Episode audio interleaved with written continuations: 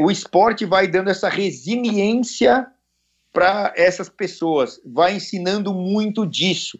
E outra, é, no esporte existem regras e as regras têm que ser respeitadas.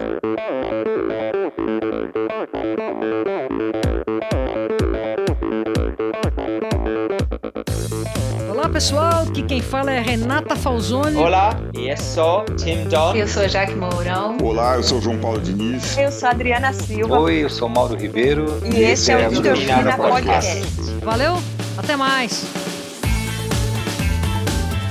Sou Michel Bogli e aqui no Endorfina Podcast você conhece as histórias e opiniões de triatletas, corredores, nadadores e ciclistas, profissionais e amadores. Descubra quem são e o que pensam os seres humanos que vivem o esporte e são movidos à endorfina.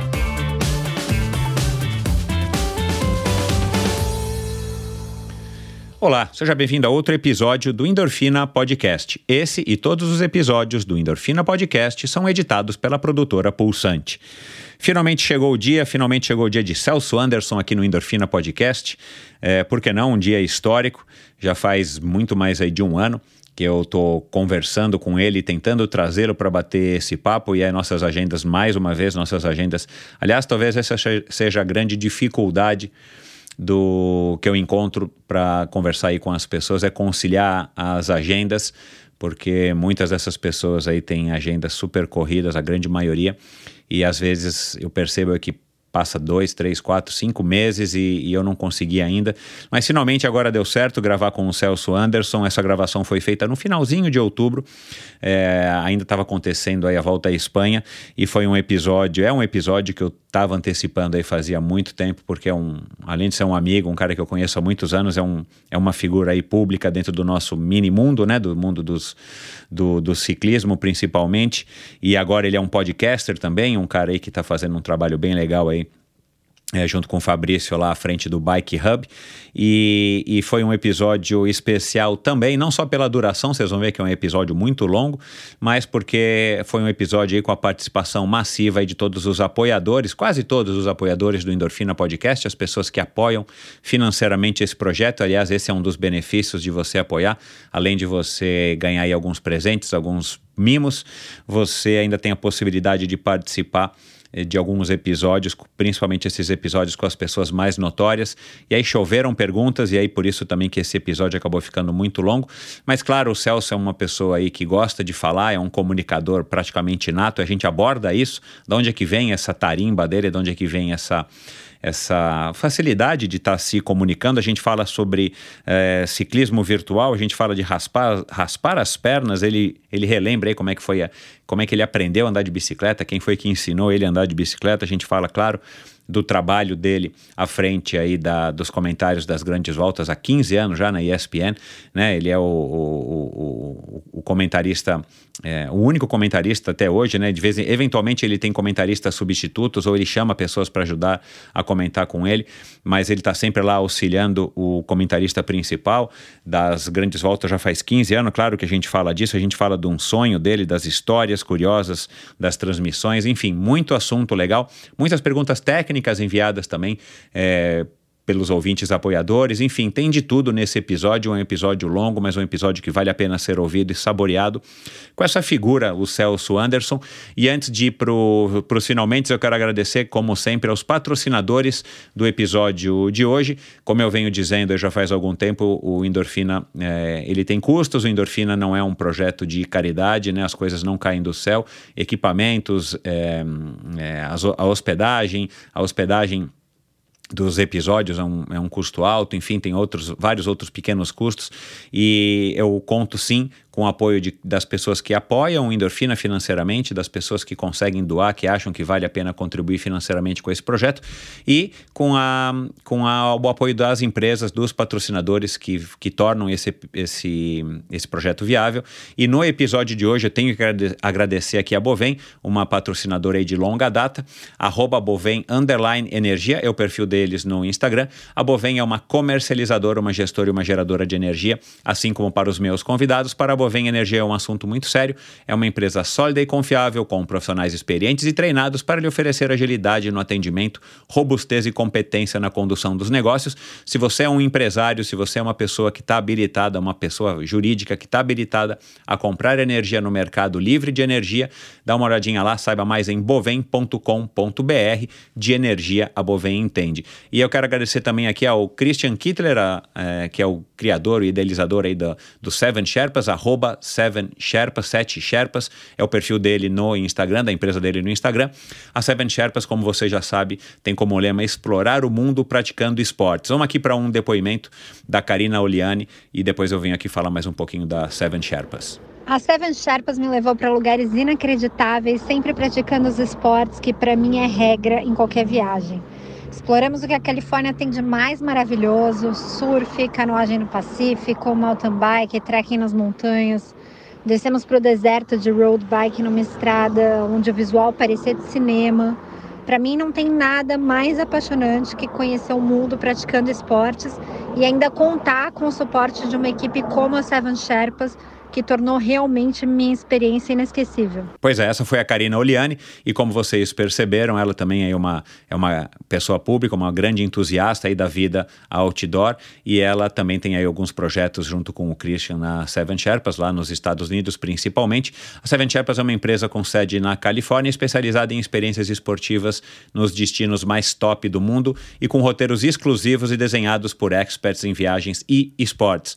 Além do calendário de viagens programadas para 2021. A Seven Sherpas tem como grande diferencial os day rides em mais de 30 cidades pelo mundo e viagens customizadas para você, sua família ou grupo de amigos. Para saber mais, visite sevensherpas.com o site da Seven Sherpas e o arroba Seven Sherpas no Instagram, segue lá, tem vídeos muito legais, o Christian solta aí direto vídeos que ele faz, ele mesmo ali, aquele cara que apresenta os vídeos, é, num cenários magníficos, com, enfim, roteiros, como eu disse aqui agora, roteiros aí para agradar a todo mundo, inclusive você, dá uma olhadinha lá, assim que a gente puder voltar a circular pelo globo, circular pelo Brasil. Ele está com grandes novidades, já me confidencializou. Aliás, em breve eu vou trazê-lo aqui no Endorfina, que ele está preparando roteiros também aqui no Brasil, por que não, para trazer gringos e para agradar quem já está aqui. Então, dá uma olhadinha lá, se ligue, arroba Seven Sherpas no Instagram e o site deles é Seven Sherpas, se... lembrando que o Seven, né, o número 7, é numeral sevensherpas.com. E para terminar, agradecer também a Supacas.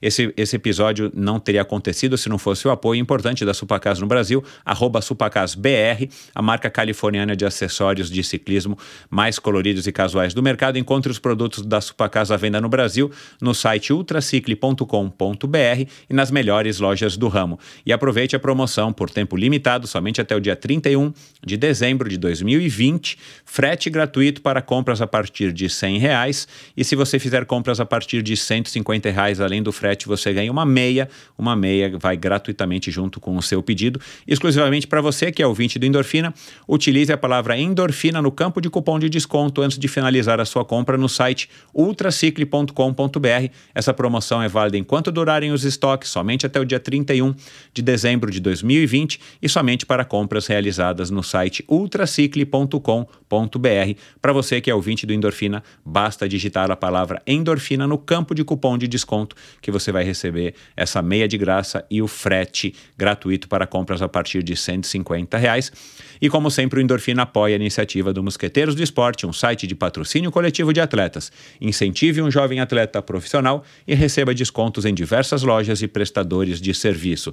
Seja a diferença na carreira de um jovem talento. Siga Mosqueteiros do Esporte no Instagram, Mosqueteiros do Esporte no Facebook e mosqueteirosdoesporte.com.br é o site onde você conhece quais são essas estrelas que estão despontando no esporte nacional e quem são as pessoas que você pode então apoiar financeiramente com esse patrocínio coletivo, uma ideia genial e talvez aí a saída mais real e mais próxima para o nosso esporte, pelo menos no curto e médio prazo. Então dá uma olhadinha lá e vamos agora então para mais uma conversa interessantíssima, engraçada, franca e direta com essa figura pública que é Celso Anderson.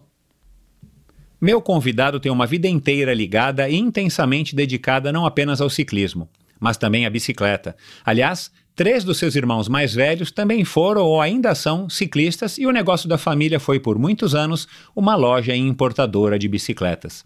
Ele já foi campeão brasileiro júnior no velódromo em quatro provas, passou pelo BMX, mountain bike, triatlon, trabalhou na famosa loja da família, organiza viagens de bicicleta e é hoje importador da marca espanhola Orbea, um ciclista amador de primeira categoria e mais recentemente também é apresentador do podcast Bike Hub parte de um projeto com o mesmo nome, do qual também é sócio e foi criado para facilitar a vida dos ciclistas e unificar produtos e serviços através de um site. Agora, o que o tornou o membro mais famoso da família não foram seus olhos azuis ou as vitórias no polêmico rachão do Milão, mas a sua participação há 15 anos consecutivos como comentarista nas transmissões das grandes voltas do ciclismo mundial pela ESPN. Conosco aqui hoje, a voz do ciclismo no Brasil, uma espécie de Phil Liggett de Palmas de Tremembé, o sincero e notório bike hubber Celso Anderson. Seja muito bem-vindo, Celso. Valeu, Michel, um prazerzaço estar aqui com você e compartilhar com essa galera que te ouve aí é, histórias e coisas inusitadas aí, como você mesmo falou, é, do ciclismo no geral e deixar bem claro que o negócio é ciclismo na veia, né? Tem muita coisa hoje que pende mais para um lado virtual e não sei o quê. Até já me convidaram para ser um dos caras aí de é, treinos em cima de plataformas. Eu falo, ah, bicho, eu agradeço, mas não é a minha praia. Não, você pode ser o primeiro do Brasil. não, muito obrigado, mas eu não estou afim. Eu quero, o meu negócio é na rua. É, e aí a gente vai conversar sobre todas essas coisas aí durante o nosso papo. E novamente, obrigado aí pela oportunidade. Que bom, cara. Faz tempo que eu tô querendo bater esse papo, né? Desde muito antes da pandemia, né? Quando você passava por mim ali na, na, na USP de madrugada, já rasgando ali a, o asfalto logo cedo. E eu falava, Celso, vamos gravar, Celso, vamos gravar. E finalmente agora deu certo. É, então, para mim vai ser um grande prazer. Um, um, a gente se conhece há tantos anos e, e agora eu vou poder tirar não somente as minhas dúvidas, mas eu esqueci de te falar, Celso. Tem uma surpresa aqui para você que eu vou ter que revelar aqui no ar ao vivo. Manda eu aí. tenho, eu tenho uma, eu tenho uma quantidade bacana de pessoas que ouvem o Endorfina, é, mas eu tenho uma, um, um time seleto de pessoas que me apoia através de financiamento coletivo, aquela coisa e tal mais, mais moderna, que eu também estou aí num caminho de, de evoluir, transformar isso aqui num projeto maior, inclusive para o YouTube e tal, enfim. É, e aí, para essas pessoas, eu dou algumas recompensas, e uma das recompensas é participar de alguns episódios com pessoas notórias do Endorfina enviando é, perguntas. E, cara, a hora que eu disparei o e-mail que eu ia gravar com o Celso Anderson, cara, você não tem noção. Cara, é, é, e eu quero falar, já quero começar falando disso logo no começo, porque, cara, assim, é bizarro como a resposta das pessoas foi rápida, legal, e, cara, eu vou ter que reduzir a minha pauta original para incorporar aqui, cara, sei lá, meu, uma quantidade enorme, talvez a gente não consiga abordar todos os assuntos, mas, meu, você é um cara muito famoso, você é um cara conhecido, claro, né? Você não é famoso igual o, o Gianecchini, mas você é um cara no nosso métier, um cara que, para quem curte esporte, né? Você não é o Luciano Huck, mas para quem curte esporte, cara, porra, para quem curte ciclismo, para quem curte é, é, o mundo da bike, né? Depois nós vamos falar também dessa história de ser um bike hubber e tal. Cara, você é um cara muito famoso e foi, juro, eu, eu me surpreendi porque eu já chamei aqui pessoas para falar, para fazer perguntas, é, não lembro agora, mas para pessoas bem públicas e, e, e, a resposta não foi tão grande quanto a resposta para para esse chamamento que eu fiz para esses meus é, apoiadores participarem do podcast. Então, é, você vai ver que talvez durante a conversa aqui eu vou já citar é, é o nome de algumas pessoas e no final, é, quer dizer, do meio para o final, porque no final não vai dar, a gente vai é, passar por vários assuntos interessantíssimos é, que talvez até te surpreendam para você ver o nível de profundidade que as pessoas foram no que diz respeito às perguntas que elas querem fazer para você, de toda sorte. É, então eu quero aqui agradecer a todo mundo que é, mandou aí as suas perguntas, aos meus apoiadores fiéis, fiéis, e eu tenho certeza que o episódio vai ficar muito mais legal, porque, cara, muita coisa não tinha nem passado pela minha cabeça, como, por exemplo, eu vou ter que começar com essa pergunta feita pelo, pelo Dimas, Aliás, o Dimas Mark fez algumas outras perguntas muito legais também, mas que eu vou deixar mais para o final. Cara, é... raspar os pelos das pernas já te fez ganhar alguma prova? Ó, oh, Dimas, Dimas e, e, o Michel, né? É, eu, acho, eu acho que sim, mas é, eu vou te, vou te explicar por quê. É, psicologicamente, sim. Eu não consigo olhar para as minhas pernas peludas quando eu estou na bicicleta. Se eu, eu tô, faz muitos anos que eu não paro de treinar.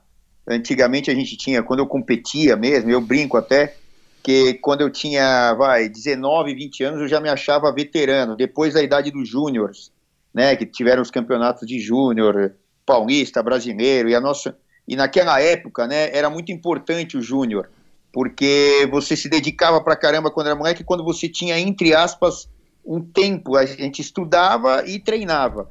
Graças a Deus, meu pai nunca foi rico, pelo contrário, era uma dureza do caramba com seis filhos, mas sempre botou o pão de cada dia dentro de casa e um teto para a gente morar e as outras coisas a gente se vira. Mas é, o que acontece é, na, naquela época, é, a gente tinha ali é, que olhar, eu olhava as pernas e tinha que estar tá raspado. Então, o que acontece? A gente vem desse, desse. Eu não consigo olhar para as pernas que não estejam raspadas. Se eu, se eu não raspasse a perna e fosse competir, provavelmente psicologicamente eu já estava meio abalado. Então, assim, a resposta que eu, que eu mando aí para o Dimas e para vocês é que até sim, mas não do lado é, aerodinâmico de desempenho, e tal. De desempenho, é, outro, entendi. É, direto, né, é. aerodinâmico que seria, né? É, mas, é. E outra, eu volto a falar o que eu falo em transmissão, né, nas transmissões. É, é, por que, que se raspa a perna? Muita gente não tem noção. Ah, raspa a perna porque é bonito, porque hoje em dia está na moda e os caras estão hoje é, se cuidando mais que as meninas, né? Os meninos estão se cuidando mais que as meninas, É verdade, né? é verdade. É, como é que chama aquele cara lá que se cuida pra caramba? Metrosexual. Eu nunca mais ouvi falar esse termo, é metrosexual. então, o metrosexual.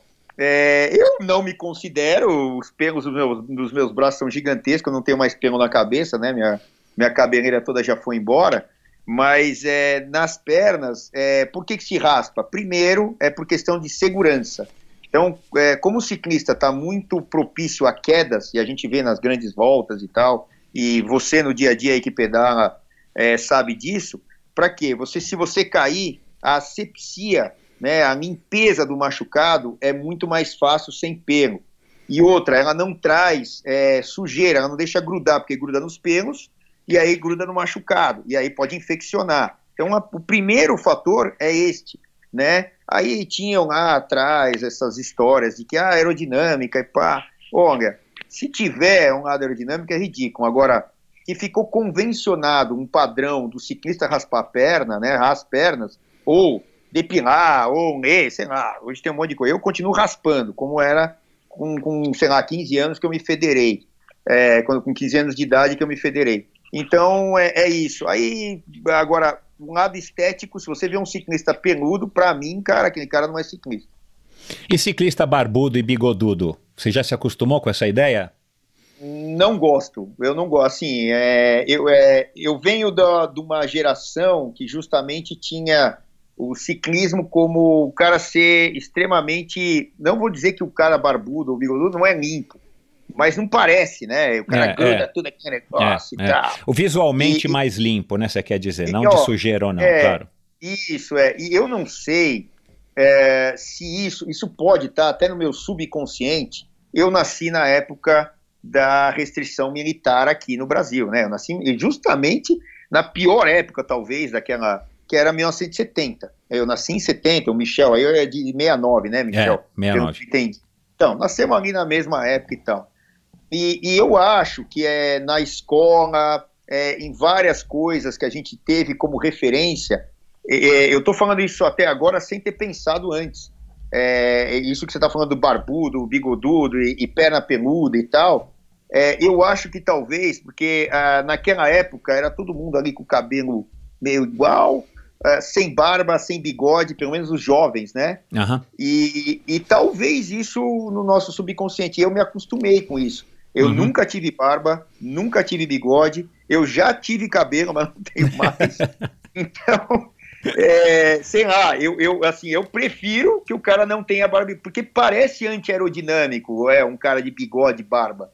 aham, Mas- é. Hoje em dia, né, eu não tenho nenhuma tatuagem no corpo, não é porque eu não acho que as pessoas não têm que ter. Pra mim, eu não quero. Acho que o meu corpo é meu minha mãe e meu pai fizeram assim, eu vou continuar assim até o fim da vida, não vou botar, eu acho, né, nenhuma caneta. Agora, tem gente que pensa diferente e eu tenho que respeitar. Exato, é. né? Eu não É. tenho que criticar. Agora, para mim, eu tenho os meus conceitos que funcionam para mim, do jeito que eu quero ser e tal. Agora, eu acho que é isso, é o respeito que vale, independente da minha cabeça como foi formada e seguiu, as cabeças das pessoas mudam. A minha filha tem outra cabeça, o meu É. filho tem outra. E eu tenho que respeitar entender e, e aceitar. Né? Aliás, Celso, é, e, e eu perguntei isso, aliás, se tiver algum ouvinte aqui, com certeza tem barbudo ou bigodudo, enfim, eu gostaria de ter barba, gostaria de ter bigode, não sei se eu iria usa- usar sempre, eu infelizmente não tenho, na hora que cresce fica um negócio horrível, mas eu, tô perguntando isso justamente porque a gente vê hoje em dia alguns ciclistas profissionais no Pro Tour é, com bigode, com barba, né, com visuais mais, é, enfim, o próprio Peter Sagan e tal, as pessoas É. estão mais preocupadas talvez hoje, ou sei lá, Cabelo grande, né? cabelo Como- comprido, é. É, É, é. é, e num estilo diferente do Laurent Fignon, né? Que era aquele rabinho de cavalo fininho, aquela coisa que, né? Que, Feio que era pra um- caramba, que diga-se de passagem. Mas enfim, é, claro, esse assunto não é, não é importante, mas o- a, a mensagem que fica, e eu concordo com você, e eu estou tentando também me adaptar, porque nós somos da mesma geração. Não dá para dizer, ah, na nossa época, quando nós éramos jovens, é, era melhor do que agora. É, é, época- é diferente, não dá para você querer comparar. É, é claro que nós temos as nossas opiniões, base... nós, eu, você e quem está ouvindo, baseados nas nossas experiências, né? E, e não dá para eu Uhum. pensar como um garoto de 20 anos, como a gente muitas vezes tem dificuldade de entender os nossos filhos, né? E como nossos pais tiveram dificuldade de nos entender, porque, cara, cada geração é uma geração. Então aqui não. É, até, até nesse ponto, desculpa te cortar, mas assim, só para complementar, é o que a gente está falando de crianças menores. É, a gente fala assim, ah, no meu tempo era menor porque eu tinha, eu tinha rua, óbvio, eu, eu, eu- isso eu não vou deixar de achar, que eu, eu fui criado na rua, né? Assim, a rua aham. tava lá, eu tava aqui, ah, tinha hora de estudar, tinha hora disso, sempre com eh, doutrina ali, a- a- as coisas que a família tem que ter para funcionar, né? Ó, é isso, é aquilo, é horário, tal, pô. São seis filhos. Você imagina se a minha mãe falasse, não, Claro. cada um faz o que quer, pô, é, a casa ia ser, desculpa, uma zoeira, é, tudo ia- não ia ter horário para comer, tem- ou seja, você não evolui se você não tiver uma rotina. Então, é, hoje em dia, é, eu fico com pena das crianças que não podem sair na rua. Violência, é, é, tanto movimento de carros, não dá para jogar bola na rua como eu joguei, não dá para andar de bicicleta na rua, não dá para andar de patim, não dá para ir para casa do vizinho lá não sei aonde, que a mãe mais ou menos vai saber onde está. É, é, não dá, é diferente. Mas assim, isso sim eu acho que é uma perda para a geração. E, a- e as descobertas deles e, e as experiências é, são menores porque eles ficam o dia inteiro trancado e com o iPad, com o iPhone, com o i não sei o que, o ai ai ai, sei lá o que. Mas é, é só no mundo virtual. Mas assim, não dá para você falar, olha, é, vai ter que ser diferente, porque não dá para ser. É impossível que a, que a gente consiga dar a mesma educação que há Concordo. 40, 50 anos nós tivemos. E, e, e também da época da roça do meu pai, sei lá, onde ele morou, um monte de lugares. É, é tudo sem sua. Agora, assim, eu fico com pena, porque essa parte de vivência empírica das coisas reais são menores. E outra, eu vejo nas gerações novas, né? Eu tenho filha de 22, eu tenho filha de 17 e eu tenho um de 6, né? É, é, essas gerações, é, elas estão assim, é, muito presas a esse mundo que muitas vezes não existe, que é o mundo virtual. Uhum. Ah, é legal, não sei o que e tal. E o Michel, que tem 51, sabe o que eu tô falando. Alguns que eu, que, eu tô falando aqui não vão entender muito, depois vão entender, e alguns vão entender. Mas assim, é, é, e muitas vezes esse mundo não existe e não contribui tanto para uma boa formação. Você tem que filtrar, e não dá para filtrar uma criança hoje, praticamente. Você filtra com alguma coisa tal, mas a realidade deles é essa. Então a gente vai ter que aprender como pais, educadores, ah, pessoas mais velhas, é, que isso faz parte da vida e adaptar esse iPad, iPhone, aí não sei o quê, com a educação deles. E é impossível dizer que eles não vão ter isso na mão. A gente não tinha, né, é, e a gente fazia outras coisas, e eles têm a realidade deles, infelizmente ou felizmente, vão aproveitar da melhor maneira possível, né? Exato, é. Aliás, fica aqui a dica, não sei se você assistiu, aquele documentário no Netflix chamado Social Dilema. Ainda vale a não. pena, vale a pena assistir para É. nós que somos pais, para nós que somos a gente também está tentando de alguma maneira se atualizar, né? Eu também não sou um grande usuário das redes sociais, mas é minimamente a gente tem que saber que existem, como é que elas funcionam. Vale a pena assistir, já falei disso aqui outras vezes no podcast. Fica aí a dica para para o ouvinte que não ouviu, que não assistiu, e para você. Agora, cara, essa tua eloquência na hora de falar, é, aliás, algum dos ouvintes aqui perguntou quem é que fala mais, o Michel ou o Celso. Eu aposto que é o Celso. E eu vou ficar bem quietinho nesse podcast aqui, pode ter certeza. Mas essa tua eloquência, cara, essa tua é, espontaneidade, né? Porque eu descobri hoje, é, enquanto fazia essa pesquisa para a gente conversar, é, num podcast que você também participou, é, o Dimoncast do Francisco Martins. Aliás, fica a dica aí para as pessoas ouvirem que você foi chamado para fazer essa, vamos dizer assim, essa audição, esse teste é, na, na ESPN há 15 anos, né? um pouquinho mais atrás, uhum. enfim, 15 anos, uhum. e você foi lá meio que no susto, nunca tinha gravado nada, foi lá, fez uma gravação teste e poucos dias depois você soube, te avisaram que você tinha sido aprovado e que na semana que vem já começaria a transmissão do Tour de France. Então, cara, é claro, e você disse isso muito na conversa hoje, né? E eu não quero ficar sendo repetitivo aqui, mas, cara, se você tá lá há 15 anos, é, não importa o quanto as pessoas eventualmente te critiquem ou não, que aliás eu também achei a tua posição muito legal, e nós vamos falar disso mais para frente. Cara, você com certeza mais acertou do que errou. É, você era tipo tipo orador da turma, você fez teatro, você era aquele moleque líder que, que, que liderava a turma da classe. É, de onde que vem isso, cara? Porque, cara, o Kleber é um cara completo. Eu conheço muito bem o Kleber também, né? Que é um cara completamente diferente de você. Conheci um pouco o Clóvis, aliás, tentei aqui falar com o Clóvis algumas vezes, hoje não consegui, para ver se eu trazia alguma história é, especial uhum. a teu respeito. Um, mas é, o Clóvis, pelo que eu conheci dele, ele também não era dessa maneira como você. É, de onde que vem isso? Você puxou a quem? Foi uma coisa que você foi desenvolvendo? Não, é, na verdade é o seguinte, é, sobre a parte de, de como você foi criado e você, é, por exemplo, duas crianças na mesma, da mesma família, com idades parecidas, até gêmeos podem ser completamente diferentes. É. Mas eu, eu acho que no caso da TV, e até complementando a tua informação, não foi nem, de, foi no mesmo dia, eu fui lá fazer o teste com para um Paris-Roubaix, me chamaram, me ligaram, e podia ser qualquer um da minha família, como eu disse lá, é. É, o Francisco lá da, da do Damon. É, me ligaram, falaram, olha, a gente vai começar a trans, é, transmitir ao vivo a, as provas do Tour de France e a gente queria que você fosse fazer um teste. Eu falei, eu? Ah, não, é porque é, você ou alguém da sua família. Eu falei, ó, meu irmão Clóvis mora fora, o Kleber vai levar o pessoal pro, pro Tour de France lá, não sei o quê, no etapa do Tour, essas coisas e eu estava disponível, podia ser um dos três. E falou, não, é você e tal. Isso era uma sexta-feira, na segunda-feira eu ia lá fazer o teste. Eu nunca tinha colocado um micro, um, um fone de ouvido na orelha, nem nada. E eu fui lá e fiz o teste. Eu e o Everaldo Marques, era uma fita para a gente gravar o Paris-Roubaix daquele ano lá de 2006.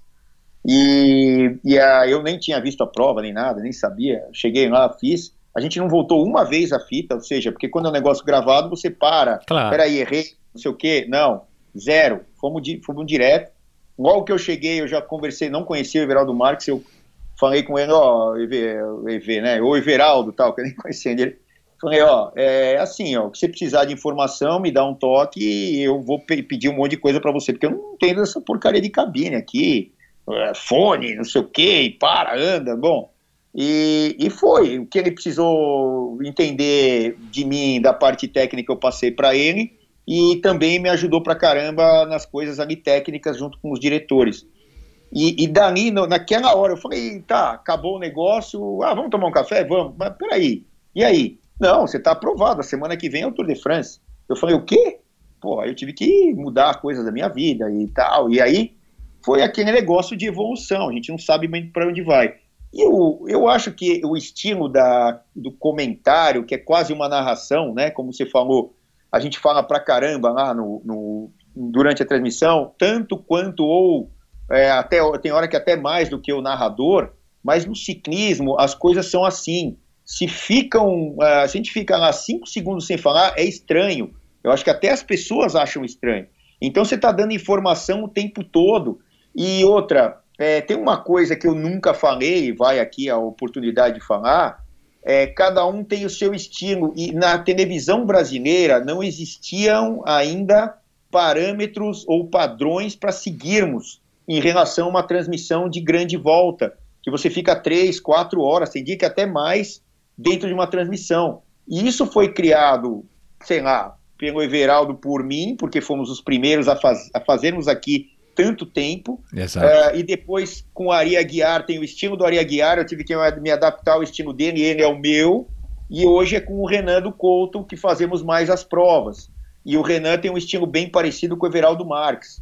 O Ari completamente diferente. Então, assim, é, é, e eu, tô, eu estive em todas essas, né? Então, desde os uh, 2006, que foi aquele tour que o Floyd Lenz ganhou, mas não levou, até hoje no tour aí da pandemia, vamos dizer assim, que o Pogacar fez aquele estrago na última etapa. Agora, é, esse negócio de ser líder, não sei o quê, sei lá, eu, eu, não consigo nem me Você é síndico aí desse condomínio de luxo que você mora aí junto com o Giovanni? Não, não sou, não sou, não quero ser e, e tenho pavor de ser, porque assim, é, eu não quero acumular mais coisas na minha vida que, se, que sejam dependentes de mim. Uhum. Eu já tenho três filhos, já tenho uma empresa que é, Brasil é aquele negócio complicado que você nunca sabe o dia de amanhã e não e digo aqui, repito para qualquer um, não acho um país justo para quem quer empreender. Tem uns que tem lá um monte de é, travas de imposto, de não sei do que, de não sei do que lá,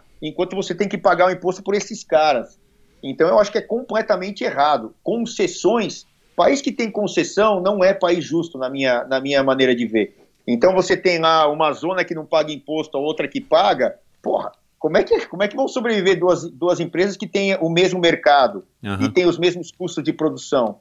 E isso em qualquer setor, não só no nosso, que é a bicicleta. Bicicleta, então, se a gente for falar de economia, é um absurdo pagar de imposto que a gente paga na entrada, na saída. Não produzimos nada aqui que chegue aos pés do que é produzido fora, então não tem sentido cobrar um monte de imposto para entrar, para desenvolver a indústria nacional, porque ela simplesmente, no nível alto, ela não existe, tudo é importado. Né? E, e assim, e tudo que eu falo, eu assino embaixo e tenho argumentos. Se alguém vier argumentar comigo diferente, peraí, então prova. Eu provo com números. Então, assim, é, é, então eu não quero, esse negócio de ser líder, eu não quero ser a maior marca de bicicleta que vende, é, não é que eu não quero, eu não necessito disso, eu não tenho esse ego. Eu acho que se eu tiver uma vida e conseguir proporcionar para os clientes que compram o produto da gente é, uma ótima experiência, um pós-venda e tudo mais, excelente. Eu não preciso ser o maior, eu não tenho nenhum desses egos. Eu quero ser o maior numa chegada, em bater o guidão, eu tenho que ser eu. Eu, eu, nasci para tentar ganhar. Se eu vou ganhar ou não, aí a história é diferente. Celso, um, essa fama que eu acabei de falar no comecinho né, da, da, da, nossa conversa, que eu, enfim, nós somos amigos aí há tanto tempo, né? E eu, eu, eu enfim, a gente tem um relacionamento, embora não, não tão próximo, a gente se encontra, vira e mexe e tal. É, eu, eu não tinha tanto essa noção, mas depois eu pensei, cara, é, foi ingenuidade minha, porque mesmo que a sua TV, né, a ESPN, que, que foi o que te deu essa notoriedade. Um, não seja TV aberta, né? Também a TV aberta é outra fama. Mas, cara, você é um cara dentro do nosso segmento bem, bem conhecido. É, quando que essa, essa fama é, atrapalha esse conhecimento? Vou falar fama aqui meio né, brincando, mas quando uhum. é que uhum. isso é ruim para você? Uh, e quando que ela te ajuda? Né? Como é que você lida com essa história de toda hora, talvez você vai numa prova, né? Você, vai, você corre aí várias provas, desde o rachão, é, o, o, desafio três horas e, e, tantas outras. É, cara, eu imagino que a galera deva de alguma maneira te parar, né? Ou pedir uma selfie, ou falar, ô e aí? Como é que você lida com isso? E quando que é ruim e quando que é bom? É, então, eu não sei que nível que é esse e tal. Isso acontece, né? A, as pessoas me procurarem e tal. Mas, ó, Michel, eu vou falar bem na boa.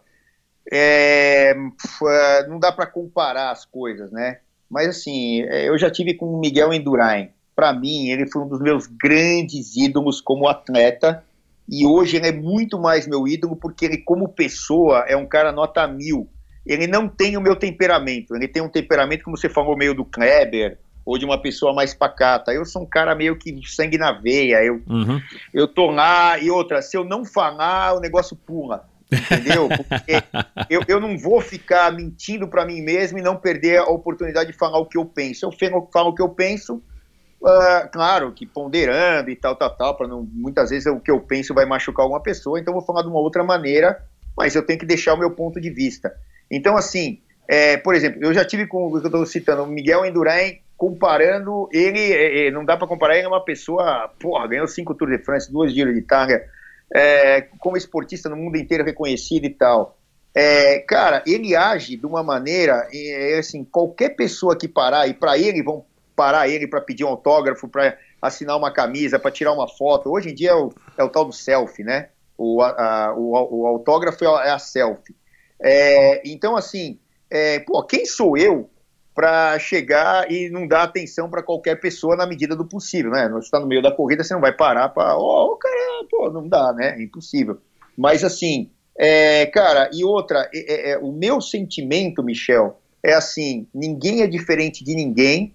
É, eu trato a pessoa, o cara vem assim, pô, Celso, me dá autógrafo, eu falo, meu amigo, não é? Eu não vou te dar um autógrafo, é porque eu, assim, eu não me sinto um cara para dar autógrafo.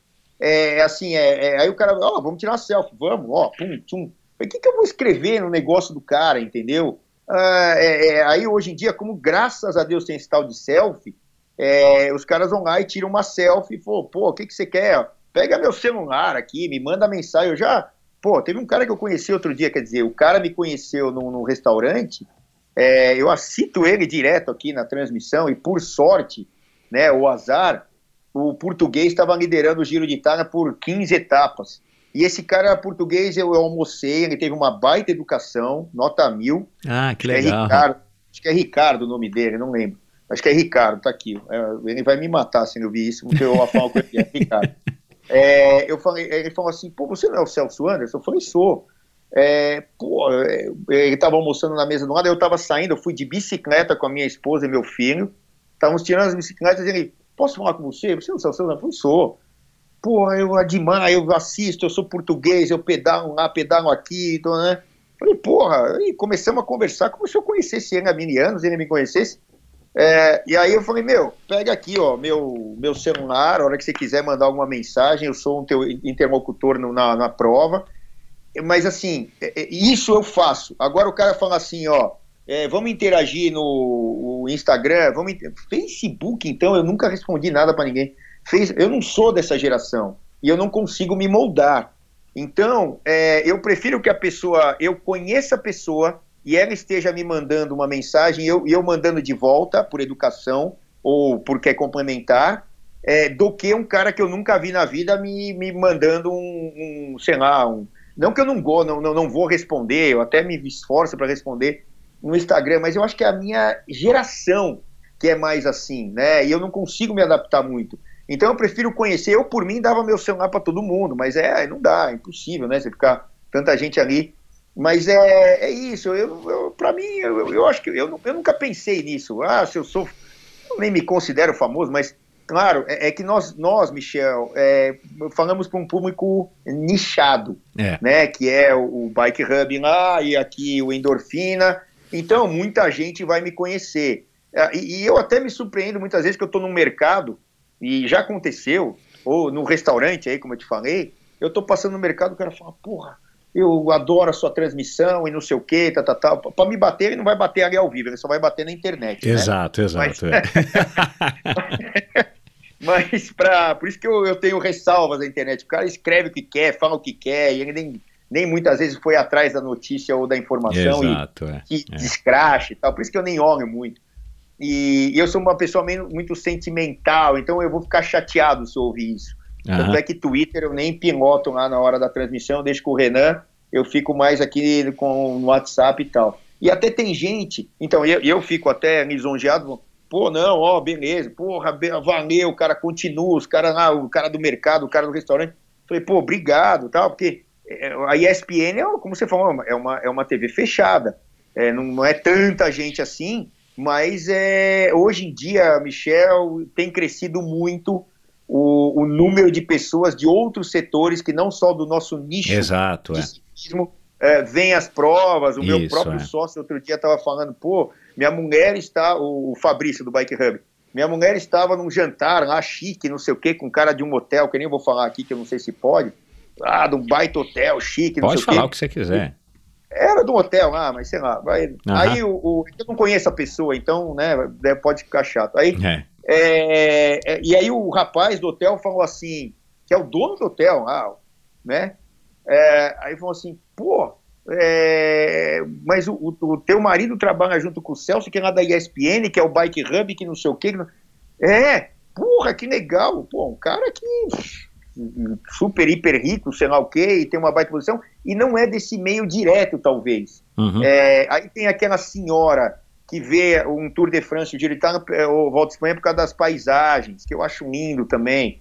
É, aí é, tem um senhor que não pedala, mas está lá todo dia porque a gente está explicando como é que funciona. Então, esse tamanho é, de número de pessoas né, tem crescido pra caramba, graças a Deus, não só por mim, mas por, pelo mundo da, bici- da bicicleta, do mercado, enfim é, onde você atua, eu atuo, um monte de gente atua, e outra, nós estamos levando saúde para as pessoas. Eu acho que esse é o principal, né? Claro. E, e tem outra coisa, né, Celso? É, eu entendo que hoje cresceu muito e, e- e é um fato, a gente não precisa ficar martelando nessa tecla aqui. É, cresceu muito ah, o ciclismo amador, né? Ou a bicicleta como um, um uso recreativo de locomoção e tudo mais, desde quando nós éramos ciclistas, ou quando a gente estava lá na, na, na USP, no Velódromo, o Zé Rubens, o Clóvis, o seu Pertolano e tudo Ah. mais. Mas também tem outro fator que, por mais que nós sejamos ainda nicho, né? O ciclismo é um esporte praticamente insignificante no Brasil, tirando alguns pontos né, fora da curva, como o Avancini, por exemplo, eh, ou como já foi o Mauro Ribeiro, ah, você também tem o conjunto da obra, né? Talvez a pessoa já assistiu um ou dois ou três transmissões nesses 15 anos, por alguma razão deixou de assistir, ou enfim, mas assim, você também acabou impactando, né, de alguma maneira, muito mais pessoas, porque você já está há 15 anos no mercado, né? Tudo bem que no começo as transmissões eram para menos gente, né? Porque não tinha tanta gente Uhum. interessada. Então, assim, Mais eu acho que isso também deve, isso deve levar bastante gente, é, assim, eh, você deve ter eh, multiplicado exponencialmente muita, eh, muitas, eh, a sua audiência, perdão. Mas bom, cara, você lembra quem que te ensinou a andar de bicicleta? Lembro, meu irmão Clóvis. É ah, o foi o seguinte, Cló- Ah, tá vendo, cara? Eu tinha É. que ter. Eu vacilei. Eu, eu até falei, hoje nós, nós estamos nós estamos gravando aqui na época da volta da Espanha Isso, e tal, é, isso aqui vai finalzinho, pro ar é. depois e tal, lá em dezembro e tal. E, mas assim, é, hoje, é, na transmissão, eu até falei, porque filmaram o Lagos de Covadonga, desculpa, filmaram o Angliru de cima, do alto, eu nunca tinha visto, eu já subi acho que três ou quatro vezes o Angliru, é, lá na Espanha, lá nas Astúrias e tal, perto da Cantábria, não sei o quê. E, e, e aí tem um larguinho, porque é uma, é uma montanha de uma face só, né? Você só tem uma face para subir e a mesma para descer, Exato, obrigatoriamente. Não, Aham. não tem mais de uma via, né? É, então, é, e aí filmaram um larguinho. Eu falei, pô, esse larguinho aí é onde termina o Angliru, e as etapas terminam um pouco antes, e tem a dispersão ali dos atletas e tal, né? E esse larguinho parece muito um larguinho que o meu irmão me ensinou a, a- a pedalar. E Que eu tinha legal. quatro anos de idade, tinha ca- acabado de ganhar minha bernineta da Calói lá, tal, enfim, e com rodinha. E, e aí eu, eh, tinha um larguinho, mas só que tinha uma descida depois do larguinho. Então eu brinco, até claro que não era desse jeito tal, mas era mais ou menos desse jeito. É, é, o meu irmão me jogou ali na descida e ou eu aprendia ou eu aprendia. Ou eu ia tomar um chão, né? Eu tomei uns dois e era tudo asfaltado já, né? Não era terra, não era grama, não era nada. E, e a bicicleta convencional. Então eu tava num dia andando de rodinha, no outro, ah, vamos arrancar essa porcaria dessa rodinha, tá bom. Me jogou e eu me virei, eu tive que aprender, senão eu ia me esborrachar. Uhum. É, ah, foi, o, foi o Clóvis, que é meu pai. É, aí vai outra diferença que a gente estava falando aí é, algum, algum tempinho atrás, no início da nossa, do, nossa, na nossa, do nosso podcast aqui. É, eu quase não via meu pai, meu pai só trabalhava, coitado. Né? Meu pai tinha uma empresa, seis, né? Meu pai tinha uma empresa de caldeiras, né? Era metalúrgico, vamos dizer assim.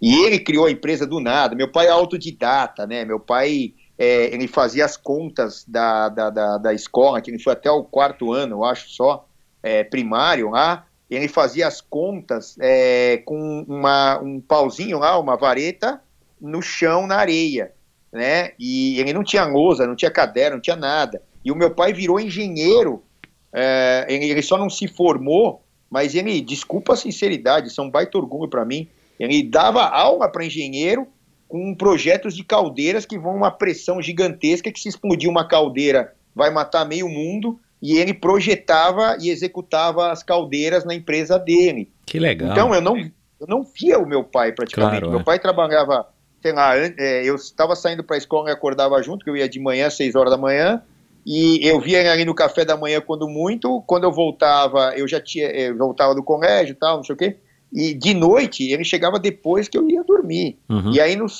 sábado, tinha vez que ele estava trabalhando, domingo é, ele estava geralmente em casa, mas tal, e quem me ensinou foi um dia de semana o meu irmão. Então, Uhum. a vida era assim, entendeu? Ó, vamos, é na rua, tava passando o carro. tava- Quem, quem que aprende desse jeito hoje em dia? Pois é. é, andar de bicicleta, entendeu? Ninguém. Uhum, é.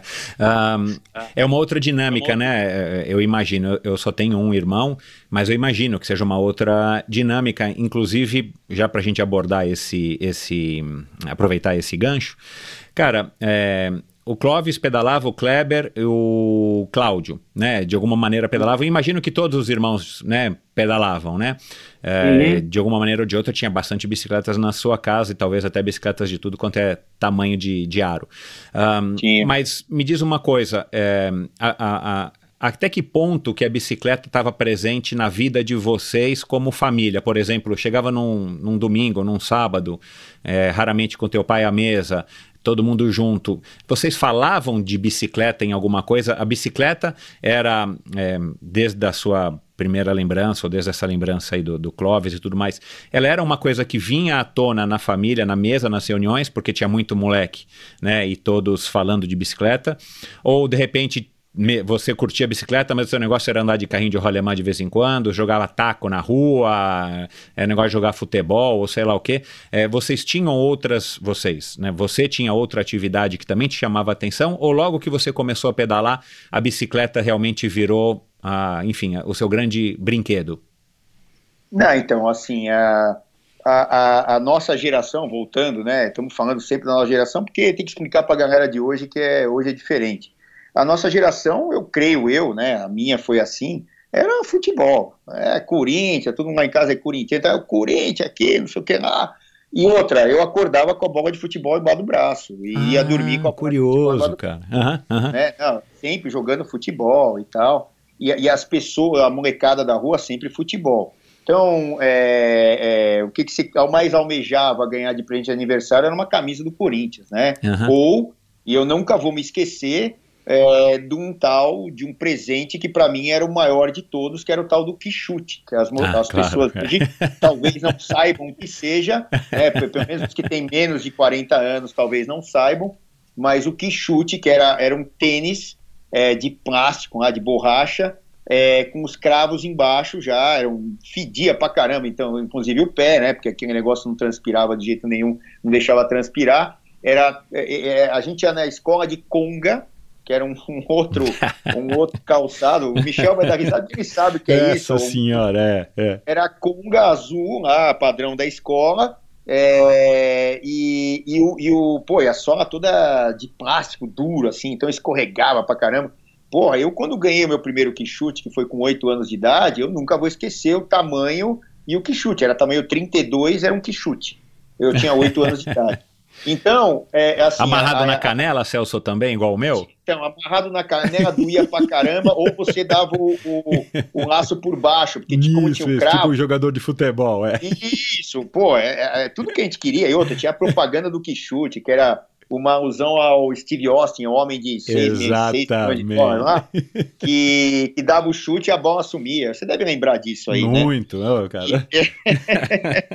Então, assim, é, é, mas assim, a infância toda foi, foi com futebol. A bicicleta, eu tinha bicicleta, adorava andar de bicicleta, era meu meio de transporte para na casa do amigo, não sei o quê. Essa berlineta aí, eu com 5 anos de idade estava na rua, minha mãe não sabia nem onde eu estava. Entendeu? Eu tava ali, ó, um aqui, outro ali. É diferente de hoje em dia que tá todo mundo acorrentado, né? Infelizmente, aí eu falo infelizmente. Mas é, aí eu saía de bicicleta para lá e para cá. Só que quando teve essa. Qual foi o, o divisor de águas para a bicicleta fazer parte como esporte na nossa casa. Aham. Foi quando teve uma prova em 1979, esse tal desse campeonato Starup aí, que muitos ciclistas saíram de lá como campeões paulistas, brasileiro, pan-americano, o mundial até não teve, mas chegou perto e tal. O Mauro não era da, da nossa região, o Mauro era de Curitiba, o Mauro Ribeiro, que foi campeão mundial júnior, né? Mas o Clóvis foi campeão pan-americano e outros atletas ali, campeões brasileiros e tal, como eu até fui brasileiro júnior. É, mas é, é, quando teve essa prova, e o meu irmão, o Clóvis, foi, ele já tinha hum, 13 para 14, tinha 14 anos, o Clóvis já tinha 14 anos. Ele foi na prova, disputou a prova lá na categoria de idade dele, e foi no meu bairro. Então, todo o bairro, a molecada foi. A gente tinha um outro compromisso lá. Meu pai levou a gente para casa de algum tio e o Clóvis foi competir. Eu lembro até da colocação dele, eu não sou bom de memória, mas isso eu lembro. Ele foi 13 na primeira prova da categoria dele. E aí, a, a como o. as Mas essa foi a primeira prova do seu irmão também? Foi, não, foi a prova do Clóvis, não minha. A Ah, do perdão. Clóvis. Tá, tá certo. Aí eu tô até mostrando como a bicicleta entrou como parte integrante Entendi. da família Aham, itinerante aham. Tá, também. desculpa, tá certo. E, e- é, aí ele foi e, e aí o- as pessoas do bairro tinham muitos ah, estrangeiros, ah, portugueses, espanhóis, italianos, enfim, né? O seu Ângelo Cor de Casa, para você ter uma ideia, era do meu bairro, falecido Ângelo Cor de Casa no ano passado, né? Sei, acho que eu retrasado já. É, para mim ele está comigo até hoje, então eu não vou ficar contando o tempo. O seu Ângelo Casa, grande Ângelo Cor de Casa. E, e aí o que acontece? Ah, os filhos desses estrangeiros, né? é, como esses estrangeiros tinham a, a cultura da bicicleta lá em Portugal, né, na França, na Espanha, Itália, enfim, né, de onde eles vieram, é, eles, os filhos deles começaram a correr, porque eles incentivaram os filhos a correr. Claro. Então, formou uma galera que, com- que começou a, a acompanhar esse campeonato Starup. Para quem não sabe, era um campeonato que era disputado é, em vários bairros da cidade de São Paulo. Então, cada domingo, toda semana tinha uma prova. Ah, então foi nas Palmas do Tremembé, que é o meu bairro. Aí na semana que, na seguinte, sei lá, foi no Belenzinho. Aí na outra foi no Tatuapé, a outra foi na Zona Sul aqui em algum lugar e assim vai. Todo, todo fim de semana tinha prova. E o Clóvis, ele muito cedo começou a se destacar nas provas. É, ele, ele começou a ganhar, ficou invicto lá na categoria dele, lá, que era 14, 15 anos, sei lá, juvenil, me parece. E, cara, ele teve uma ascensão meteórica, até o apelido dele era Hulk, né? E, e com ele tendo essa ascensão, a gen- o- todos os meus irmãos e eu, pô, a gente quer correr de bicicleta, porque o Clovinho corre. Outra, Claro, é. quem era meu, quem era meu ídolo? Era o meu irmão, Clóvis, era Aham. o mais velho. Claro. Ele, para mim, era o melhor jogador de futebol, era o melhor ciclista, era o melhor tudo, né, na vida. Era o meu irmão mais, mais velho. Então, aí a gente, o, o- o meu pai não tinha grana e tal, e o Clóvis tinha uma bicicleta velha lá, aí meu pai chegou lá e comprou quatro bicicletas numa tacada só, que era aquelas Peugeot 10, para os quatro mais velhos, e eu era o quinto. E eu não ganhei bicicleta, eu fiquei lá chupando o dedo e tal, não, não ganhei. E eu queria, eu queria, porque queria uma bicicleta, e não, pô, não dá para comprar bicicleta todo mundo. E de vez em quando, como eu estudava de manhã e eles à tarde, eu, entre aspas, roubava essa bicicleta Uhum. de um dos irmãos e saía no bairro andando. Eu- só que eu andava por dentro do quadro, porque eu era pequenininho e eu não conseguia andar, porque a bicicleta era grande. Aham. Eu tinha a minha bicicleta aro 16, mas pô, já estava pequena e tal, eu já tinha ah, 8 para 9 anos aí. E, e eu de vez em quando pegava a bicicleta deles e, e- e fiquei na orelha do meu pai até ele conseguir comprar a bicicleta para mim. Aí ele foi lá no seu Portolano, lá que era perto de casa, no seu Eduardo, comprou a tal da Aro 24 e tinham três marchas, um câmbio horrível que era o tal do Dimozil, uma porcaria, mas é, eu para mim era a melhor bicicleta do mundo. E aí eu comecei a competir Era na uma categoria jovem? é, Calói Jovem, três marchas. Existia Calói Jovem, 10 marchas, que era uma É. mini Calói 10, e a que eu tinha era mais baratinha lá, que eram três, e até com esse é. câmbio bem ruim. Uhum. E, e aí eu comecei a. Eu competi, acho que quatro provas no campeonato, que deu tempo, e por sorte, a final do campeonato, quem, quem ganhasse a final, que era a última prova, era o campeão. E eu ganhei só a última prova, que até eu consegui me encaixar com o câmbio, com não sei o quê, eu não conseguia terminar as provas na frente. E aí, na última prova, o Clóvis com o seu Eduardo, né? O meu irmão Clóvis com o seu Eduardo, falaram assim: ó, esse câmbio dele é uma porcaria. Vamos tirar esse câmbio, ele vai correr sem câmbio. Pô, mas todo mundo tem câmbio, não sei o que e tal. E tirar o câmbio, e aí tivemos uma estratégia. Por isso que eu, eu adoro estratégia de prova. Desde a minha primeira vitória, com 9 anos de idade, teve estratégia. Foi no circuito da USP, em volta do Velódromo, que era a última prova do ano, que era a final do campeonato. E aquele circuito dá dois mil e poucos metros, lá, 2 km e 200, 2 km e 300. E a nossa prova era uma volta só, a tal da, da, da Mirim, que era a categoria mais baixa, né, em termos de idade. E e aí o, fizemos uma estratégia, não sei se você conhece o Tiezinho, você conhece o Tiezinho, claro, né? Pô. Já passou inclusive pelo Bike Hub, né? Eu tô, tô para gravar um podcast com ele, claro. Pô, grava, nota 10, a história do triatlon lá das raízes. Nesse, nessa época o Tiezinho era da Zona Norte e tal, e um dos membros da equipe do Portolano lá que nós criamos, quer dizer, o seu Eduardo criou uhum. e tal. E, e aí o Tiezinho, o seu Eduardo, ó, assim, nós tiramos o seu, câmbio, seu câmbio, e, e, vamos fazer o seguinte: se você tiver na ponta, na, na hora da chegada, o Tiezinho vai ficar uns 150 metros, 200, né? Um sprint curto que a gente conseguir, e ele vai te dar um sinal. Então você vem ali na roda dos caras, sejam eles quem forem, e a hora que ele te der o sinal, você arranca e sprinta. Pô, eu fiz tudo exatamente daquilo. Eu consegui estar na frente, e quando ele deu o sinal, eu, eu, eu arranquei. Talvez, eu, pô, eu tive o podcast Tiezinho, eu nem perguntei isso, eu não lembrei disso. Mas é, tudo bem. Agora estou me lembrando. E, e, aí ele deu o sinal, eu arranquei ganhei a prova. Eu fui, o, entre aspas, o campeão lá do, da categoria Mirim. E, e, e, aí, quando isso entrou dentro da, de um contexto que para nós ciclismo era um esporte que existia, porque até então não existia, só existia o futebol, como para todo brasileiro, né, a maioria, é, nesse ponto de 1979 para frente, o ciclismo nunca mais saiu das rodas de conversa da família e etc. Cara, muito legal, gostei de, de saber.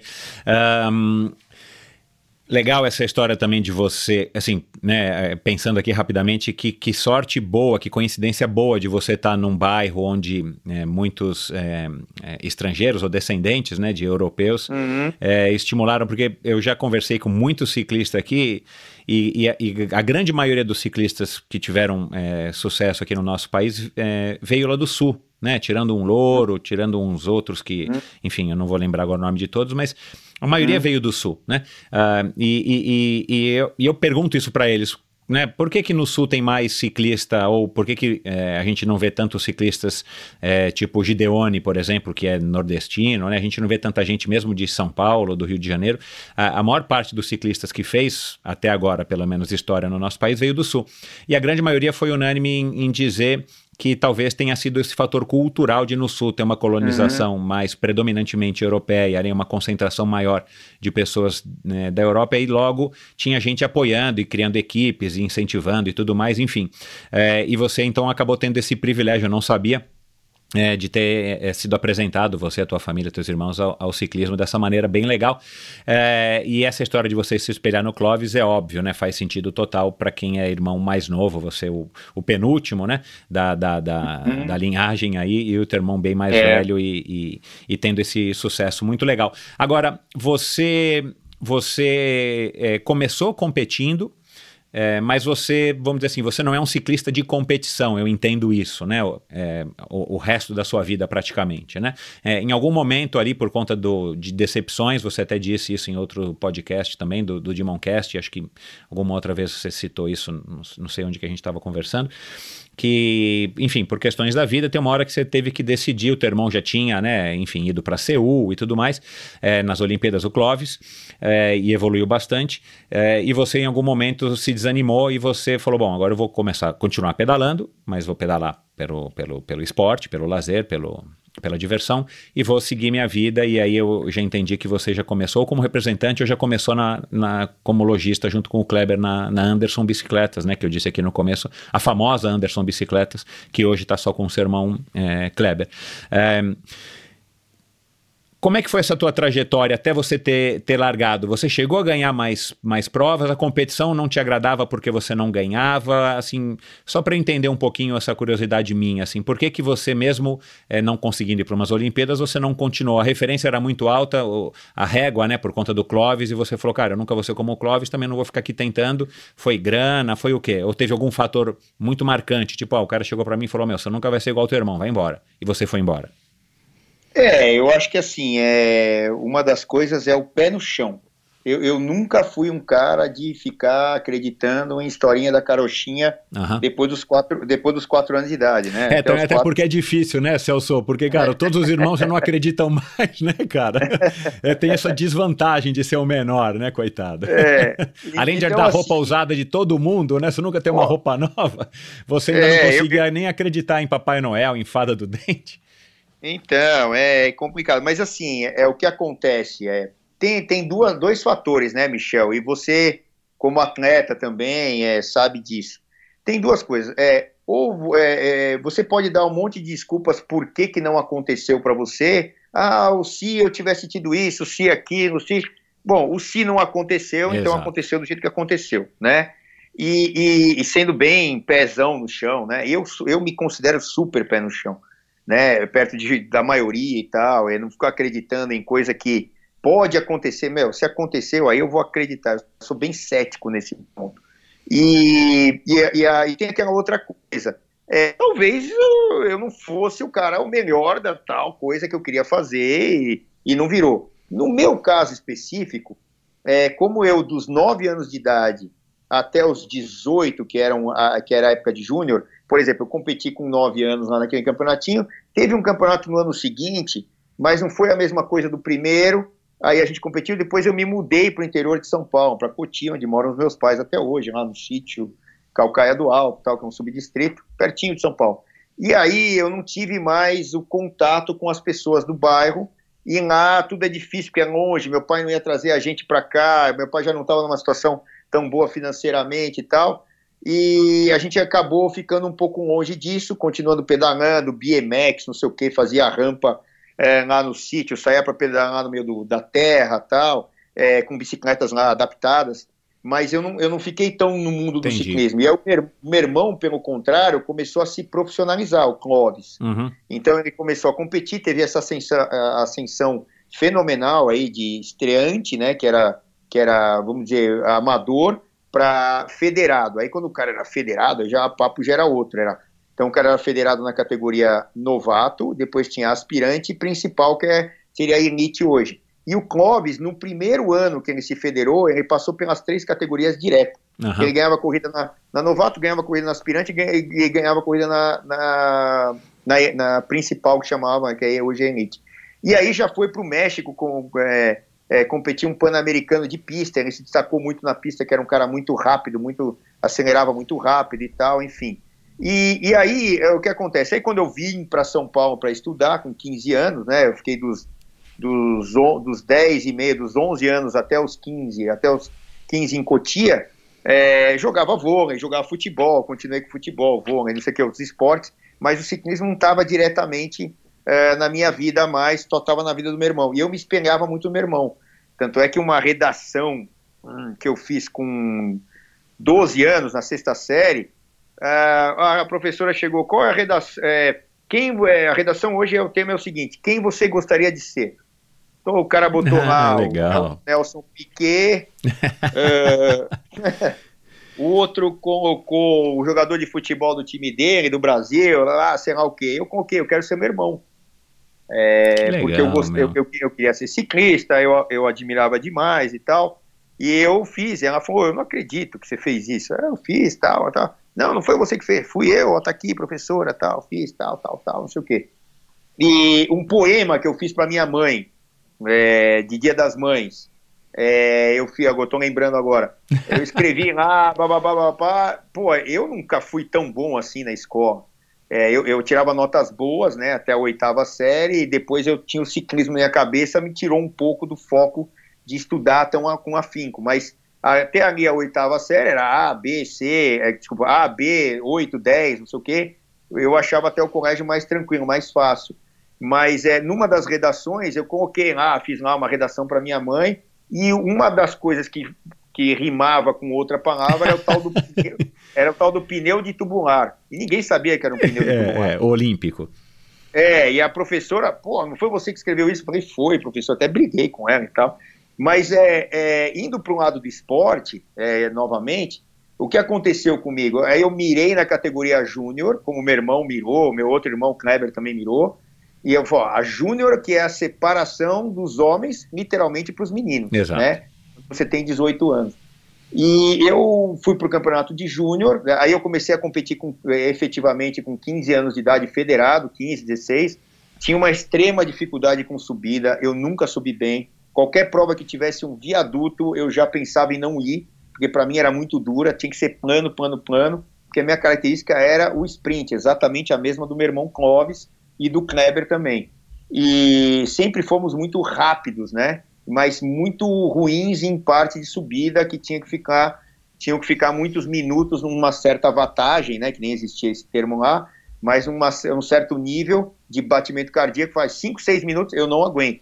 Meu negócio é um minuto num baita, uma baita pulsação gigantescamente alta, sprintar e acabou. Agora ficar lá 10, 15 minutos subindo uma serra num padrão intermediário, eu nunca consegui, meus irmãos também não foram muito dessa é, é, não tem muito esse biotipo. E aí, com 15 anos, eu comecei, aí com 18, eu fui campeão brasileiro em todas as modalidades de pista, que eram quilômetro contra, é, quilômetro contra relógio, a perseguição individual, a perseguição por equipe e a velocidade é, olímpica, que é aquela que largam dois e tem lá os matches de velocidade, um contra o outro e tal. A prova de meio fundo, que seria a quinta prova, que é a prova por pontos, é, na, no velódromo, não pôde ser disputada porque choveu muito aquela semana e não conseguiram encaixar a prova de meio fundo. Eram muitos atletas na pista, ia ficar muito perigoso. Foi a pista de Curitiba. E, meu, quem ganhasse uma medalha de ouro num brasileiro, automaticamente ia correr um Pan-Americano, ia correr um Mundial. E, né, eu ganhei todas. E não fui para nenhum dos Pan-Americanos, Mundiais, blá, blá, blá, blá. E aquele Mundial daquele ano foi na Dinamarca, o país de descendência da minha bisavó, da parte do meu pai. Pô, eu Uhum. queria muito.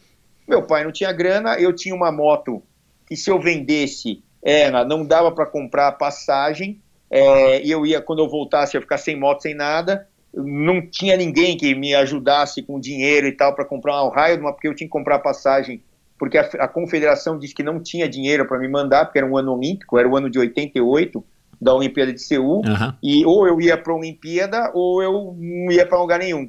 É, e aí me propuseram um absurdo, que até hoje eu acho, né? Foi na época do Nero Brede, até do, do, do seu Fernando Nabuco, é, que eu tenho muito respeito, mas nessa parte eu eu acho que não, não agiram de maneira correta. É, eles, eles quiseram que eu fizesse o terceiro tempo do Mundial anterior na pista de São Paulo. Fazer o terceiro tempo, eu já seria medalha de bronze. Nenhum brasileiro foi medalha de bronze no Mundial de quilômetro contra relógio. É, não faz é, sentido, era um- né? E era as um- diferenças de velódromo, né? Então, esse que é o problema. O velódromo de São Paulo não era um velódromo rápido, né? Porque ele era de concreto, super eh, áspero. Não sai tempo ali, né? Não tem tempo. Você pegar um velódromo do Rio hoje, eu faria, talvez naquela época, com uma perna aquele tempo no velódromo do Rio. Mas uh, fora de cogitação.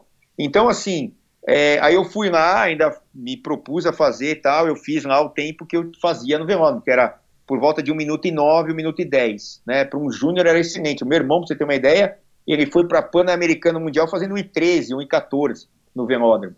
É, e para júnior era um tempasso. Eu bati o recorde brasileiro de júnior em campeonatos, lá com 1,995, sei lá o que eu fiz. E, cara, aí, o que que acontece? Aí eu com 18 anos, eu já estava na equipe da Pirelli, era uma ótima equipe. Eu, eu já tinha um salário para competir de bicicleta. Então eu era um profissional do ciclismo, mesmo com 17, 18 anos. Só que eu comecei a pensar, depois daquele episódio, o que, que vai ser da minha vida? Eh, se eu não fui nessa época para um Pan-Americano, para um Mundial, eu não vou ter chance de, pro- de- de projeção. E eu precisava de projeção para tocar minha vida, até economicamente. Falei, não, eh, eu vou continuar estudando. Comecei a fazer estágios, né, que eram estágios que a escola exigia, que era um colegial técnico, a Escola Técnica Federal de São Paulo, naquela época era uma das melhores aqui do Brasil. é, fiz lá o colegial técnico, mecânico, não sei o quê, e eu falei, eu vou começar a trabalhar. Aí eu comecei a trabalhar, estudar, e não dava muito tempo de treinar, e mesmo acordando 5 da manhã, batendo cartão às 8 da manhã, saindo às 6 da tarde, eu ainda ia para academia de noite, enfim, estudar, não, estudava de noite, e, e, os dias que não tinha aula eu ia para academia. Eu tinha bolsa na companhia atlética do Gary Shoes lá que me ajudou muito. E então assim a minha vida foi diferente da do meu irmão. Ele logo foi projetado para fora e ele foi um fenômeno e tal. Eu não sei se eu seria. Eu tinha tudo para seguir o caminho porque eu tinha tempos até melhores que os, que os dele na mesma época. Mas não aconteceu para mim, bicho. Paciência, vou fazer o quê? É, e nessa época aí de vamos dizer, é, foi que a minha vida começou a mudar. Meu irmão montou a loja, fui trabalhar com ele, virei sócio. E aí o ciclismo não tinha muito espaço para competição. E até hoje eu levo da mesma maneira. Eu tenho meu trabalho e nas horas vagas eu vou lá e treino, tenho a família, tem, tem que claro. ter uma conjuntura, ter uma conjuntura gigantesca, né, de tudo que você tem que articular para viver a tua vida. E eu, assim, sou muito feliz, sinceramente, porque eu tento ser é, é, de certa maneira, né, é completo, com todas as atividades e tendo equilíbrio na vida, que eu acho que tudo, primeiro, a família, trabalho, o treino e tal, se incorpora à minha vida, porque se eu não me cuidar, ninguém vai se cuidar por mim, é, ou ninguém vai me cuidar por mim, né? Então, Exato. sei lá como é que se fala isso. Então, é, eu acho que eu, eu, eu pedalando, eu estou super feliz e com, vou nas provinhas até hoje com 50 anos, estou aí, as provas mais planas eu consigo me virar. As que tem subida, obviamente, não é minha característica, mas foi mais ou menos isso. Um, você você não ficou com, com um ranço, com um rancor dessa, dessa, enfim, né? Claro que na hora você não gostou, né? Até agora você falou disso. Aliás, né, eu já gravei com o Fernando Nabuco, acho que você deveria gravar e tocar nesse assunto, talvez ele nem se lembre disso, mas é um cara com muita história, né? Um cara que fez muito pelo nosso esporte naquela época, né? É, infelizmente não, não não, não de... ele, ele podia ter deixado um legado, né, para as próximas gerações, mas as próximas não gerações teve continuidade, não... né? Não é, as próximas gerações não aproveitaram, enfim. Mas essa história também fica aí para o meu ouvinte aqui é, ouvir no episódio com o Fernando Nabuco, se eu não me engano, foi o episódio número 6 ou 8 do Endorfina lá atrás em 2017. Mas enfim, oh. é, o legal é que você não ficou com, com ranço ou com rancor, ou tipo falou, não, agora eu vou virar surfista, eu vou morar na praia, não quero mais saber de bike, enfim porque a, a, bike, enfim, acabou modelando a sua vida, né? Você não sabia, mas com 18, 19 anos, você não tinha noção de que com 50 você estaria pedalando ainda. E pedalando, diga, diga-se de passagem, num nível é, digno de um Anderson, né? Andersen, lá da Dinamarca. Mas, é, enfim. É, isso. É, é bacana, cara. É, é, eu vou aproveitar aqui já fazer uma pergunta do Dimas que eu achei muito legal. É, o Dimas, de novo, é um ouvinte que, que fez aquela pergunta lá da depilação, e ele é um cara super animado e tal, e ele disse que espalhou também no grupo de WhatsApp lá da, da dos grupos né, de WhatsApp, é, os quais ele faz parte, ele espalhou lá falando que o pessoal poderia fazer pergunta, é claro que eu não vou conseguir aqui fazer todas, Dimas, mas eu estou selecionando aqui umas bem legais e, e, e, uma delas eu achei bem, bem interessante, e vamos ver o que, que, que o Celso responde. Vamos lá. É, você tem um sonho no ciclismo, né? Não no ciclismo de competição, é claro, mas você tem um sonho na em cima da bike que envolva a bicicleta que você ainda não realizou? É, é, é um sonho, mas eu, eu tenho certeza que vai virar realidade. Né? Opa, olha que coisa boa. Eu, eu, eu, posso não ter muita certeza nas coisas na vida, eu, eu, como eu falei, eu sou um cara super pé no chão, mas eu vou fazer. Ou vai ser de uma maneira tupiniquim, com pouco dinheiro, com pouco apoio, sei lá, patrocínio, essas coisas, ou eu vou fazer por mim na loucura, como é um rachão da vida aí. Ou vai ser a moda Zanata, ou vai ser a moda, sei lá, quem aí que é tudo é, certinho, né? A moda Letap. É, é, pode ser. É, eu, eu vou fazer de São Paulo ao Rio um recorde que eu vou estabelecer atrás de um caminhão. Então, assim, é, eu vou daqui, são 400 quilômetros, eu imagino fazer 70 quilômetros por hora de média ou mais, atrás de um veículo, e, a, e esse veículo hoje em dia pode ser elétrico para a gente ter um carbono zero, né? Ou seja, o ciclista não emite poluição, fora os punzinhos que vão saindo no caminho, né? Um gás metano, mas esse gás aí a vaquinha também faz, então não tem problema. A quantidade é pequena, mas a gente vai fazer um é, São Paulo, Rio, 400 quilômetros atrás de um caminhão é, para te dar vácuo e provar que a bicicleta ela pode ser tão ou mais rápida que um automóvel ou não provar nada para ninguém. Eu quero provar para mim. Então, e eu quero estabelecer isso porque eu adoro andar atrás do caminhão. Tem gente aí que ah, não é politicamente correto. Tô, não tô nem aí. Eu gosto. É, é, é perigoso, é perigoso. Você está em altíssima velocidade mas é, é uma coisa que eu quero fazer pelos treinamentos que a gente fazia no velódromo, todo o treinamento tinha atrás carro, atrás moto, é que as pessoas não passaram por isso na vida, então muitas vezes não entendem, criticam porque, por não entender que isso faz parte do ciclismo, andar atrás de um carro, andar atrás de uma moto, andar atrás de um caminhão, eventualmente, que é, é, faz parte de um treinamento. E, e, eu quero fazer esse recorde aí, sei lá se vai ser Guinness, se vai lá, eu tenho 50, eu acho que ainda dá para fazer, e são mais ou menos 5 horas e 45 atrás, do, atrás desse veículo, vamos dizer, é, daqui até o Rio.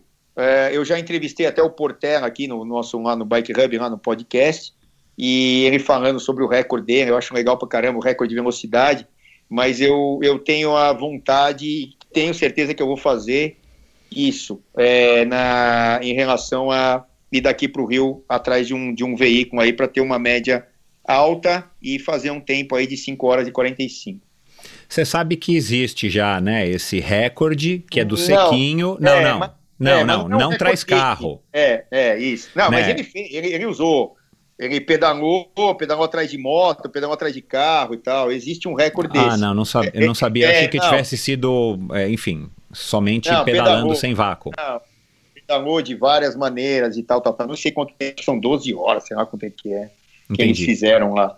Mas não, eu quero fazer um negócio. Esse, eu, eu não comecei ainda a prospectar, ir atrás de gente e tal, para me ajudar, para me apoiar. É, o Evandro já é um bom ponto de partida, né? O Evandro, para quem não sabe, é o recordista é mundial Portelinha. De, é, o Evandro Portela ele é recordista mundial de velocidade, é mundial, né? Eu, já, eu gravei com ele também já faz um bom tempo, já me esqueci aqui.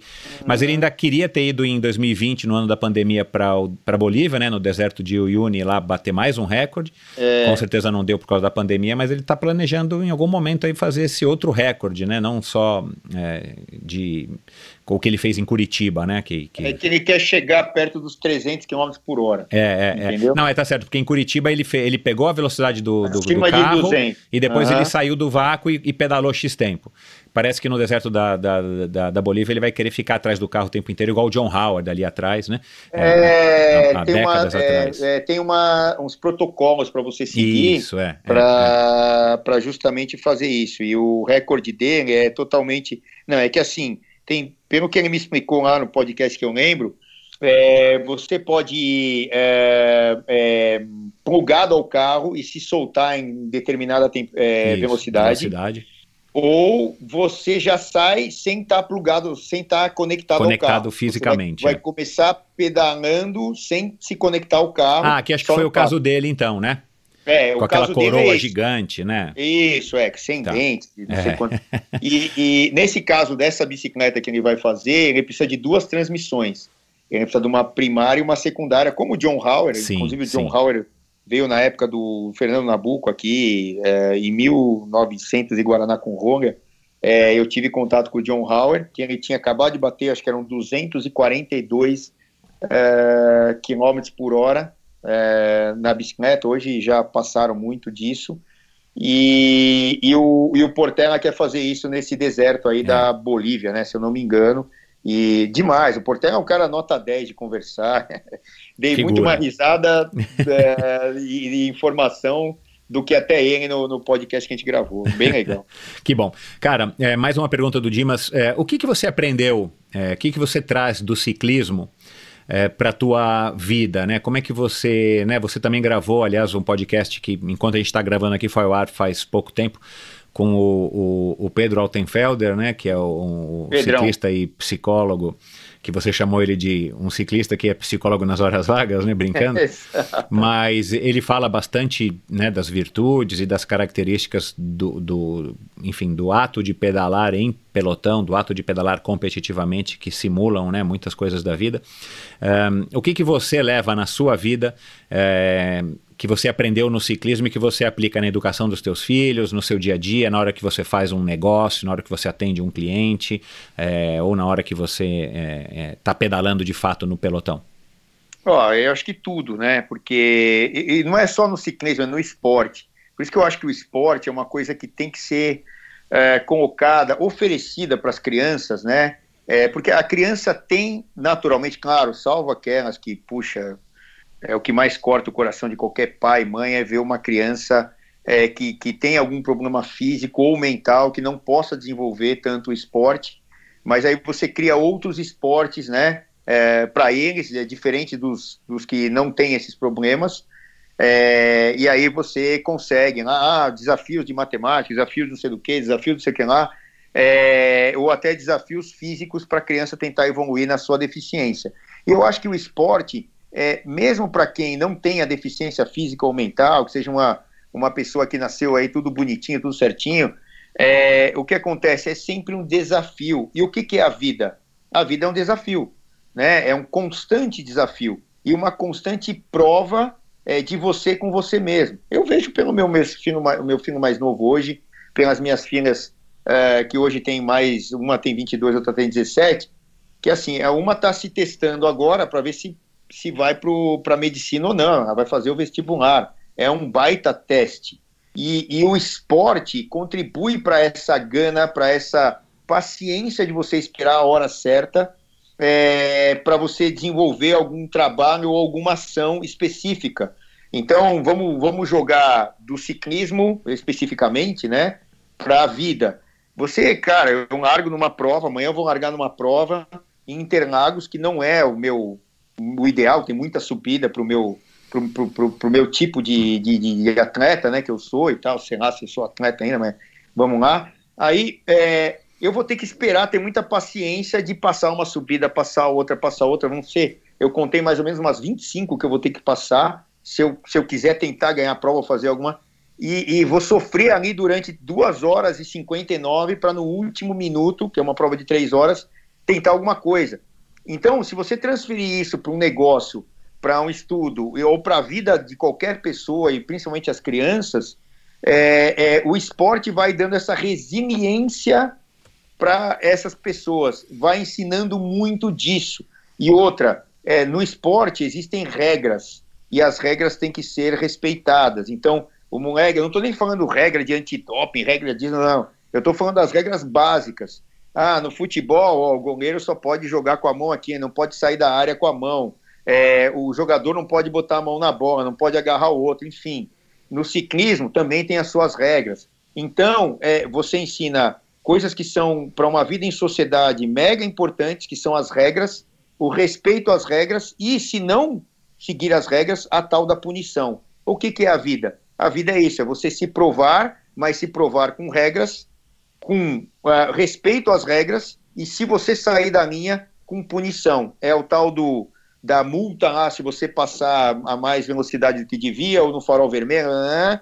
é, mesmo não prejudicando ninguém é, imediatamente, mas você com seu ato poderia prejudicar alguém. Então, eu acho que o esporte em geral, e claro que o esporte que eu mais faço, gosto de outros, né? Tantos outros, até golfe eu gosto de ver. Minha mulher fala, cara, você tá vendo isso? Eu tô, eu gosto de ver é, basquete, vôlei, automobilismo, motociclismo, tenho muitos amigos em todos os outros esportes. É, eu acho que assim é, o, o esporte te deixa nisso. E outra, se você separar um tempo na sua vida para fazer o esporte, você só vai ter a ganhar, nunca vai ter a perder. Cara, o Dimas também levantou aqui um ponto que eu achei curioso, cara, já era uma curiosidade minha, eu vou aqui é, só é, mudar um pouquinho aí a, a a maneira aí como ele, como ele fez a pergunta. Ele queria saber qual foi o maior mico ou furo durante uma transmissão, né? Falando aí do seu, do seu trabalho como comentarista na ESPN. É, e aí eu queria é, já aproveitar é, que se você lembrar, né, de qual foi o maior mico ou furo é, durante essa transmissão. E qual foi o momento mais legal para você, assim, que você se emocionou de fato, que você ficou feliz, ou porque você torcia por aquele cara, ou porque você não esperava, né? É, se você consegue lembrar isso. Na, né, em 15 anos de transmissão, se tem algum que vem à cabeça. O mico É. e o momento mais memorável. É, mico. ah, sei lá, a gente passa, eu, eu passo por mico todo dia, que eu sou, eu sou muito espontâneo, você já falou Claro, isso e já é. perceberam. Então eu vou falar e vou falar. Tô lá para isso. E desculpa se eu, desculpem se eu errei, eu volto atrás e eu tenho que ser humilde e falar, ó, aqui um lá que eu falei, peraí, ó, é assim. 99,999% das vezes não tem que fazer isso, mas de vez em quando tem. Claro, é. E, e outra, é ao vivo. Eu odeio fazer prova gravada. Eu odeio fazer prova gravada. Uhum. Eu só gosto de fazer ao vivo. Quando tem que fazer gravado, eu vou lá, faço tal. Eu não vou dizer, vai, o termo odiar é demais. Eu não gosto, eu prefiro fazer a prova é, ao vivo. Por quê? Eu não quero saber de nada que já aconteceu. Eu quero. É, Viver aquele, aquela espontaneidade do momento. Exato. Claro, é. exato. É, é. É, é, assim, se eu ficasse fazendo. é, se aqui eu tivesse um roteirinho para seguir e tal, para dar resposta para você, não ia ser tão legal. Exato, é, perde a graça. Você não, é, você não sai espontâneo, né? Então, é, e outra, é, a, a parte tática é, é, é o que mais me fascina no ciclismo, né? No ciclismo de estrada, porque são várias coisas, você tem que ter uma visão. É a leitura das ampla. entrelinhas, né? Não é só aquele Exato. resultado, quem ganhou, quem perdeu, né? Mas como é. É. que aquele resultado, como é que aquela equipe ou aquele ciclista atingiu aquele resultado.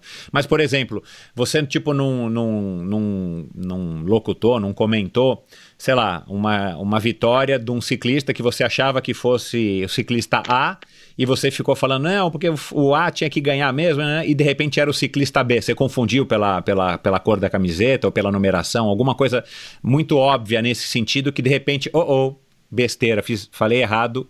Até você se conscientizou antes de verbalizar e você teve coisa nesse sentido. Aconteceu alguma, tipo, Não, mais, o- o gato assim, mais pulou, né? notória? É, o- tipo assim, você falou antes do. Então, o que acontece é o seguinte: é, quem, eu sou comentarista, então eu tô lá tem- é, justamente pegando essa parte tática, tentando tirar aqueles laços e jogar para o telespectador que está Uhum. vendo, falando: ó, embaixo desse laço aqui tem esse papel de embrulho, e quando a gente abrir a caixa, Legal. tem essa parte, aquela parte, aquela É, parte, aquela Excelente parte. essa metáfora, é. É, é, a gente pode pensar é, que só tem aqui o peão, a torre, não sei o que, se for um xadrez, ou a gente pode falar, ó, todos os, todas a- as pecinhas são igual a- iguais às damas, que elas são todas iguais, todas têm as mesmas chances, entendeu? Mas não são. Geralmente é um xadrez, é cada peça diferente. O tabuleiro é igual para todo mundo, que é a pista, mas as peças são diferentes e a formação a rainha, o que, que ela fez? Ela nasceu rainha, foi criada como rainha e tal. Então é a equipe Jumbo Visma, sei lá, que ela tem o histórico, ela tá lá soberana. Aí você pega o coitado do peão, que é a equipe convidada, e ele é peão, ele é lançado na fuga, né? Então, assim, é, ele tá à sorte do mundo. E ele não tem tanto preparo quanto o cara lá que é a rainha, que é da Jumbo Visma hoje, ou da Ineos e tal. Então, o que, que acontece? O importante é que a pista seja igual, o tabuleiro seja igual. Então, só que é o seguinte, é, por que a gente está falando tudo isso, né? Até saindo do. Porque eu comento, então eu tenho que tentar colocar as pessoas para entenderem ah, aquela corrida, o que pode acontecer, o que não pode, o que deve acontecer. Agora, eu tenho a minha opinião. Eu falo, olha, para mim o favorito aqui, nós estamos gravando, né? a, a, em, em, na época da volta à Espanha, ela não acabou, né? Ela está na décima etapa. São 18 esse ano. É, Quem que é o favorito para você? Para mim é o Roglic, é, não tem jeito. Uhum. É o cara que está se demonstrando mais forte, tem um contra-relógio ainda para acontecer, blá blá É, blá. blá. é. Antes de largar, eu falei, o favorito para mim é o Roglic. Tem lá o Carapaz, que tem chance, não sei o quê. Ou se o Roglic der um pau, cair, não sei o quê, bom, isso não tem jeito, né? É, Aí, é, mas são- eh, em termos de preparo, estratégia e equipe, é o Roglic hoje. Uhum. Mas, enfim, eu, te, eu vou dar a minha opinião, que é o que eu acho. Eu não tenho medo de dar minha opinião. Entendi. Hoje mesmo, teve uma etapa que encerrou hoje, tinham dois atletas na fuga, eh, o Soler, que é da Movistar, e o Gaudu, lá, que é da Francês Dejean. É. eu olhando os dois caras, eu falei, cara, parece que o Galdu está respondendo muito mais fácil as acelerações do, uhum. do, do Soler e tal. Eu acho que para mim ele hoje entre os dois ele ganha. 50, e foi justamente né? o Soler que ele, ganhou. Não, não, foi o Galdu que ganhou. Hoje foi o Galdu. Ah, tá. Ele, ele deu a pancada, o Soler não aguentou, então, enfim, ele ganhou a etapa. Mas eu posso dar um palpite e errar, mas ali na linha. Agora, eu acho que isso é um palpite de momento, que é. A gente não está dentro do atleta para saber. Agora, é, decifrar a prova é, é, da maneira taticamente falando, isso é minha obrigação. Entendi. Né? É o teu e, papel aí, naquela dupla junto com hoje o, o Renan. Hoje, o é, Renan, o Renan é. Mas então, enfim, e mas, você mas, é um assim, co-apresentador, né? Porque ele é o locutor de fato, então, né? Ele é quem tem essa pode, obrigação. É, é, por exemplo, Entendi. Já, já aconteceu mico na época do Everaldo Marques de narrar um cara que ganhou e foi o outro. Aham. Entendeu? Uhum. Isso vai acontecer, são 200 caras ali disputando sprint. Agora, é uma coisa, eu vou falar de uma outra maneira, um fato engraçado ou É. meio tenso na hora, Aham, aham. que pode ser considerado como mico, é, foi mais com o Everaldo, na época a gente, pô, eu começando, cara, nunca tive em televisão. Exato, é claro. Porque você também Nunca- evoluiu muito, né? Porra, É nítido isso. É, é, é, hoje eu tenho muito mais segurança para fazer as coisas. É claro. Eu tinha há 10, pô, há 15 anos atrás, quando eu comecei, nunca pô, fui jogado lá no meio da, da cova dos leões, né, com um monte de gente ouvindo. E, e graças a Deus que a internet não era tão forte para criticar, era menos gente e outra. não tinha padrão. não tinha Exato. padrão. É, pô, eu lembro um, um amigo, creio que seja amigo teu até hoje e tal. Eu, é um conhecido meu e admiro até a família, ele e tal, lá, os negócios e tal, e até a postura atlética deles lá, de todos da família, é, que é o João Paulo, o João Paulo Diniz. Aham. Eu lembro quando chegou, quando chegou, a gente estava no primeiro ano, acho, de, de Tour de France, e eu lembro até que era o Renato Bevilacqua lá, o, o diretor que fazia a prova com a gente, hoje ele não está mais na ESPN, eu e o EV. E o Renato Bevilacqua chegou assim depois da prova, falou assim, ó, chegou, porque chegavam e-mails lá, a gente, a gente pedia audiência... Não tinha WhatsApp, né? Não É, com e-mails, né? Então chegou um e-mail lá, falou, ó, é, pô, adorei a transmissão de vocês, eu ouço a, a transmissão da França, da Itália, lá, sei lá, há anos, pô, e a transmissão de vocês está demais, pô, isso aí foi no primeiro ano, se eu não me engano, É, e aí estava assinado o João Paulo Diniz. Aí o Bevilacqua Que chegou para mim, legal, eu falou, não sabia, que legal. Ó, ó, falou assim. Aí o João até pode, sei lá se ele lembra disso e tal, mas enfim. Aí é, o Bevilacqua chegou assim. Isso aqui é aquele João Paulo Diniz, do Pão de Açúcar, né? que hoje não é mais Pão de Açúcar, também é, é da. Como é que é o nome da empresa deles lá? Na componente holding. É, é, nome. é Península, né? É, Península, É, que, é é. que é, o João Paulo faz parte da Península, mas a empresa É. dele é componente holding. Mas enfim, vamos lá. Aí ele chegou assim e falou para Que mim. bacana, meu. Eu- ele falou assim, é o João Paulo Diniz, ele pedala, ele é triatleta, eu já cruzei milhões de, milhões de vezes ele aí na estrada e tal, tal, tal, é ele mesmo. E, é, só que aí, o fato que eu vou falar contrário, é que assim, eu estava chegando lá tal, e no primeiro ano foi até, eu, eu acho que foi o dia da que- queda da Bastilha, que o Mauro Ribeiro, a gente convidou ele para ir lá, acho que foi o primeiro ah, ou sim, segundo ano. Sim. E o Everaldo Marques, ele tava com gripe, sei lá. Hoje você fala gripe, os caras já pensam no tal no corona. Mas ele tava gripado, não sei o que, com febre, e foi lá fazer a, a transmissão. E ele chegou lá, ele começou a passar mal de um jeito, e ele começou a botar tudo para fora. Chamar o tal do Hugo lá, como a gente chamava, antes- falava antigamente, né? E, e ele começou no meio da transmissão, cara. E eu não tinha experiência de televisão, porcaria nenhuma. Aí daqui a pouco ele começou a botar tudo para fora lá no, no Nossa Na- senhora, meu. lá Na cabine, na cabine. É, e aí, é, eu- aí ele saiu do ar, ele saiu. E a transmissão rolando. Ó, assume aí, caramba. Coitado, meu. Eu fiquei lá com o microfone, eu não sabia nem o que falar, porque Ai, eu cara, comentava, que mas aí sem o ar lá de um lado, porque eu comentava, jogava pro cara. E, cara, eu fiquei ali numa. Só que o Everaldo, mega, hiper, blaster, profissional, voltou. Aí ele chamou o Hugo lá no banheiro, não sei o que, voltou. E Legal aí essa história, continuou e tal. Então, assim. É, São situações que você é colocado e você ou vai ou vai. Exato, vai é. aprendendo, vai evoluindo. Nada como eu ao vivo, né, cara? Nada Pô. como ao vivo, é. Outra situação bem peculiar, falando nesse sentido, também foi passada com o Everaldo, ainda na época dele, é, a gente estava num giro de Itália, e, e aí é, choveu demais, sei lá o quê, encurtaram a prova e não tinha sinal do helicóptero e não tinha sinal das, das motos. E a gente ah, quando a tela uma... fica preta, né? É, não, a gente ficou com uma câmera da chegada, que é a única que tinha sinal, porque era é. ligada no cabo, né? É, é. Sei lá, da, e da, aquela da... câmera que não acontece nada, as pessoas estão passando, estão conversando, Isso. né?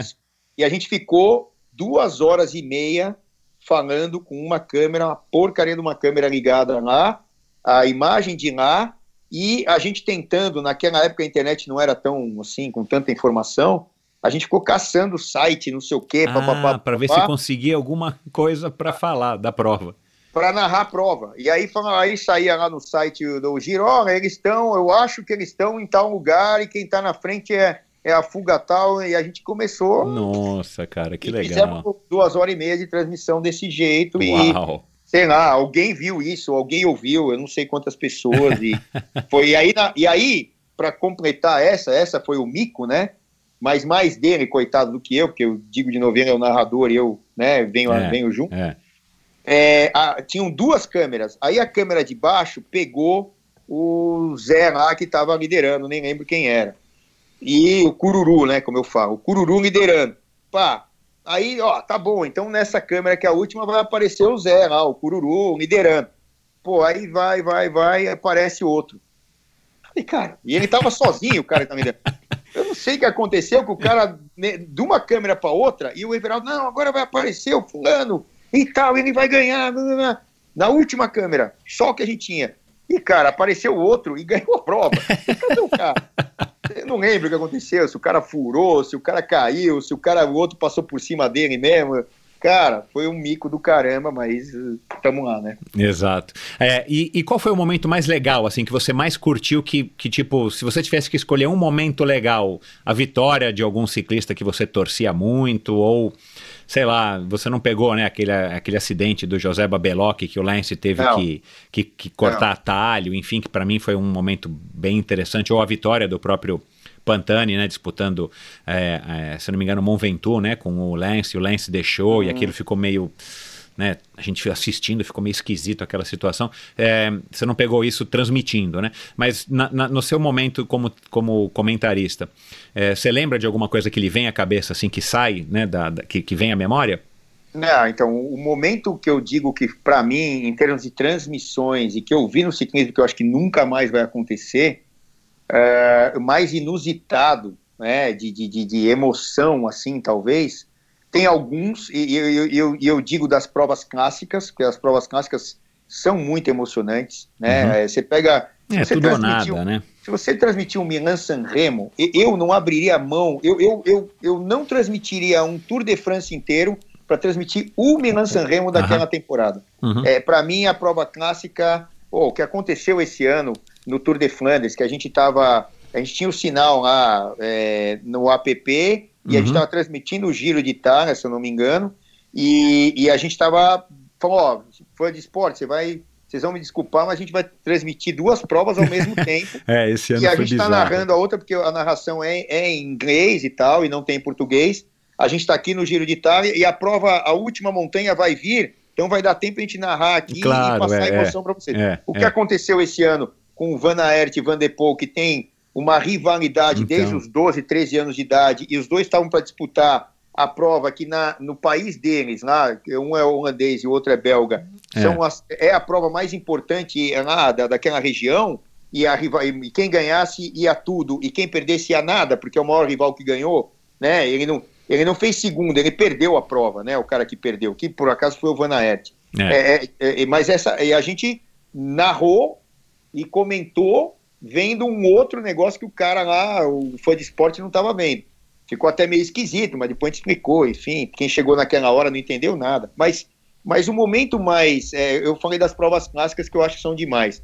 É, mas um, um, momento mais é, é assim é, diferente, é, inusitado para mim foi o Flume que saiu correndo a correndo. pé. Ele ah, deu eu pensei nisso na hora que você moto. começou a falar. É, ele deu aquela pancada. Na verdade, foi o Rich Port com ele que deram a pancada na moto, na moto. né? Por causa dos, dos espectadores, é. a moto teve que diminuir a moda TV, eles bateram atrás, a bicicleta do Flume ficou em, em cacarecos, né? Não tinha como andar. O carro de equipe estava a quilômetros de distância porque os pelotões estavam cortados. Aí, o que eu sempre falo, desculpa, é, com sinceridade, eu acho que é certeza para todo mundo, se for parar e pensar, que um carro é, neutro não serve para porcaria nenhuma. Eu sou um dos poucos caras que falam as coisas aí, que, que eu acho que tem que ser faladas e não fico passando mão na cabeça de ninguém. Para que, que serve um carro neutro da Shimano, da Mavic, da é, é, Vitória? É, na verdade é grana, né, Celso? Não, é, então, é, é o que eu falo. Tá? É um patrocinador grana, que paga, né, enfim. Então, mas assim,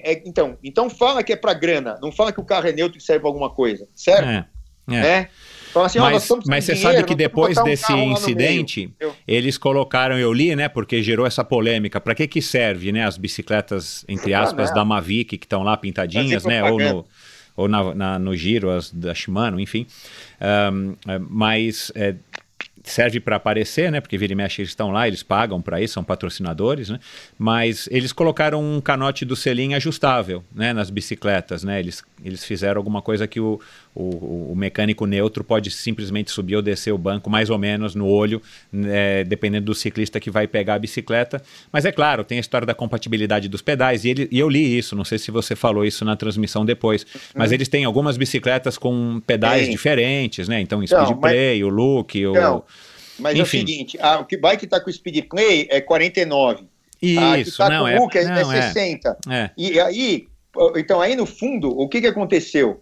O Frume estava lá, ele não tinha a bicicleta dele porque quebrou o quadro. Não, ele começou a pedalar na bicicleta da ele Mavic. Ele tentou, começou a pedalar, não deu, ele saiu, não, ele saiu correndo primeiro, eu acho. Ah, sim, é porque a bicicleta não chegava, é. Isso, porque o carro estava lá atrás Meu, foi loucura, dele. cara, aquele foi Aí ele épico. saiu correndo, aí falou, ah, tem essa bicicleta. Ele subiu na bicicleta e não conseguia pedalar. Aí chegou o carro dele, Isso. depois que ele estava com a bicicleta quase é. terminando, é. aí ele pegou a bicicleta dele e terminou a prova. No fundo, fizeram o que eu achei correto, porque não foi a culpa dele, é, foi culpa da organização, que a é, moto era da organização é, é, e tal. O acidente foi causado pela organização, não foi causado pelo Flume ou qualquer outro é, atleta. É. Ou mesmo, ou, é, isso aí. Deram o mesmo tempo do quem ganhou a etapa, ah, já não lembro, mas não, não foi o Rich Port. Aí deram o mesmo tempo para todo mundo e, e aí foi correto. Mas assim, aquela situação do cara sair correndo é muita vontade de vencer. Muita vontade, é é, tem que tirar o chapéu para um cara desse, é. que, que, que, são poucos no, no, mundo do esporte ou do ciclismo. E, cara, aí daquele dia em diante eu admirei muito mais o Frume uhum. do que já podia ter admirado. Agora, falando nesse negócio de torcer, eu juro para você, eu não torço para ninguém. Eu é. não torço para ninguém quando eu tô narrando, eu, tô, eu comentando, eu tô lá Agora, assim, eu posso ter predileção por um atleta ou por outro, é, é. mas se eu for analisar, eu tenho que analisar tática, física e é, de, de qualidade, né, é, os atletas, ou da equipe. Mas, assim, é, eu não vou torcer para ninguém, eu não tenho esse direito e eu torço pelo ciclismo, para ser um claro, espetáculo. É, né? Quando a etapa tá chata, pô, essa etapa tá chata. Vamos falar de, de Nutella, vamos falar da fábrica da Ferrari Vamos uhum. falar do larguinho lá que me jogaram para começar a pedalar, que muitas vezes aquilo que a gente está falando pode ser besteira, mas as pessoas podem fazer analogia com coisas da, do dia a dia delas. É, não, e, e, depois, né, Celso, você tem que ficar falando alguma coisa, porque não tem sentido vocês deixarem lá o áudio da prova, né, o, que nem tem áudio, então, né, vocês não, ficarem tem. esperando. É, tem, mas enfim, tem vocês têm que falar alguma coisa. Então, assim, é aquela história, né, cara? É fácil quem está aqui do outro lado da tela criticar, né? Mas é, é, eu achei muito legal o que você falou lá pro, pro Francisco Martins no Demoncast. Cara, eu tô há 15 anos. Porra, claro, já errei, mas, cara, eu acho que eu mais acertei do que errei, então acho que você uhum. tá certo. E acho que a tua experiência como ciclista faz toda a diferença, porque se a gente for ver, Phil Liggett, né? Eu brinquei aqui que você é o Phil Liggett da Palmas do Tremembé. Mas, cara, é um cara que pedala, um cara que pedalou muito mais sério, um cara que é amigo dos ciclistas. Tudo bem, outro contexto, porque o cara tá no, no, no mundo do ciclismo dentro da Europa e tudo mais. Mas enfim, cara, isso faz toda a diferença do que só ter um, com todo respeito ao, ao EV, ao Ari, ao Renan, é, eles são comentaristas, jornalistas de profissão, né? Uhum. Mas eles não são ciclistas como você é, por mais que você tenha levado eles para o ciclismo. Mas enfim, vamos lá, senão a gente não acaba aqui hoje. É, uhum. E aí, para terminar, é, diretamente aqui essa pergunta do Dimas, que eu achei também curioso, e aí eu fiz um, um, um adendo na pergunta dele. É mais difícil hoje no Brasil ser ciclista profissional, ou ciclista que leva a sério, comentarista ou apresentador de podcast, eu acrescentei isso, ou empresário no ramo de bike? Eu, eu, eu não tenho dúvida nenhuma que é o último. empresário, né? Ah, eu já te falei que isso aqui não é um país sério. Cara, uhum. muita gente pode não concordar comigo, uhum. mas isso aqui não é um país sério. As regras mudam, existem regras para uns e existem outras regras para outros.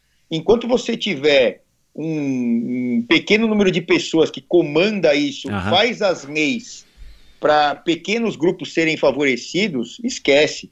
Uhum. Quando eu estou na TV, é, o, é, é, é, é assim, é, é, o meu momento de desligar de tudo isso. Por isso que assim, é, é esse outro trabalho que eu faço, que é o, o que, que eu sou mais conhecido, talvez, aí pelas pessoas e tal, porque tem uma, uma abrangência, né, de país e tal, e até fora do país, tem gente que me conhece por isso e tal.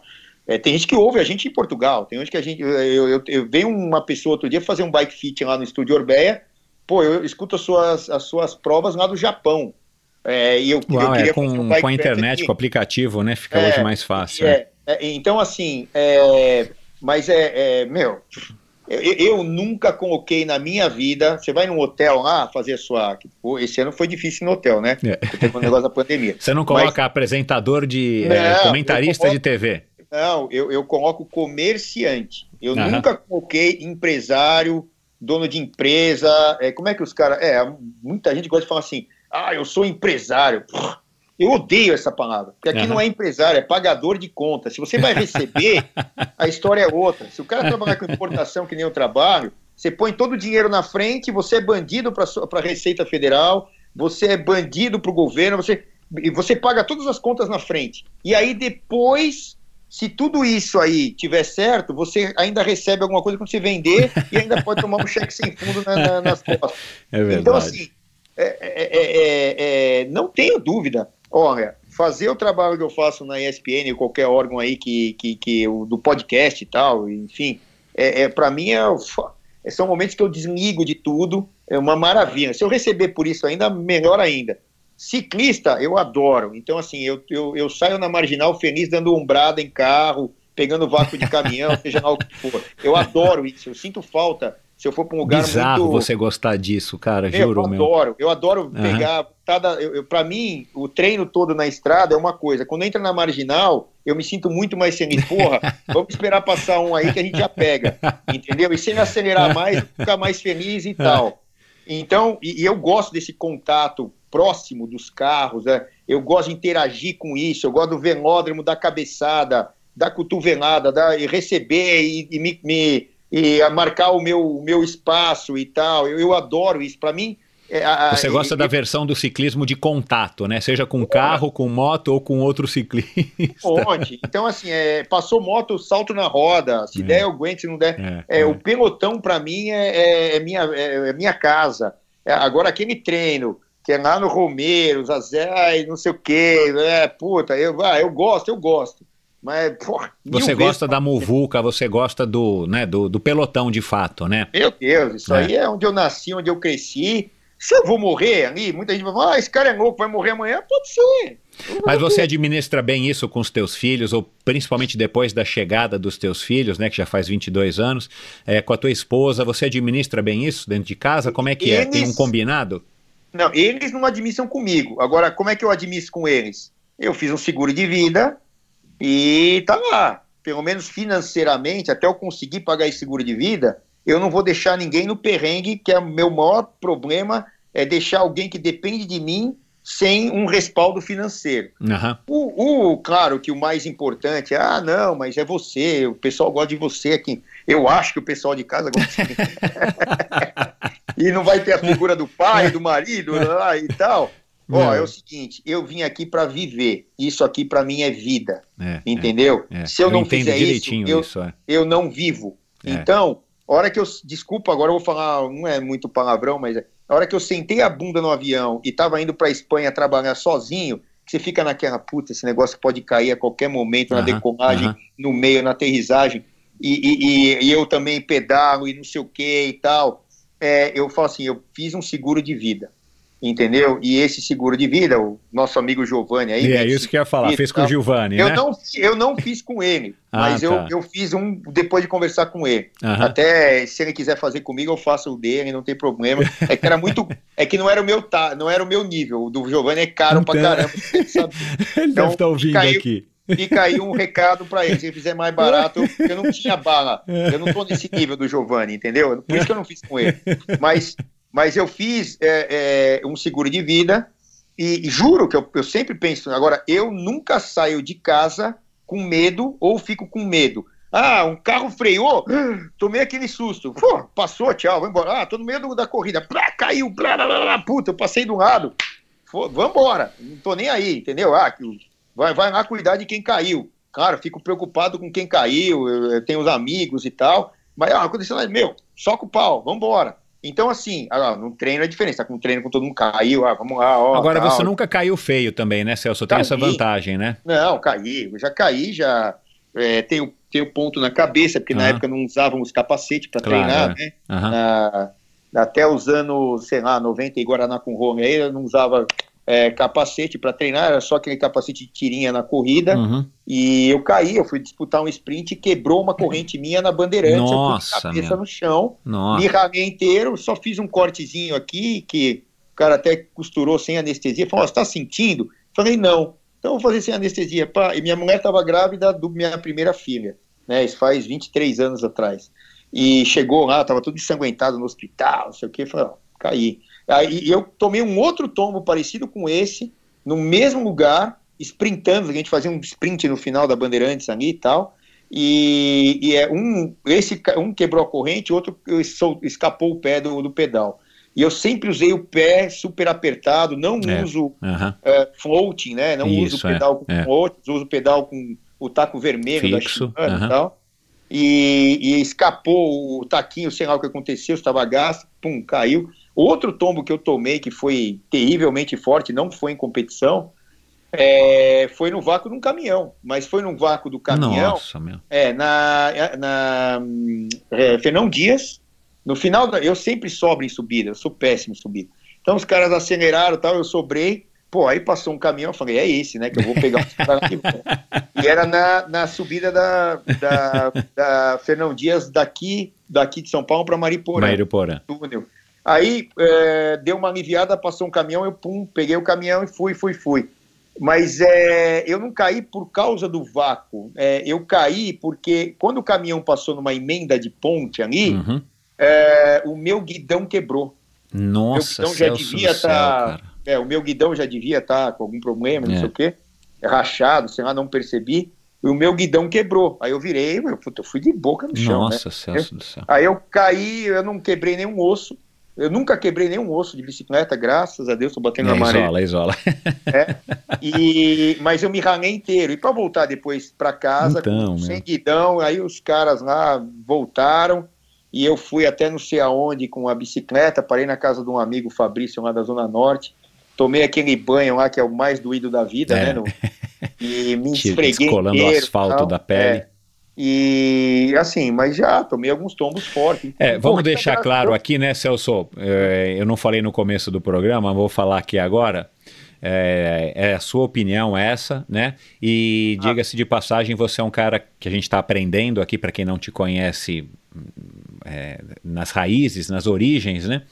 Você é um cara que aprendeu a andar de bicicleta desde cedo, você passou por velódromo, você teve professores, exemplos como teu irmão, seu Eduardo Pertolano, enfim. Você é um cara que aprendeu a andar de bicicleta, né? É, desde criança e aprendeu a andar no ciclismo, no pelotão, caindo, como você diz, enfim. Então, também esse é outro grande diferencial, muito embora, é, aí minha opinião pessoal, a gente não vai se estender nisso também, porque não é o objetivo aqui. Cara, é, o mundo hoje é muito mais complicado para nós que pedalamos, embora a gente já tenha conseguido mais espaço, né? Mas o mundo é muito mais complicado porque a gente tem hoje um, um- um agravante enorme, é, que não são os tocas-fitas é, Roadstar, lembra que ainda tinha o toca-fita, de depois virou Janeiro, toca-CD. É. Miami, Mas é, a gente tem um celular competindo com a gente hoje nas estradas, nas ruas, enfim. Então, assim, é, é- é muito mais tenso. Mas, sim. enfim, você é um cara que sabe andar, é fato, eu já vivo, a gente já pedalou muitas então, mas vezes só uma junto. coisa que eu quero deixar clara, Michel, desculpa até te cortar aí.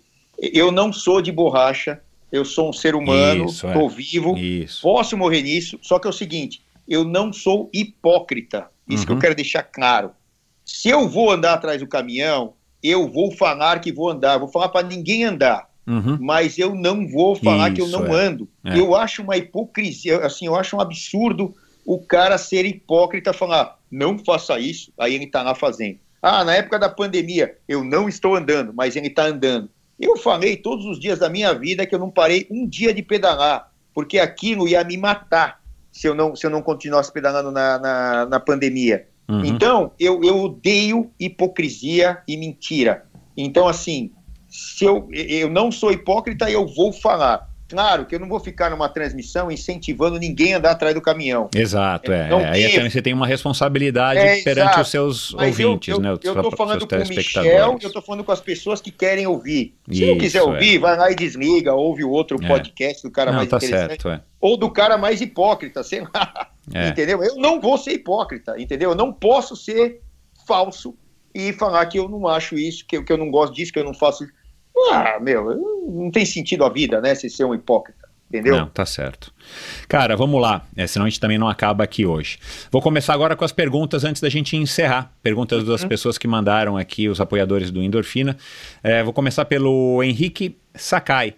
É, primeiro a gente vai fazer perguntas mais gerais sobre o esporte e depois a gente vai nas mais específicas, inclusive técnicas que muita gente né, é legal que eu tenho aqui também é, apoiadores que também curtem o ciclismo, como eu, como você, e tem questões técnicas que gostariam de perguntar para você, então vamos aproveitar aqui esse nosso bate-papo.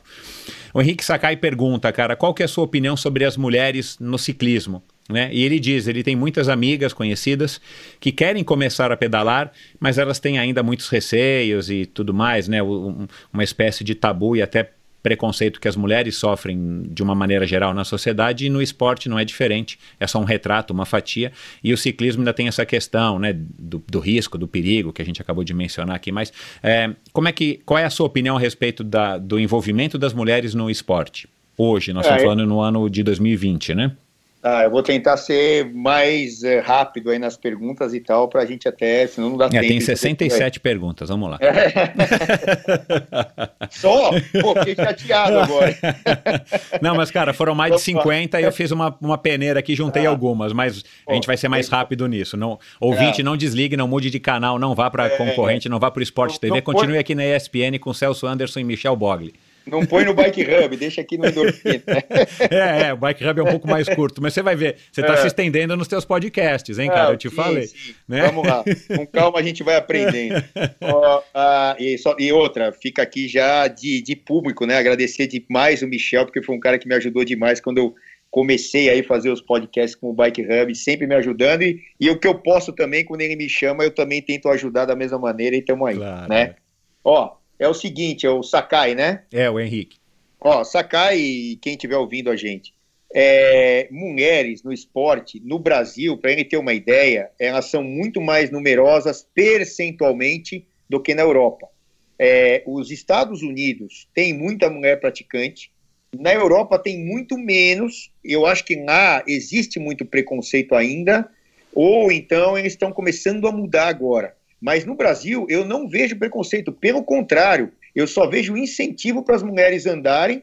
O ciclismo sempre foi um esporte muito masculino ou masculinizado e hoje está muito diferente. Um exemplo está aqui em casa. Como é que eu conheci a minha mulher? Eu conheci a minha mulher, ela se inscreveu numa das viagens que eu, que eu produzo lá, que eu Essa faço. história é legal demais. lá, lá no Chile. Ela morava aqui do lado da minha casa. Eu morava a, sei lá, dois quilômetros da casa dela. Ela frequentava a USP, onde eu também frequentava treinando, sei lá o quê. Só que de um outro, de uma outra tribo, de um, de um, de um outro grupo de pessoas é, que eu tinha contato, mas nem tanto, lá do Marcos Paulo.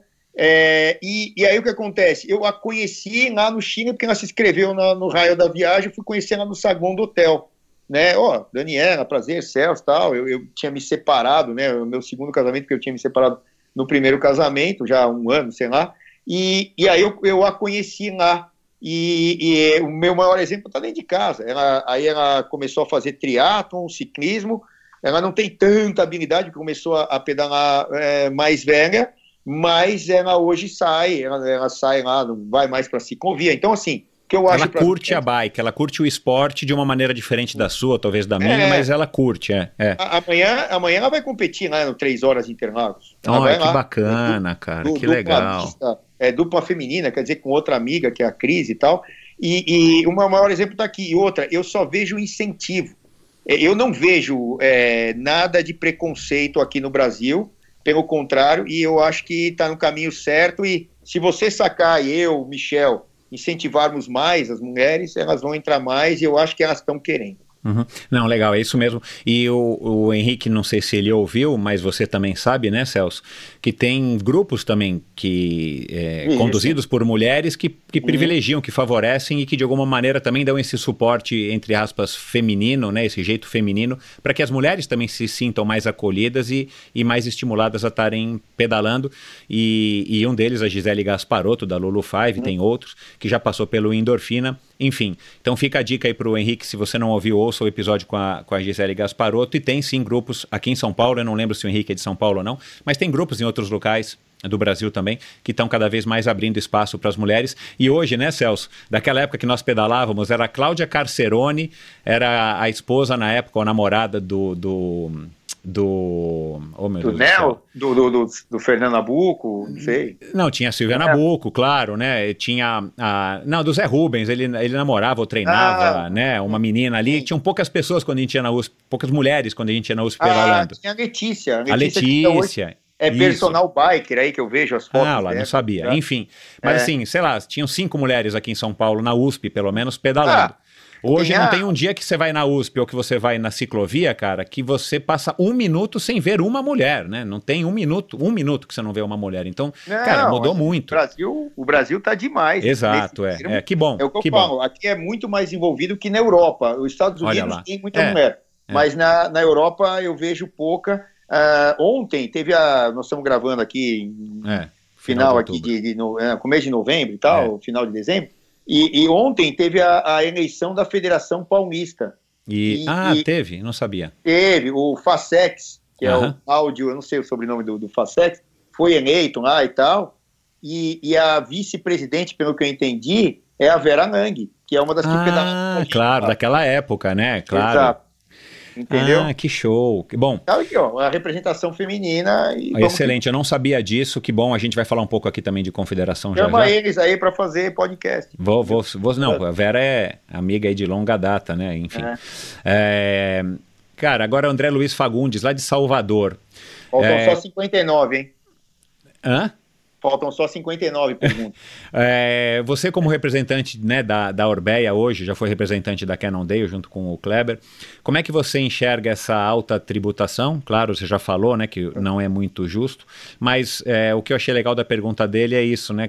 é, tem essa história de que a gente tem que pagar muito mais caro pelos produtos, mas tem gente que tem condições, tem gente que se endivida, tem gente que vende o carro né, e compra uma bicicleta, mas, cara, é, é, é ruim porque impacta na disseminação do esporte. Né, a gente pode usar uma bicicleta nacional, tem bicicletas nacionais de altíssimo padrão hoje no, no Brasil, perto daquela nossa época, né? é, do câmbio, daquele câmbio que você falou lá que eu me esqueci, que eu já tive nessa Caloi jovem, De Mozil. de Mozil, enfim.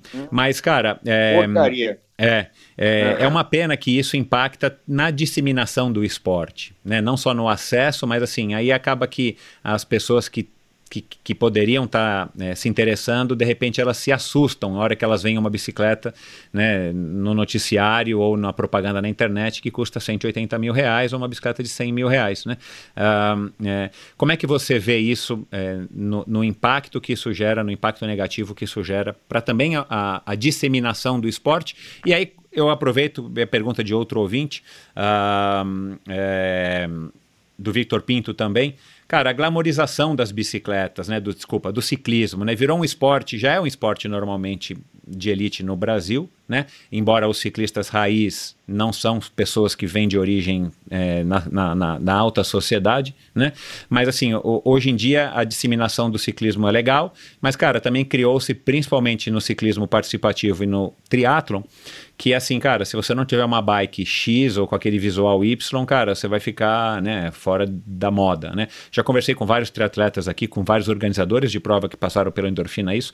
Antigamente no triatlon tinha categoria militar, tinha mountain bike, tinha gente com calói, eu mesmo comecei com Calói, não desmerecendo a marca, né, é, do Rocha, mas, cara, assim, com uma Calói 10, que, né, não, não era nenhuma Peugeot, muito menos uma bike Kestrel da época, enfim, uma Colnago, uma Vitus, né, mas hoje em dia a gente não vê mais isso, né, você vai no Letap, cara, não tem gente competindo lá com uma bicicleta Galo, não tem, né? É, no Letap ou no Gran Fondo, ou mesmo amanhã, nessa prova que você vai competir três horas de Interlagos, provavelmente não vai ter ninguém com uma bicicleta é, galo. É, enfim, como é que você enxerga essa, essa disparidade né, de a importação bloqueando ou, de alguma maneira o crescimento do esporte ou inibindo e ao mesmo tempo a, a, a essa sobretaxação, essa, essa taxação muito alta, excessiva, também dando essa glamorizada no esporte que é discutível, né? Assim, para quem tem é legal, mas para quem não tem, de repente o cara se inibe porque fala, eu não vou chegar lá com uma bicicleta galo, né, para competir numa prova X. É, eu vou falar, eu acho que sobre uh, responder essas duas perguntas é, com, com exemplos. Eu acho que é mais fácil. É, por exemplo, eu pedalo aqui num grupo do Pedrão aí, do Pedro Altenfeld e tal. O Cycle Cousins. É, eu considero o grupo dele porque ele é o que tem o saco de ficar respondendo todo mundo lá no, é, no ele, é, é, Eu não tenho a menor paciência. Ele, é, ele, ele, é, o, ele é o líder, é você já viu o meu estilo, eu falo, ó, é, é, tá assim, tá assado, ó, não tá, vai, né, catar coquinho, que eu tenho mais o que fazer do que ficar respondendo um, ai, o carinha hoje atacou no treino, me deixou sozinho. Ah, bicho, é. bateu, cara. Você quer é, eu não sabia assim? que tinha isso, eu fiquei sabendo pelo Tercinho depois de um tempo e, e bom, tem gente que curte isso e, e pelo é, jeito... eu não tenho o, saco nem tempo curte. pra ficar é, nessa é, aí, é. mas eu, eu admiro o Pedrão até por ter e, e gosto de todos que estão lá, até do que já reclamou, do que já discordou comigo. É, a gente faz um, uma, um final de ano ali, um panetone, não sei o que, esse ano, esse ano não vai ter tal, mas fizemos ano passado, foi legal pra caramba, todo mundo se une, é, é, um, é demais, é muito legal, e as pessoas que você vai conhecendo tal. Então eu só vou dar um exemplo, ali tem de tudo nesse grupo mas a maioria é advogado, empresário, profissional liberal, blá blá blá, blá, blá, blá, ou seja, a maioria dos caras estudou ou conseguiu na vida uma ascensão social, até para ter o produto que tem, a bicicleta que tem, blá blá blá blá blá blá. blá. Eu não estou generalizando, eu só estou dando um exemplo, tá? É, existem pessoas que pedalam hoje de todos os níveis sociais, mas se a gente comparar, por que, que eu falo que isso aqui não é um país sério, não é um país justo? Se a gente comparar com a Europa, que você acabou de citar aí das meninas e tal, não sei o quê, né? Eu acabei de citar falando que lá não tem tantas meninas quanto aqui que pedalam em percentuais. É lá, eu saio para pedalar lá, então eu vou para San Sebastián, lá onde eu tenho os negócios com a Orbeia, tal.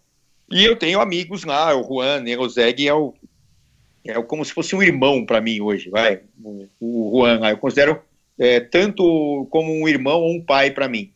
E eu vou lá, aí tem o um grupo de pedal deles lá, que é o Donostiarra. Donostia é o nome de San Sebastián em basco, tá? Então é ah, San legal. Sebastián Donostia. Uhum. Donostia é o nome lá do lugar em basco.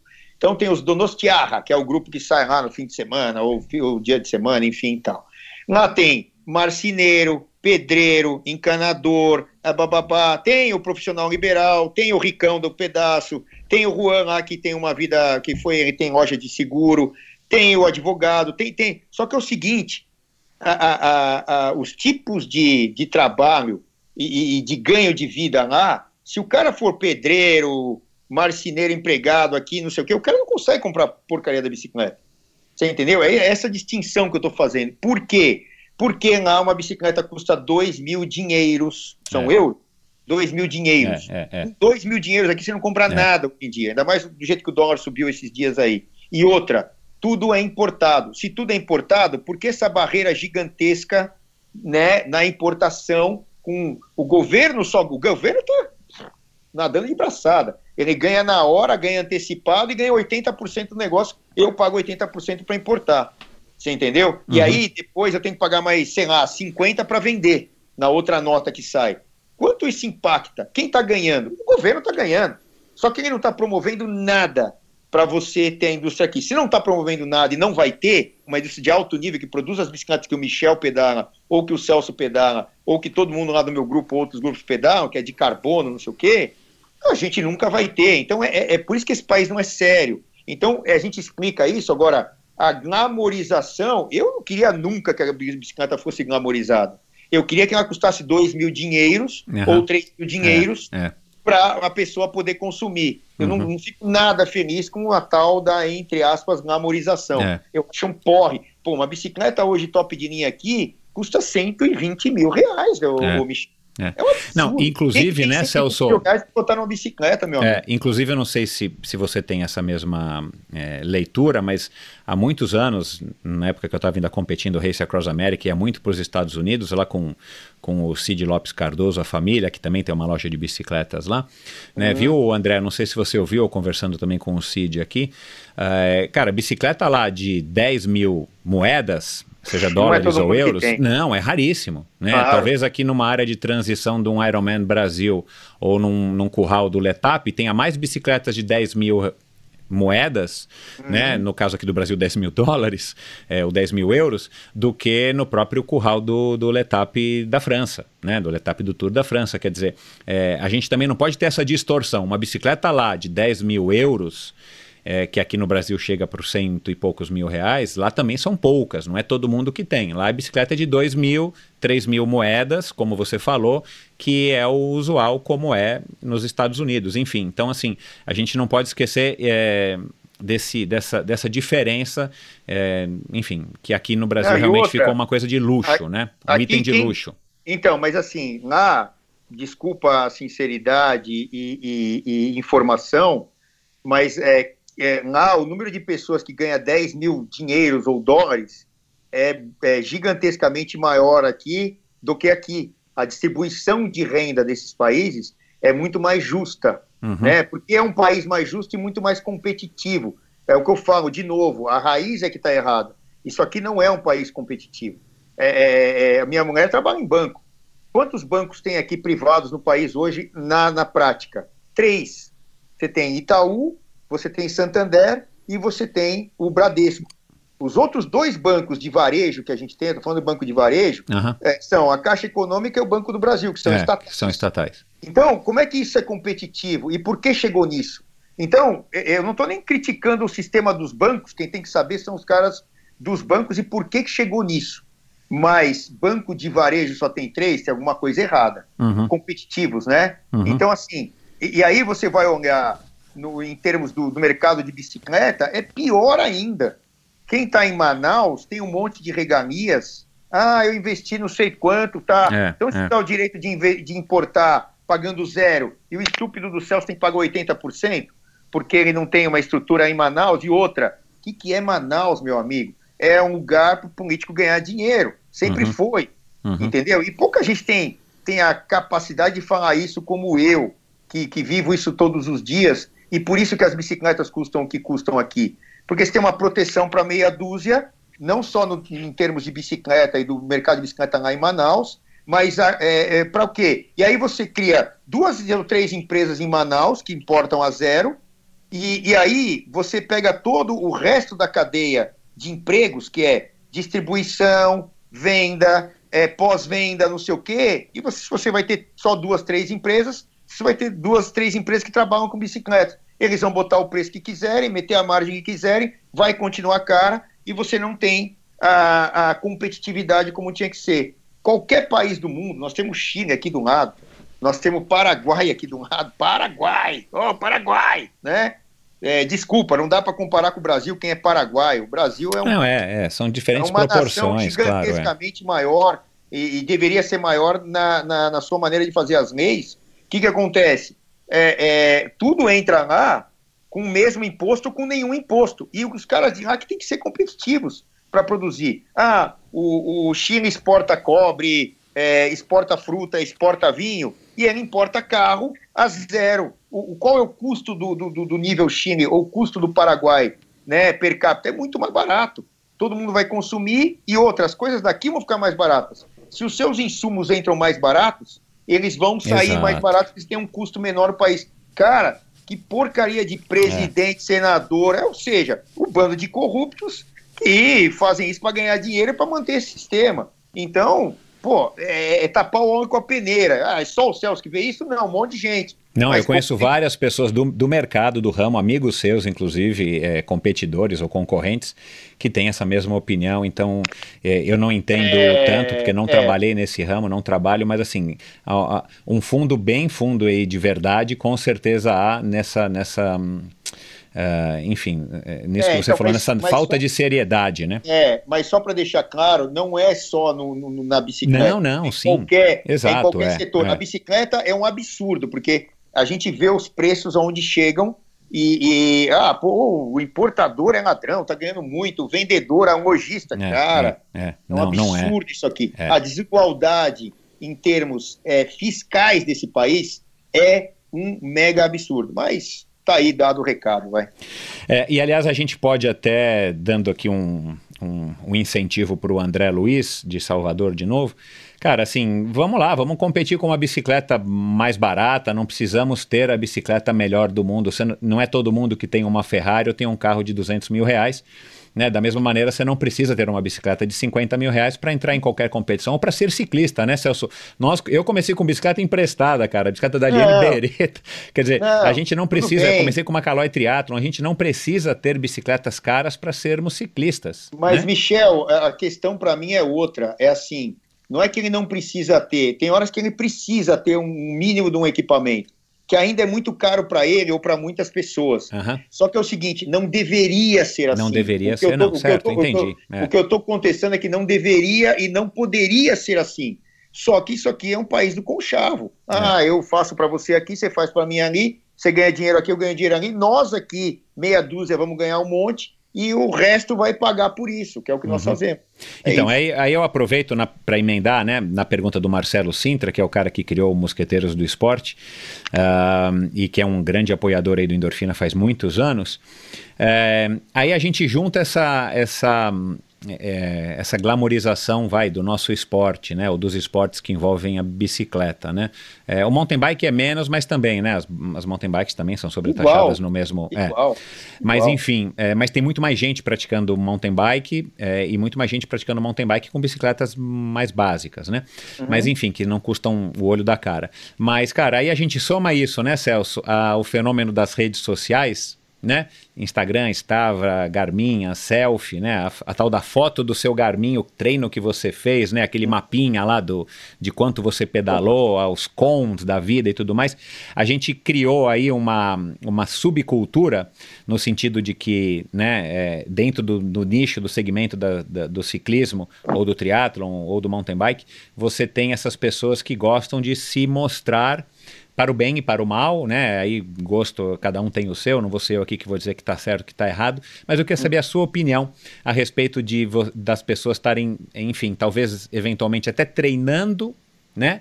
Para poder postar, treinando para, é, ou as pessoas estão é, fazendo tempos para poder postar e depois se vangloriarem de que tem um com tal ou de que são melhores ou piores do que os outros. O que, que você acha de, desse conjunto?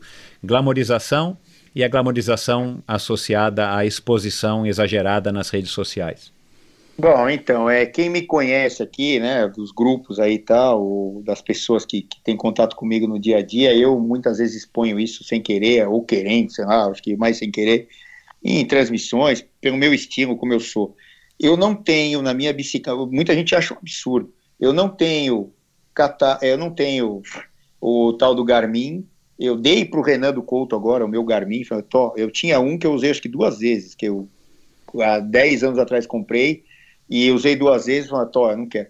Eu não tenho o tal do ciclocomputador que eu chamo, eu chamo de Katai. É, O, poten, o potencímetro eu acho muito mais saudável você ter para você, claro. mas é. não ficar botando um para o outro aí quanto de potência você gerou ou deixou de gerar.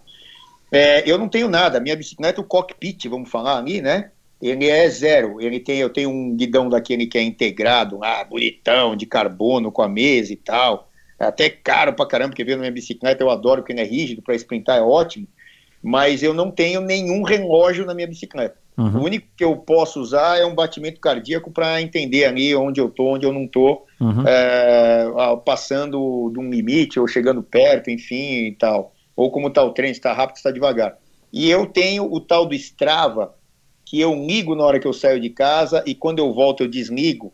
Juro por Deus para você, para eu saber quantos quilômetros eu fiz. Que vai no celular no bolso. É, e não, vai no celular, eu não tenho, Garmin não tenho nada. É, é, e, e, eu desligo ele, ou quando chego na padaria para tomar um café com os amigos, ou quando chego em casa aqui, eu desligo. Eu até, se fosse para média, eu esqueço. Então eu vou tomar banho, volto, andei a pé, ou seja, é, lá, você não vive. Cair. É. Ou nem aí para média. É, mas eu dá para entender, até, até pelo que tudo que você disse até agora, é, e pela tua vivência no esporte, né? Você é de uma outra época, começou numa outra época, né? Na época do firma-pé e sem capacete, capacete de uhum. tira. Mas você acha que isso de alguma maneira atrapalha é, ou isso não muda nem para bem, nem, nem para melhor, nem para pior o esporte? É, ou você acha que isso é uma coisa de fato nociva porque deturpa é, em algum grau o, vamos dizer assim, o, o, motivo real pelo qual as pessoas poderiam aproveitar o ciclismo. Né? Ah, Ou a gente pode falar eu, da eu, corrida, a gente pode falar de é. outras modalidades. Ah, eu acho que ajuda. No, no final das contas, eu acho que ajuda, porque assim, as pessoas hoje em dia, eu estou generalizando, aí cada um é de um jeito, mas se o cara fizer uma autoanálise ou a menina fizer uma autoanálise que está ouvindo a gente, muita gente vai se encaixar nisso. Eu não vejo nenhum mal, que é é, é, como a vida mudou muito, a gente estava falando das crianças, que o tempo da gente era outro, e hoje meu filho está pulando ali na sala, que ele quer gastar energia que ele não gastou na rua, que deveria ter gastado, ou lá na quadra, sei lá onde, com os amigos, e ele está com a mãe, com o pai, maior parte do tempo, ainda mais na época de pandemia, é, o que é com eu gastava essa energia fora. E hoje em dia, as pessoas é, elas é, muitas vezes sentem a necessidade, por estarem mais é, é em casa. Enclausuradas. É, enclausuradas, de se mostrarem ou interagirem de uma outra maneira que não é a real, uhum. a, a, a, tete a tete, como é. eu falo. É, em vez de ir para a então, rua para brincar com a molecada, as pessoas treinam, competem e fazem fotos dos seus treinos, enfim, e querem postar para de alguma maneira socializar, e é isso a rede social, né? Esse é o, esse então, é o então, nome então, da assim, rede social. É. é, eu não vejo mal nenhum é. nisso. É, claro. Você não faz, mas você não, não, não critica quem faz. Não, de jeito nenhum. Se a vida do, é. da pessoa é aquilo, se é o Strava, é o Instagram, é o lá, sei lá é. o quê, o Facebook da vida, beleza, vai é. lá, se expõe, né, né? Cada um tem um jeito de é. viver. Então, e ainda, assim... vou, ainda vou complementar, Celso. Aliás, é, eu aprendi isso há muito tempo aqui também com um convidado do Endorfina. Uh, e vou dizer aqui para você e para o Marcelo e para quem estiver ouvindo. Cara, é, o, o, a gente tem que ser democrático no nosso esporte. Se a gente tiver um preconceito, ó, se você usa meia de compressão, você não vai. Se você usa bermuda branca, você não vai. Ou se você usa meia hoje, né? Meia de ciclismo, né, Celso? Eu não sei qual é a meia que você usa, mas se você usa meia de ciclismo que não vai até o meio da canela, você não entra hum. no meu grupo. É.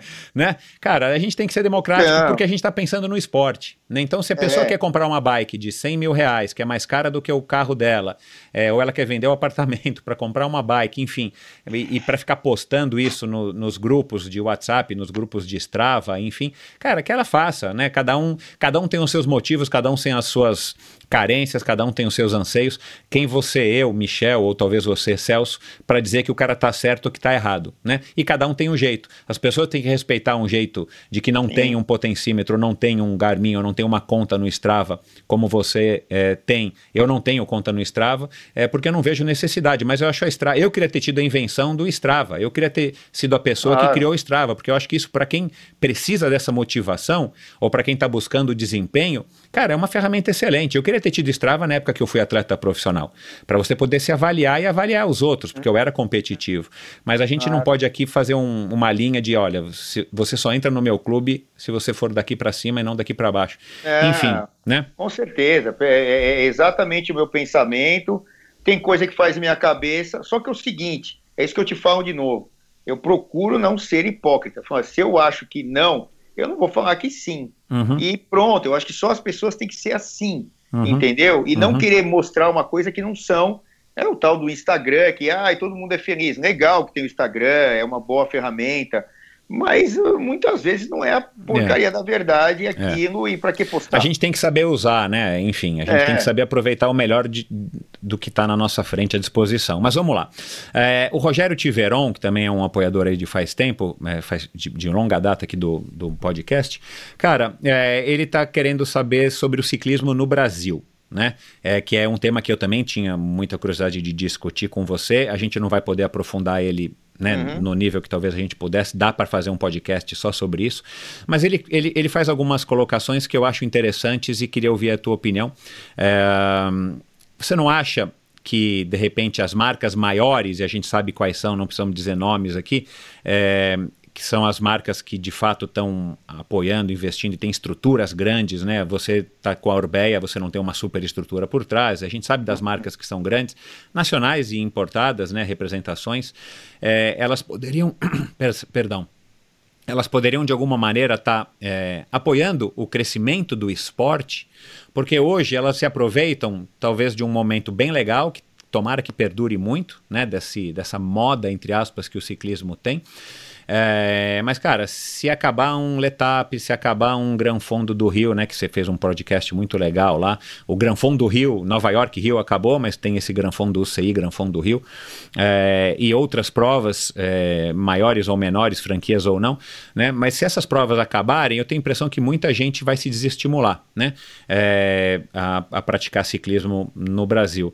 Mas a gente não precisa ser muito específico nisso. Mas assim, é, ele fala do rachão, ele talvez não tenha ouvido ouvido a sua, a sua conversa com o Zanata, né? Então vai lá e ouve o Bike Hub com o Zanata, muito legal, onde você dá suas opiniões sobre o rachão, inclusive você é vencedor do rachão, né?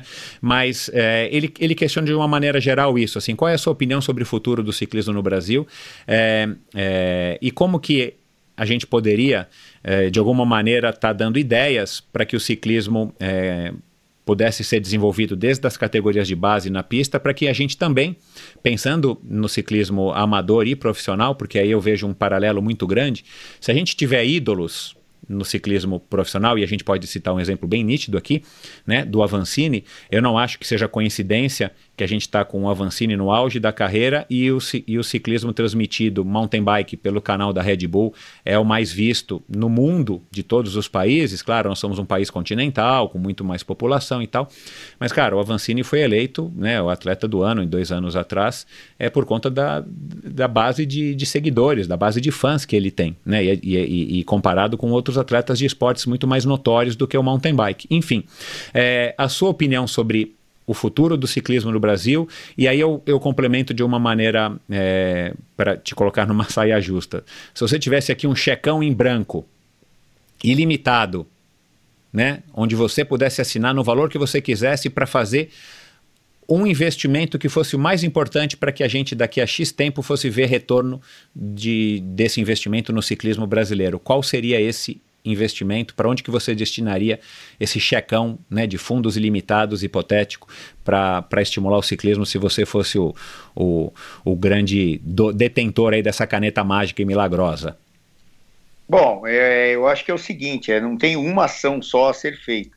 Uhum. É, como o ciclismo está destroçado aqui, e o ciclismo de estrada, principalmente, porque ele, ele precisa de equipes, né? Como é que você vai é, ter um ciclismo de estrada se você não tem equipe, você não tem dinheiro para nada disso, você não tem estrutura. É, é, antes de falar do dinheiro para onde eu destinaria, eu vou te falar só de estrutura. É, o, o que, que, está acontecendo principalmente no país? É, você não tem locais para fazer as provas. Isso, sem as é. provas, você não tem a, a disputa entre as pessoas é, se você não tem a disputa entre as pessoas, você não vai estimular essa competição, você não vai ter atletas. Uhum. Então, do jeito que eu falei lá. Não tem mais provas Starup como tinha, né? Isso, é, Antes. isso aí que eu ia citar, ótimo, né? Você, você pegou bem. É, se não tem mais aquela prova da onde e, e, o meu irmão surgiu, a galera toda do bairro, que eu falei que saíram campeões paulistas é, brasileiros, pan-americanos e tal, tal, tal. É, é, não tem em São Paulo, não tem em Curitiba, não tem não sei aonde. Por quê? porque você não tem como fechar os locais financeiramente falando, e tudo acaba indo para um lado do dinheiro, né? Impressionante. Mas você não tem apoio das autoridades para isso, para fazerem os eventos em locais fechados, porque custa uma fortuna fechar. Você até consegue fechar, mas custa uma fortuna, não fecha a conta. Porque você não consegue colocar um número de praticantes do ciclismo como você consegue colocar em, em provas de pedestrianismo, Exato, de é, atletismo. é. Você põe lá 10 mil caras aqui na ponte estaiada em São Paulo, correndo a pé, suporta. Por quê? Porque eles estão numa velocidade baixa, eles não vão cair de cara no chão, eles não vão. É, assim, o que pode, infelizmente, ó, de novo, bater aqui na madeira, acontecer é um cara passar mal, uma menina passar mal e ter um ataque cardíaco, sei lá o quê. Mas, assim, ciclismo, se você botar mais de 200 caras num pelotão, um vai bater no outro, vai cair, outro vai bater no outro, vai cair, e acabou. Então, E mas de- deixa eu só quantas- te interromper um pouco. Então, ah, Esse teu exemplo foi legal é, pelo seguinte: é, a corrida também não começou como está hoje, né? Com corridas com 10 mil pessoas, 8 mil pessoas, né? Com corrida todos os finais de semana, duas, três corridas. Né, nas grandes cidades e tal, né, São Paulo nem se fala, Rio nem se fala, cara, mas é, aí eu me lembrei aqui agora, né, e- e foi um- uma das coisas que o, que o, que o Rogério é, sugeriu.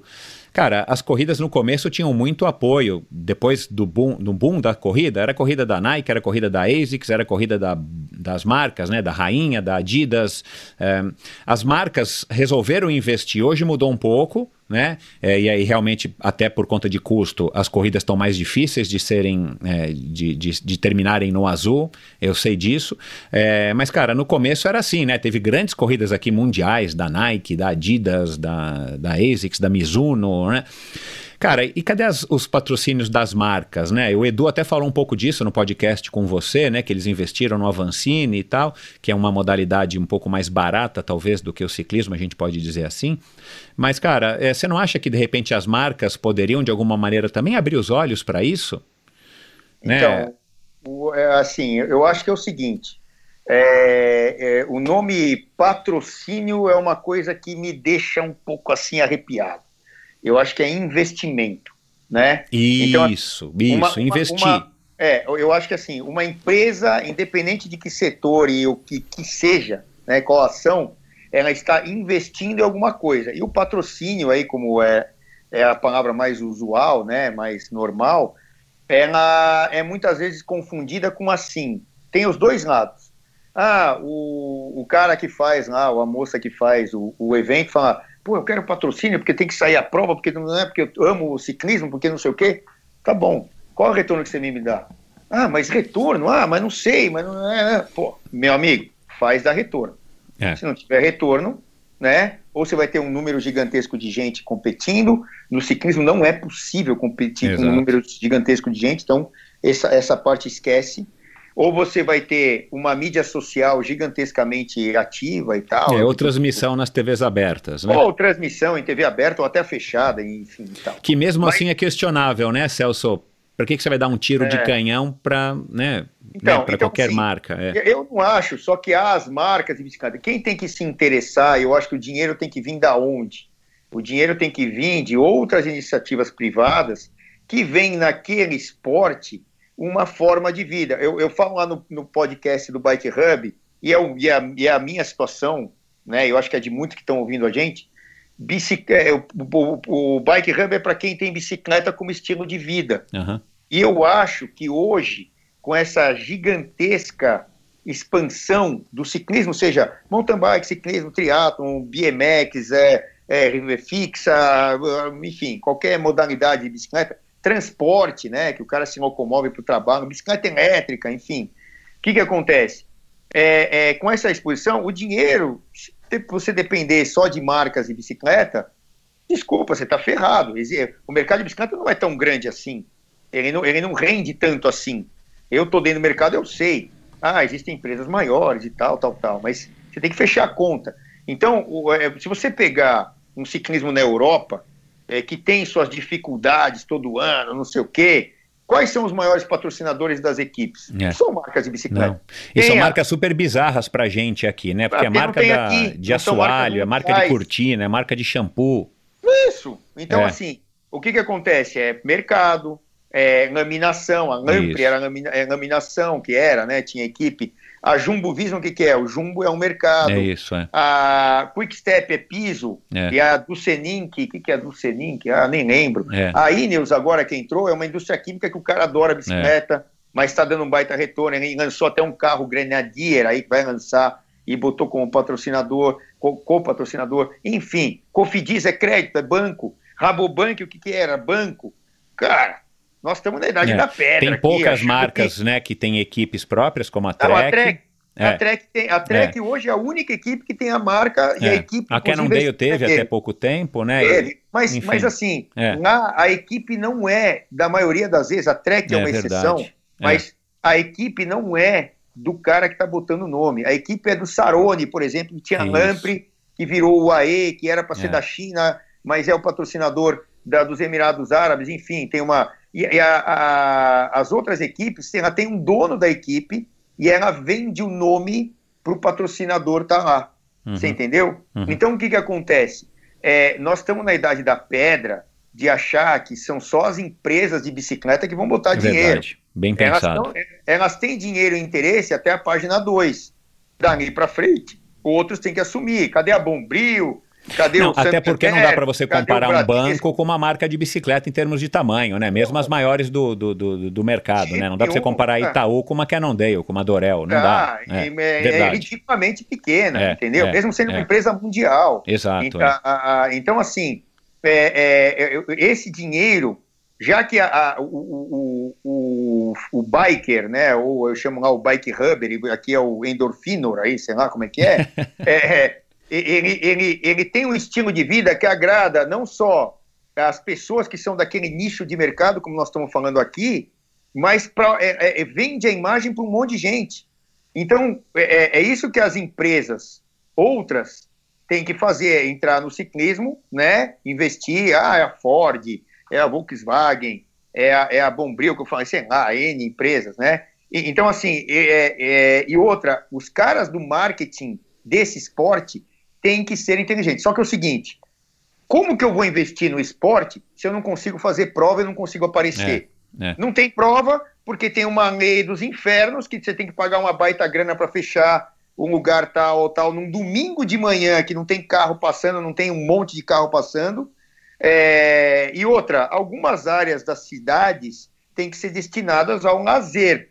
E um, dos, um, um tipo de lazer é, a- é o passeio ou a prova de bicicleta que muita gente quer. Quanto se gasta hoje com a tal da ciclofaixa aqui, que é um Uhum. negócio maravilhoso, Uhum. entendeu? Quanto se gasta? E todo fim de semana tem. Por que, que você não pode fechar uma área de São Paulo É. e, sei lá, 10 quarteirões e aí fazer a prova lá? Ah, Já teve aqui na, na Ponte Estaiada, né? O, como é que é? Eu até participei lá. Não era O, o era Vitor. É. É, Vitor, é. Gear o, Up. Gear Up lá, tal, não sei o quê. Ajudei ele no começo e tal. É, fazendo é, chamadas Mas não fechou a ESPN. conta, né? Não, mas fazendo chamadas na ESPN, nós botamos mil neguinhos lá no, no, no- no- na primeira. Aí ele meio que desandou lá com os negócios dele, com o sócio, não sei o quê, contou umas histórias que eu não entendi muito, e falando português claro, e, e aí ele fez a prova cair. Mas tinha um, mil caras querendo competir É. aqui na Ponte Não, gente tem, né? Basta você ver o Letap, né? Que dá Não, duas mil e assim, poucas pessoas. Tem Letap gente que é um evento o- mais premium, né? Um evento que É. paga royalties, um evento que é caro, né? Que custa é caro. É, não dá para você fazer os caras dependerem de. E outra, com etapa, ô Michel, você não desenvolve o ciclismo de alto nível de jeito nenhum. Não, não, não é, É não. É, eu tô falando aí de uma maneira geral. É, É, digo, mas tem é, gente eu- querendo pagar para competir, né? É uma Não, pena que a então, 9 de aí- julho deu uma apagada.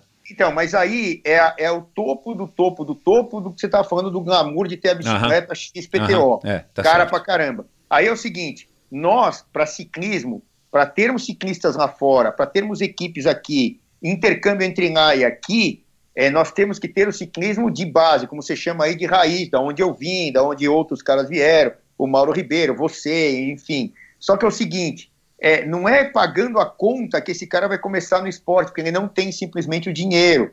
E o cara que vai continuar no esporte é o cara que não tem dinheiro. O que tem dinheiro é outra história, ele vai por outros meios e ele vai acabar estudando mais, competindo menos e não vai ter essa vida. Você Uhum. precisa se dedicar 100% para essa vida. Uhum. Claro que tem que estudar, mas nem sempre dá para conciliar. Me pega lá do pelotão de elite do ciclismo mundial, qual terminou o ensino da faculdade? É. Nenhum, quase. Tem lá o Guilherme Martin, que é, É. é, fi- filósofo, sei lá que diabo que ele É, é. o ciclismo, por origem, é por raiz, por tradição, é um esporte mais rural, né? Um Aí esporte. suga. É, suga de- teu tempo, suga tua energia, entendeu? Não que não dá para fazer, É. estudando dá, mas é o que acontece é o seguinte, a essa estrutura. Então, aí respondendo a tua pergunta, é, é, aonde eu enfiaria o dinheiro? Eu enfiaria o dinheiro para você ter base, fazer um ciclismo é, é, principalmente colegial com as crianças, é muito menos dinheiro, você vai precisar de muito menos dinheiro para isso. Então, a base é a construir uma- um alicerce, né? é, e aí disso, e também falar com, combinar com nossos amigos corruptos políticos lá, que pouquíssimos não são, né? E aí e, e esse bando de, de notícias que a gente viu nos últimos 10 anos, já sabia, né? É, provam isso, então o cara quer me processar, me fala, ah, tem um que não foi nunca corrupto, peraí, me mostra aqui, É, eu quero ver quem é, né? Então o que que acontece? Esses caras que fizeram as leis para eles, né, e para o grupinho deles, é, o que, que acontece? É mudar essa estrutura é, de leis. Então, os caras estão todo dia lá, vereador, deputado, senador, inventando lei. Mas as leis que, na 99%, para beneficiar eles ou o grupo deles e não para a população em geral. Então, enquanto isso acontecer, meu amigo, esquece, porque a gente não vai ter desenvolvimento. É muito simples entender. Né? É, é, a estrutura toda está errada. Então, ó, ah, eu tenho um cheque em branco, eu não preciso de um cheque em branco. Eu preciso de ações de pessoas e de governos. Se você não tiver isso, mas tiver o rumo da, do investimento, não patrocínio, entrando, essas empresas vão entrar e o dinheiro não vai nem precisar ser um cheque em branco. Todo mundo vai ter empresas querendo entrar e vai ter dinheiro no mercado para desenvolver o ciclismo no Brasil.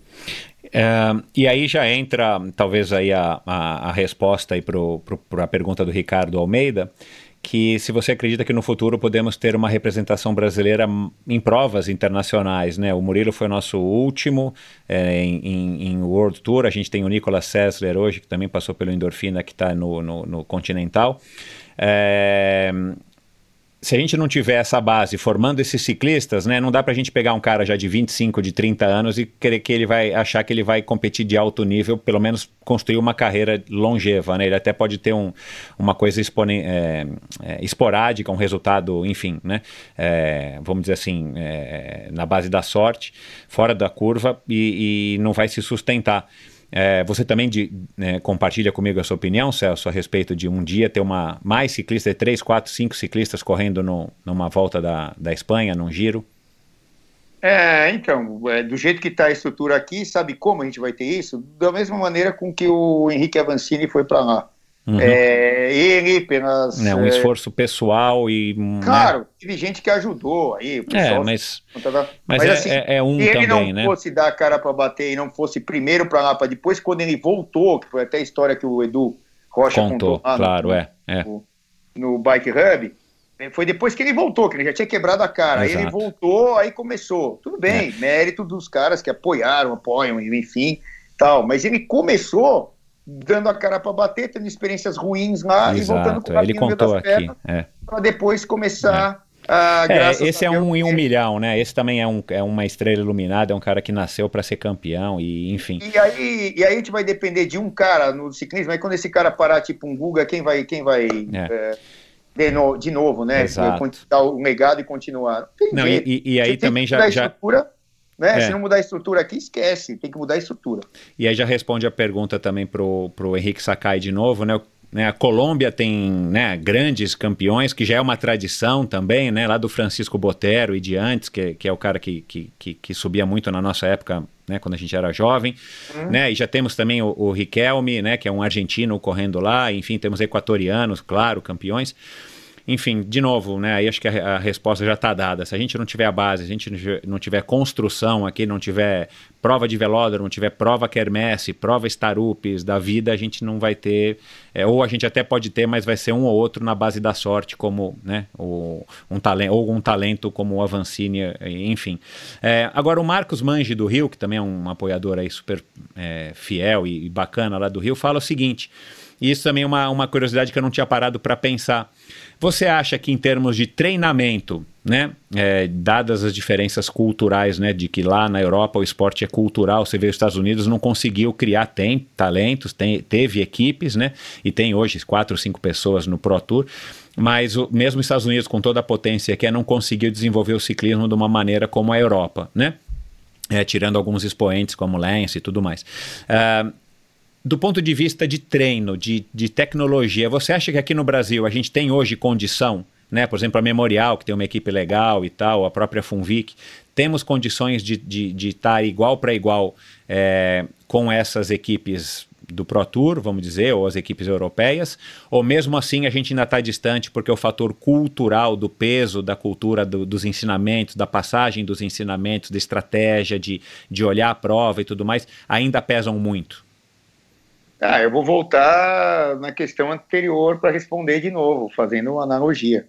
Vamos, vamos falar aí, você falou aí, Funvic e, e, e, Memorial. É, que me vem à cabeça aqui, né? Não, Tem outras tá, Não, são, e, e, ponto, né? Você não vai achar mais nenhuma aí, ou vai achar uma lá no Truco Padaria Real não existe mais, né? Não, não, é, várias não existem mais. Pirelli, Caloi, etc. É, o que acontece? É, KPM, não existe nem mais a KPM, né? Então, e aí, assim, Comind, não existe mais o Comind. Então, o pessoal nem sabe o que é Comind, é, Celso. Então, é, tiveram equipes de ciclismo e tal. Nossa, Mas aí eu, eu, vou falar o seguinte, o que, que o cara da Memorial quer fazer aqui no Brasil se não tem prova? O que, que o cara da Funvic quer fazer aqui se não é. tem prova? Você vai, como é que você vai ter equipe? Você é, não tem é. equipe porque você não tem prova. É. Então, quem nasceu, não é aquela história do ovo e da galinha, nós já sabemos que quem nasceu primeiro aqui é o evento. Se não tiver o evento, esquece. É. Nós temos uma massa de ciclistas amadores hoje, meninas e meninos. Eu falo, tem muita menina pedalando lá, que, é a, que acho que é questão do Sakai lá. É, aí o que acontece? É, só que nós não temos quase nada de evento. Por exemplo, eu tiro o chapéu para esses caras que fazem eventos. Se eu, se eu, até falar não temos eventos, uh, esses que fazem, eu, eu vou. Não, é, temos, é, é. Por exemplo, eu, eu tiro o chapéu para o Sérgio e o sócio dele, que eu nunca lembro o nome, desculpa, o, ah, o Ronin, vai, eu, eu, lembro o nome do segundo nome dele. uhum. é, o, é, é, desculpa, é o Décio e o Ronin, que são os do Três Horas. Puta sacada que eles tiveram. É, muito legal. Fazer, de fazer provas em, em lugares seguros primeiro, é. que é o primeiro problema, e que você paga um X, mas está todo mundo ali. Você não precisa fechar trocentos quarteirões e tal. É, logisticamente é muito mais simples. Né? Então, baita sacada, parabéns. Outros que ainda fazem a moda antiga, tipo o irmão do Mazaron aqui, que é o Luiz Mazaron, né? O irmão do Mazaron, do Marcos lá, tal, que foi presidente da, da Federação Paulista e tal, e que do, tocou a ciclofaixa por muito tempo, nem sei se toca ainda hoje. É, ele faz ali, nas prefeituras que cedem o espaço para ele no domingo, daquele jeito que era tal, mas isso é é mais difícil, entra menos dinheiro, tem menos apoiador, menos, menos fonte de, é, de inscrição e tal. É, ah, tem um Etap, ah, tem o, o, o, Já entrevistei também lá no Bike Hub o Mário Roma, do, do, do, Brasil Ride, faz as provas, inclusive no próximo domingo aí vai ter a prova dele e tal, no dia hum, 8, né? Acho que é 8 de, de que nós estamos gravando aqui, é, 8 de novembro. Enfim, e, e a prova de estrada. É, e aí, o que acontece? Esses caras são heróis, descobriram algumas maneiras de fazer, só que, infelizmente, para o ciclismo se tornar competitivo e, e, e, ciclismo de performance, que eu volto a falar, é velódromo e provas na rua. Uhum. Prova não, de bairro, prova de final de semana, né? Não adianta não, ter, tem uma prova vai, super cara e é. top, né? Uma vez por ano, né? Isso não fomenta, né? A base, né? Não, então, então Está explicado essa pergunta aí com essa ah, equipe. Ah, não tem equipe, não vai, não tem intercâmbio, não tem equipe para Mas você cá. acha que a, a gente teria recurso tecnológico e humano para treinar equipes para andarem muito bem ou a gente vai precisar importar isso, né, seja da Colômbia, da Argentina, da Europa, enfim? Não, a gente, a gente ainda não tem aqui. Tem, tem bons treinadores para nível amador, mas desculpa a sinceridade, uhum. para nível profissional, não tem a experiência. Eu acho que os treinadores que estão me ouvindo, que a maioria são meus amigos, eles são treinadores bons para. Ah, para o amador, claro. Amador. É. Isso, Agora, é. para nível profissional, primeiro, tática. Quem entende de tática é, leitura de prova. Ciclismo não, é um esporte é, complexo, é, não é só o físico. Não é, né? não é só o físico, não é só ter o motor. E outra, para você entender de, de, tática, você tem que entender de, tem, tem que entender de prova. Não tem prova, não vai entender É, de tática. faz Só sentido. tem que para fora e morar fora. Aí o cara não vai trabalhar no Brasil porque não tem prova, vai trabalhar lá fora, É, fazendo prova não, lá fora. verdade. Tá bom. É. Bom, tá respondido, né, Marcos? Vamos lá. Ah, cara, e você falou agora do Brasil Ride, o Henrique Sakai falou assim, cara, será que a gente vai ver um dia o Celso, por exemplo, fazendo uma transmissão de uma prova como, por exemplo, a Brasil Ride? E aí ele cita, né, que o Red Bull faz um super sucesso, transmitindo as provas pela internet. E aí eu aproveito e, e- e- e te digo que que é o que eu queria te perguntar também nesse, nesse sentido. E a gente falou um pouquinho antes de gravar. Cara, é, tem muita gente que. Você não fala disso, até porque você é um grande responsável pela disseminação do, do, do ciclismo na TV por assinatura, né? TV aberta ainda a gente não, não consegue isso, mas talvez a gente não precise.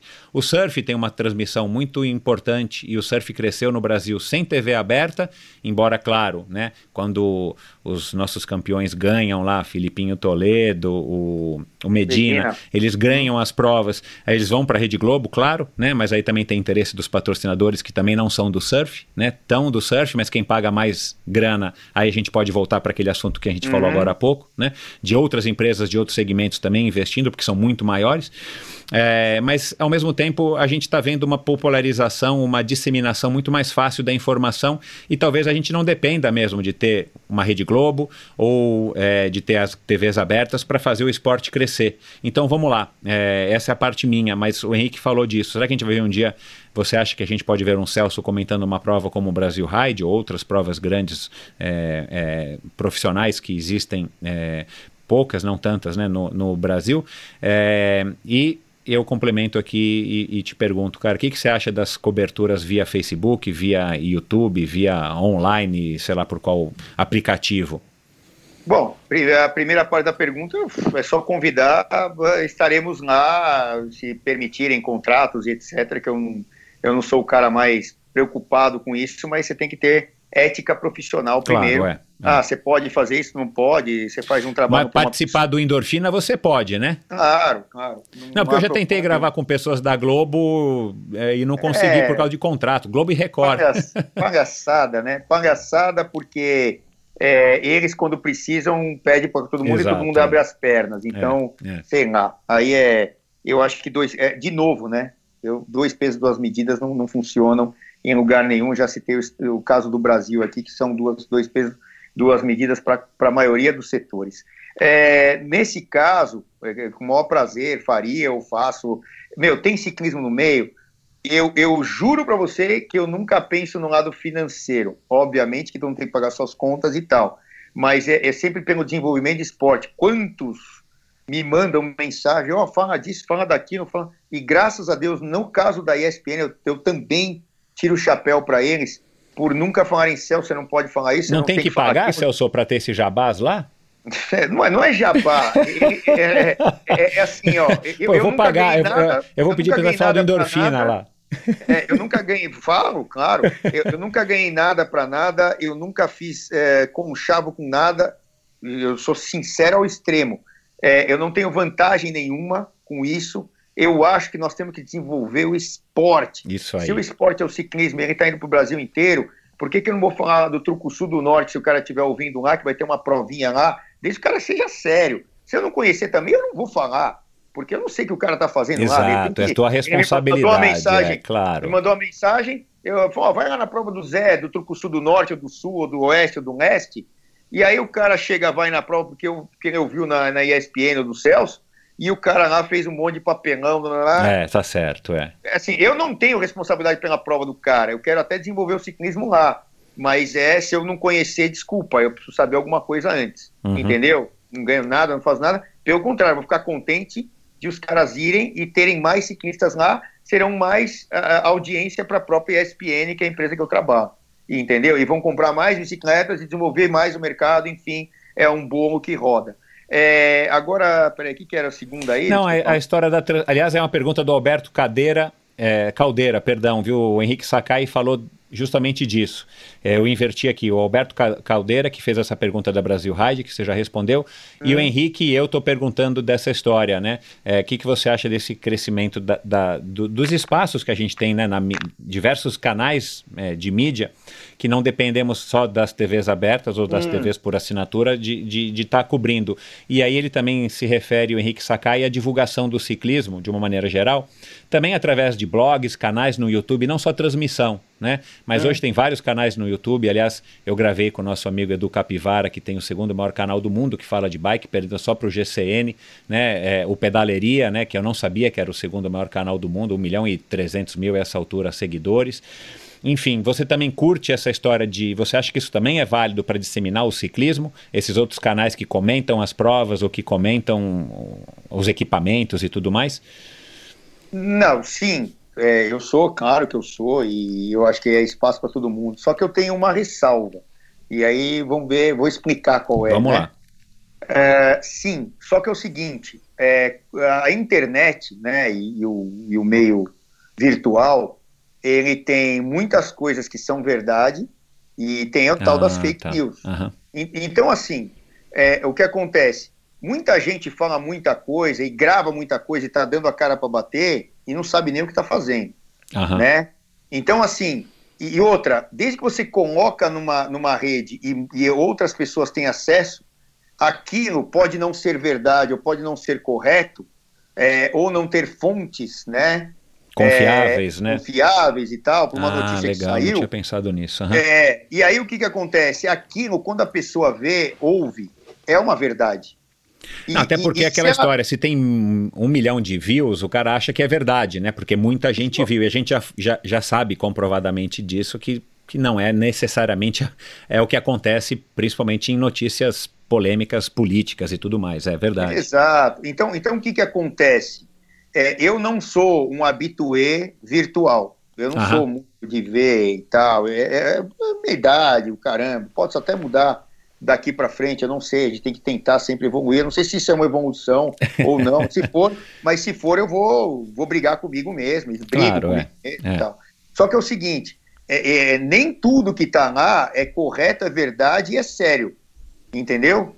Então, assim, é, se você vai seguir pessoas, seguir empresas, seguir. Não, pô, no mínimo, verifica quem, como. Eu não estou fazendo distinção que um é menor que o outro é que tem muita porcaria no ar, tem muita, tem muita coisa que é em verdade, tem coisa que não sabe, tem cara que não sabe nem o que está falando lá. Então, assim, é, é, ótimo. Agora, e outra coisa, por exemplo, eu trabalho num canal que paga um, um valor para a empresa lá de fora, que cede os direitos da imagem, custa claro, dinheiro. Ela compra, né?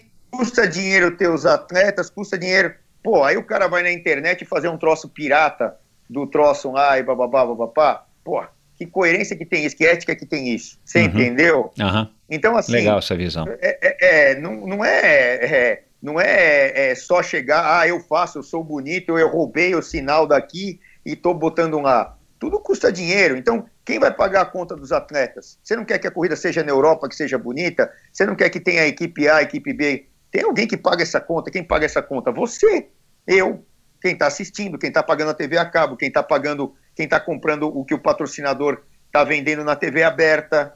Ou seja, mas tem que ir para um lado, porque a produção da corrida custa dinheiro. Você entendeu? Então, não é simplesmente você chegar lá, ah, eu faço tal, e dane-se da, dane da maneira com que chega para você. Não, tem que pensar e entender como isso chega para você. Não, legal demais. Aliás, Bacana essa tua. Aliás, você devia fazer um podcast sobre isso, viu, Celso? Tem muito Vamos tema aí para falar. Fica a dica aí. Se uhum. o Fabrício estiver ouvindo, anota aí. Cara, vamos lá. Estamos acabando aqui, pessoal. Aguentem aí, hein? Não mudem Ué, de canal. Falta só 58. é, o Jefferson. o Jefferson, não, mas cara, você é um cara, você é uma enciclopédia do, do, do, do, do esporte. O Jefferson Lana, cara, professor, meu, olha lá, tem uns apoiadores que são chiques demais, meu. Como diria o Bro Bruto, rico no último. Ele é Manda é professor de. Nós. Manda uns para nós. Ele é professor de governança corporativa corporativa, cara, na Univale, lá em Itajaí, Balneário Camboriú. Ele fez uma pergunta muito legal. É, como é que você vê a estratégia dos canais de esporte? A gente está falando né, que no Brasil principalmente dos canais de Esporte TV e ESPN, né, que transmitem e estão transmitindo cada vez mais essas provas de e-esportes, né, que são né, modalidades que para nós não faz sentido, não faz muito sentido, mas cara, teve uma competição hoje é, do tal do League of Legends que estava pagando 2 milhões e meio de dólares para os campeões né? Uma premiação que, cara, nem é, é, é talvez seja é, equivalente a premiações de tênis e de golfe, né? Uh, e o cara e, e, e, os ganhadores ainda ganham, segundo o meu irmão, um bônus de 25% da marca do jogo X lá. Não entendi direito essa parte, mas enfim. Cara, é, e ele diz, ele faz essa pergunta porque ele dá esses cursos aí para jovens, né? Ele diz aí de 18 a 21 anos em salas de graduação e tudo mais, e ele está sentindo que cada vez mais as pessoas estão mais afastadas dos esportes é, reais. E ele cita aqui ciclismo, natação, até mesmo futebol, né? É, e eu tenho sobrinhos, eu não sei se os seus sobrinhos também têm essa idade ou são viciados em videogame, mas eu tenho sobrinhos que são, né? É, você acha que, por exemplo, o Zwift, é, o Rove ou as outras plataformas né, que fazem essas competições que se tornaram mais populares agora depois da pandemia, que talvez seja um efeito talvez interessante para atrair mais pessoas para bike, eu não sei. Né? Você acha que essas plataformas fazem sentido? Você acha que está é, difícil mesmo levar os jovens ou trazer os jovens para os esportes de, de, de você praticar suar, né, e treinar e tudo mais, não só virtualmente, né? Ou você acha que nem, nem é, enfim, um Zwift, um Rove ou outras plataformas vão ser suficientes para atrair mais jovens, né, para o esporte? É, bom, minha opinião, tá? Eu, de novo, vou dar a minha opinião e senador. É, é a sua opinião que a gente quer ouvir. O Jefferson, é, o Henrique não, Sakai não, de novo e eu, não, e o ouvinte. Não é para fazer média com ninguém, pelo contrário, eu, vou, eu vou, só ganhar haters aí, Coitado. Aí, assim, para mim, esportes não é esporte. Pra mim, Você é do Peter Sagan. Não, sei lá, eu nem Peter sei. Peter Sagan disse isso, Sagan. que ele não, não, não curte muito participar das competições no rolo. Não, não, não, mas eu tô falando do videogame ah, como tá, tá. Pra tá. mim isso não é esporte. Uhum. Desculpa, não é esporte de jeito nenhum, isso é, é outra coisa. É videogame é uma categoria fora esporte. Lá na ESPN tá cheio, né? Isso, e no Esporte TV curte... e na ESPN eles transmitem, é. É, então, eu sim, eu, pra mim não é esporte, desculpa. Esse é o, é, a ESPN pode passar, como passa é, por exemplo, cara, os caras vão falar para mim que, que hum, pôquer é esporte. Não é esporte, você vai me desculpar. É um jogo de cartas. É. Jogo de cartas é jogo de cartas, não é, é esporte. É. Né? Você não usa físico para porcaria nenhuma lá e o esporte, na minha visão, tem que usar o físico para alguma coisa. Uhum. Pelo contrário, né? O, a, a, a, a imagem que tínhamos, eu não sei se hoje em dia tem, é porque cortaram o tal do cigarro, era o cara fumar e ficar jogando aquela o é. jogo de carta que é muito legal, eu acho legal o poker, mas desculpa, eu acho legal, eu até já joguei uma ou duas vezes, é legal. Tem um grande amigo que é o Mordos, uh, que adora isso, que é o Ari Aguiar tal, a esposa dele trabalha com isso. Mas desculpa, não é esporte, é, é outra coisa. É, é, é jogo e diversão, enfim, né? É, então, Maneira de ganhar ou de perder dinheiro. E, e, o videogame é outra coisa que para mim não é esporte. Então, uhum. ele, é, para mim é outra categoria. Agora, quiseram botar Você acha que não teria que se chamar e-sports, né? Alguma coisa não, de esportes, é, né? Jogo de videogame. É, é, é. Entendeu? Sei lá, para mim não é esporte. Aí, Aliás, aqui só, só, refletindo um pouco, talvez as pessoas que pratiquem, né, elas se julguem esportistas, eu não sei, né, mas talvez elas se julguem justamente por conta desse nome, né? Bizarro é, isso. Pelo é, menos para assim, minha visão nos altos dos meus 51 anos, mas vamos lá. Não estou nem preocupado para quem se acha ou não se acha, é por uma dele, é. né? Eu, é. eu, não, eu, não quero, eu não me acho em nada e não quero me achar em nada e nem não, não acho que ninguém tem que se achar. Eu acho que a pessoa tem que fazer porque gosta. Se ele gosta de jogar videogame, agora, é. chamar de esporte, uhum. não é.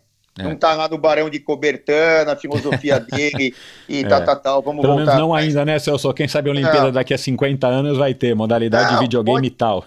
E se bobear, vai estar, tá, porque dá dinheiro. E Exato, hoje em dia o é. esporte é. não é só o Barão de Cobertã, é dinheiro. É. Né? Quantos esportes entraram lá que eu acho que não deveriam estar na Olimpíada uhum. e estão. E sem infra, infra, infra, daqui a pouco é. só vai ter esses esportes aí que chamam e não, né? Mas enfim. E o outro. E as plataformas Swift, Ah, essas eu competições que surgiram agora e que talvez continuem, por Eu, exemplo? a- eu, eu acho legal, só que é o seguinte, como competição e ser parâmetro para competição, para mim é a mesma coisa que o Strava.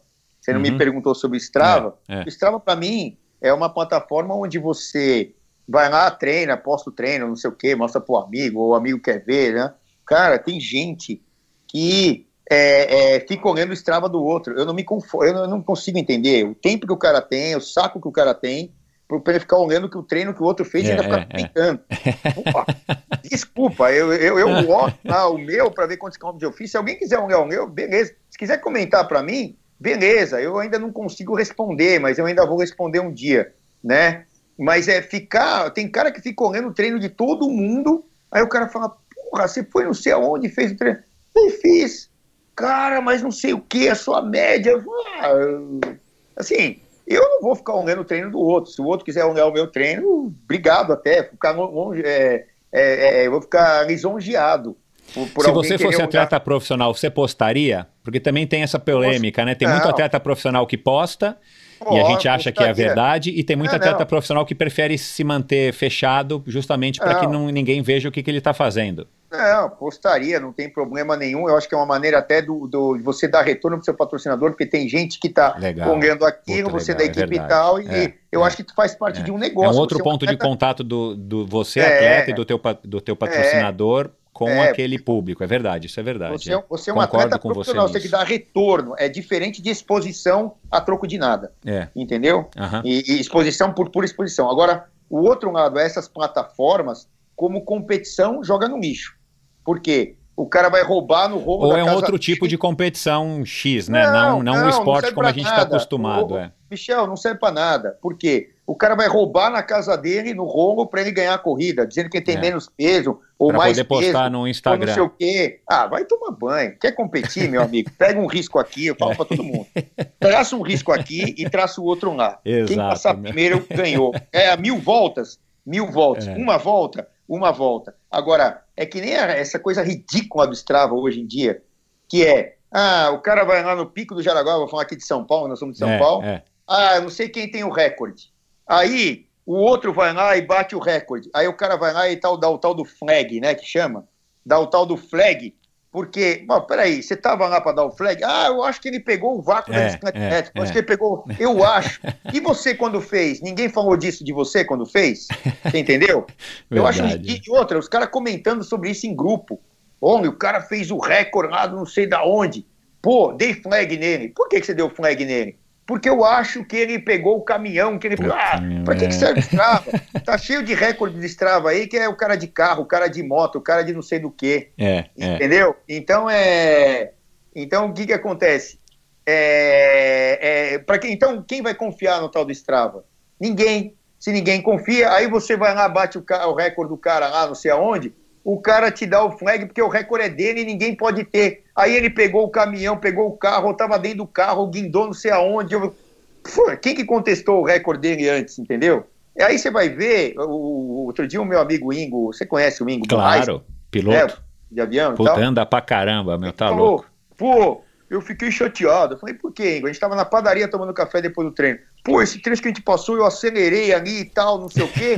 Eu tô no, sei lá, octagésimo tempo. É impossível um cara fazer esse tempo do cara. Claro, Ingo, o cara foi de moto ou de carro ou de não sei do quê. E tá lá o idiota lá dizendo que é o recordista do trecho. Você entendeu? Uhum. Agora, meu amigo, você quer ter notoriedade com, com esporte, com desempenho, né, com alta performance? Vai na corrida e corre, larga na Exato. corrida. é. Tem o leão Mas- de treino e tem o leão É, de prova, né, cara? o Strava Isso é, ótimo, para muitas, vai incentivar as pessoas, mas é ridículo aqui no Brasil. Como forma de competição, né? Você não achar que você é melhor do que o outro porque você É. tem uma marca ou não, um tempo ou não. O- Bom. do jeito que os caras usam é uma palhaçada É. e, o, e, o- e a competição dentro de casa, ainda dentro do rolo, mais palhaçada ainda. Na verdade, assim, as ferramentas são muito legais, umas Porra! mais, umas menos. Só depende, né? Na verdade, quem está estragando são as pessoas que usam de uma maneira, né? Enfim, melhor ou pior, infelizmente. Mas vamos lá, é, a gente está acabando, hein? Vamos lá. É, a última pergunta mais polêmica, depois a gente vai para perguntas Tá? bem rápidas. Cara, o Pezão, Luiz D'Amato, direto da ensolarada Miami, e o Rogério Tiveron tiveram a mesma pergunta, cara. É, doping. É, vai sempre existir no seu caso, no, na sua opinião, você acha que o doping vai sempre existir? E a gente está falando mais do ciclismo, né? Mas se existe no ciclismo, existe em outras modalidades. A gente não precisa usar o ciclismo como um, um bode expiatório desse negócio, né? É, você acha que o Lance teve suas qualidades ou você acha que ele só ganhou por causa do doping? E aí depois o Tiveron falando exatamente disso, cara, a gente, o nosso ciclismo, meu, que já não era grande coisa, né? É, é, ele passou por momentos terríveis de doping atrás de doping, parecendo é, Operação Lava Jato, né? Quando você acha que estava limpo o negócio, vem um cara que está roubando mais do que o outro. No, no caso do ciclismo brasileiro, nos últimos anos, talvez 5, 7 anos, sei lá, a gente teve um caso de doping, depois teve um caso, depois teve um caso, teve 3, 4, 5 casos seguidos, enfim.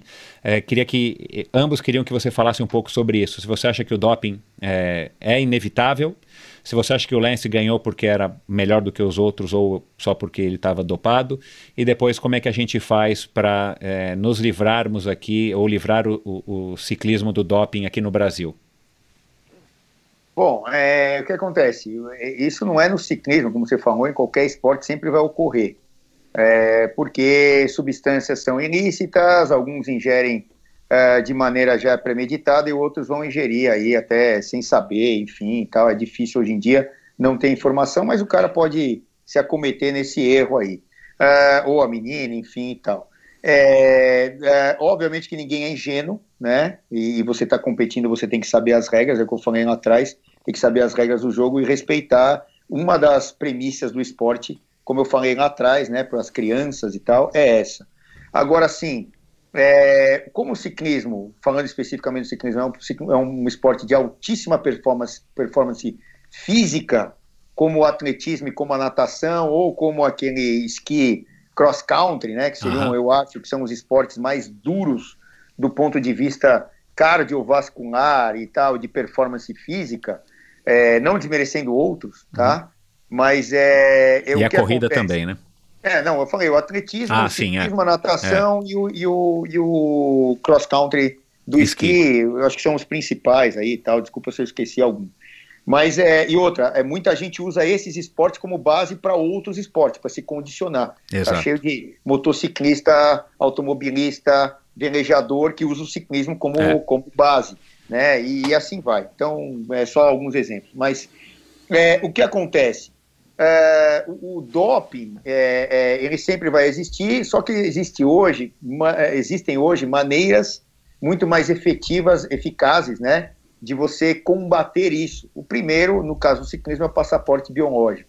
Então você tem é, um histórico do atleta de vários meses ou anos, enfim, quando ele está numa equipe de um nível X para frente, uma equipe continental para frente, onde ele é medido nos testes uh, os parâmetros, onde é medido os são medidos os parâmetros, sangue, urina, tal, então todos aqueles parâmetros, tanto hormônios quanto é, é, é, marcadores lá do sangue, enfim, né, eles são medidos e é o que acontece, existe uma, existe uma comparação entre eles, não importa se você fez em janeiro e não fez nenhum teste em uma equipe que compete pouco no mundo, e você fez um outro teste em, em, vai, em julho, você tem um parâmetro de fevereiro e tem um parâmetro de junho. Se ele estiver muito alterado, opa, peraí, já é. tira esse cara aqui, vamos ver direito o que, que esse cara é. tem ou não tem. Então, o que acontece? Diminui muito, por isso que os casos diminuíram muito, e quem tentar num alto nível vai se ferrar, né? Então, assim, eu acho que o doping hoje é mais disseminado é, nos caras do Strava aí, por exemplo, nos amadores que querem uh -huh, performance, uh -huh. do que no ciclismo profissional. No amador, né? É, eu, acho, eu acho hoje muito mais. Por exemplo, é, eu vou dar o meu exemplo, estou dando minha cara para bater. Eu tenho problema nas, problemas nas costas, eu tenho duas protusões, tenho 50 anos, e vira e mexe, eu tenho esses problemas é, com crises. Hoje eu faço.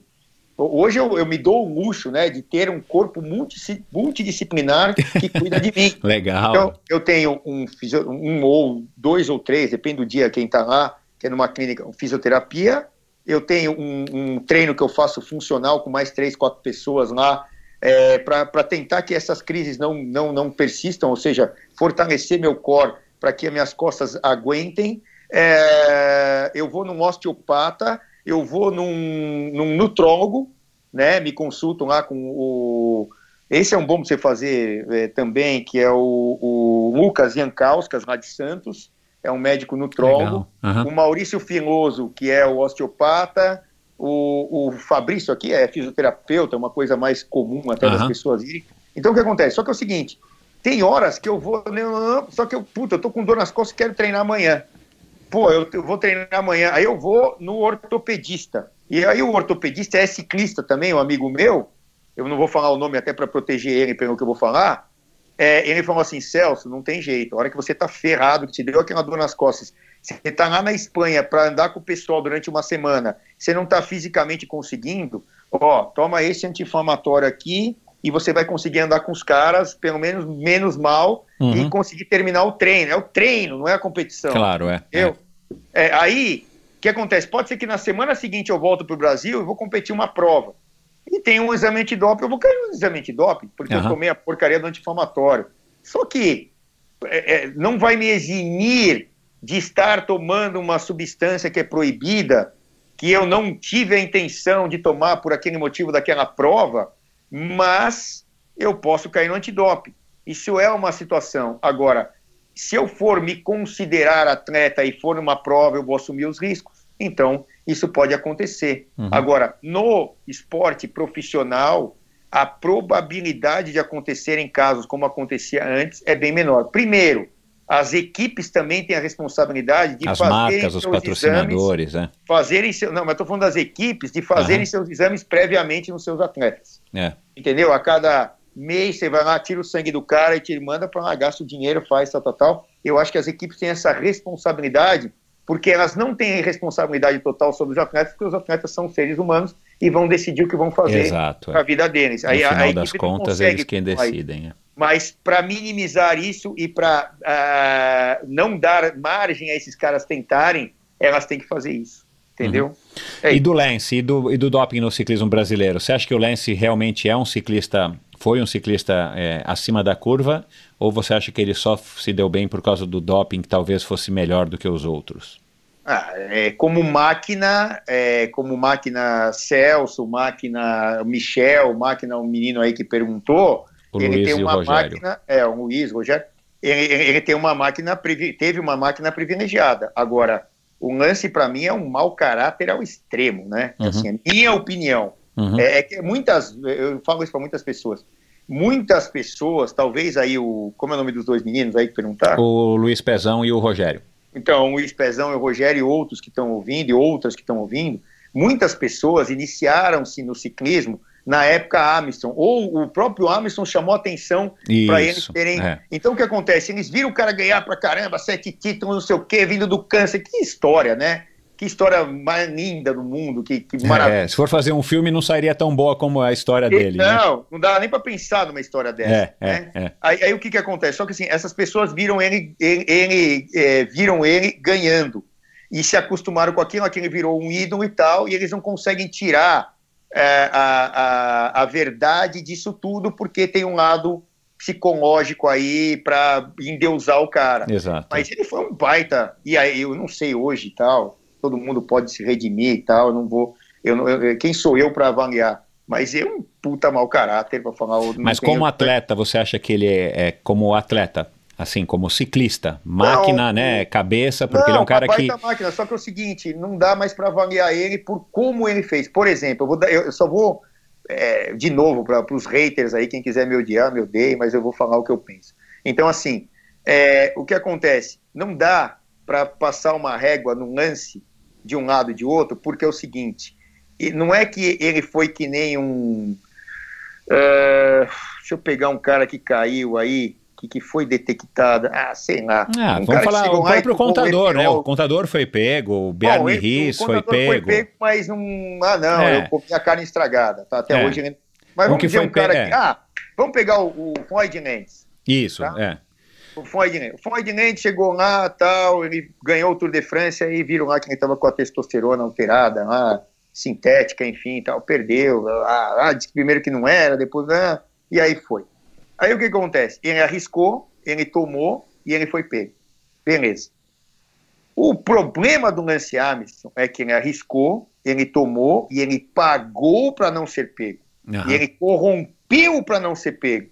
E todo Ele- mundo que estava ele- chegando perto, ele ameaçou e com o poder dele, ele ainda massacrou essas pessoas e, e- e até reverteu, né? Ele processou e ainda ganhou contra essas pessoas, né? Então, eu nem precisei dizer tudo, você já comprometeu É. para mim, tá certo. Então, não, assim, eu, eu gosto da história, vou- assim, não sou, vou- não sou tão fã dele, mas eu achar- gosto da história. eu vou achar que ele é um bom caráter? Não. E outra, e nesse meio tempo, ele não foi lá, arriscou, tomou, e, ou não foi pego, ou foi pego. Quantos campeões estão aí que não foram pegos? Arriscaram, tomaram, não foram pegos. Aham, Tem um- tem um a gente monte. nunca vai saber, É. né? Mas, porque é os- só os que foram pegos que a gente, que a gente sabe. É, Tem que saber disso, né? Então, então, o que, que acontece? Talvez ninguém pense nisso desse jeito, né? Eu tô te colocando agora e ninguém fica pensando nisso. Ah, eu vou falar uma leviandade. Mas, é, o, o cara que começa com E e termina, termina com Merckx, pode ser que tomado tudo nunca tenha sido pego. É, é. Entendeu? E, e eu, É, eu uma- já li que ele tomou, né? Talvez ele até assumiu. Então. não, não doping que não existia o doping que tem hoje, né? Mas ele tomava anfetamina, porque também era uma coisa Isso. que não era doping na época, né? Porque ainda tem Isso, isso, isso. né, Celso? É, Se hoje você tomar um medicamento que te ajuda, mas não te traz performance, mas daqui a seis meses o COB ou o COI, né, o COI, coloca isso nas substâncias é, dopantes, até agora você não foi dopado, porque, mas você Não, tomava. mas no, no caso dele, sabia que a anfetamina não podia É, também. é, é, eu digo assim, mas não era- enfim, eu adoro o Merck, o Indurain, sei lá se o Indurain tomou EPO, deve ter tomado de montão, mas na época não pegava. Mas ele competia com os caras que tomavam também e não foram pegos, sei lá. Quem sou Uhum. eu para falar do Miguel, entendeu? E, mas pode ser. Eu, eu tô falando uma besteira? Não, pode ser. Não E o doping pego. no nosso ciclismo? O doping no nosso. Então, Ingenuidade? falo- Não, burrice? hoje- atrevimento? Hoje é do, é do, é do amador. Hoje é do amador. Aham. Não tem, Aham. não tem ciclismo profissional no Brasil. Me Não, fala não, quem mas é teve, né? A gente tá falando aqui da Funvic, É, né? Não é mas segredo o ninguém, seguinte, mas... Michel, é o seguinte, aqui, como você não, você não tem competição é, entre a gente aqui, né, nós brasileiros, é, e aí quando o cara vai para fora, são poucas as chances, o cara manda a brasa aqui, porque ele não tem o nível lá de fora e nunca vai estar, porque ele nunca vai competir no nível de lá É, é, todo tempo, só se ele estrutural que já lá. falamos aqui, é. o cara manda a brasa aqui na- nos produtos, como dizem aí, pá, pá, pá, pá, e chega lá, porra, é, ele vai andar perto dos caras ou tal. Só que hoje, do jeito que, que são passaportes bio- biológicos e tal, tal, tal, ele vai ter uma chance menor. Ó, eu vou te contar uma coisa que é uma pessoa que eu conheço, tá? Eu, só que eu, eu tenho que falar o nome. Não, não precisa. É, é. por exemplo, aqui teve a, a volta de São Juan, ou São Luís, sei lá qual era o nome da volta, é uma dessas duas aí que mudou o nome. Aí teve uma subida lá que o Quintana, Quintana veio, veio o Bozó aqui, que foi pego no doping depois, aí na Olimpíada, o Kleber Ramos, né, que é uma Uhum. pessoa nota mil, eu tô falando até dele, porque ele foi pego no doping, então paciência. É, o cara chegou lá e largou o Quintana de roda na subida, na, numa época que o Quintana era o Quintana. Aham. Ah, era começo de temporada, não sei o quê. Pô, um ou dois anos depois o cara foi pego no doping aqui na Olimpíada. Uhum. Entendeu? Então, assim, o, o, o material humano do Kleber Ramos é excelente? É. Só que ele não tinha como competir todos os dias no nível que os caras competem na Europa. Ele não foi para a Europa. É, a competição lá. até desleal, Ele- né? Se ele tivesse ficado lá, ele talvez andaria sem tomar nada e não teria É. sido em doping, É. ah, competir na Olimpíada. Então eu tô dando, eu tô dando um outro lado da moeda que pouca gente pensa nisso. Tem que pensar, tem que, tem que entender, tem que saber como é o esforço do ciclismo para julgar uns ou botar no pedestal o tal do Lance Armstrong, que para mim é um- foi um puta mau caráter, não tem jeito. Tá. Bom, agora a gente está no finalzinho de fato. Só vou pedir para você responder agora essas perguntas da maneira mais rápida, Celso. Aliás, o César Smith, é, eu convidei ele para mandar uma pergunta. Ele falou: Cara, eu adoro o Celso. Tô sem pergunta agora, mas mandou um abraço para ele. Então, manda um abraço para o César Smith. Pô, César, um, um abraço aí, vamos que estamos junto aí, sangue na veia do ciclismo, vamos embora. Cara, é, o André Arruda fez a seguinte pergunta. É, né, gostaria de saber a opinião do Celso sobre tecnologia no ciclismo em geral, mas ele está querendo aqui, já que ele mesmo se, domina- se denomina como raiz, então ele te acompanha, né? Porque você fala bem disso mesmo nas transmissões.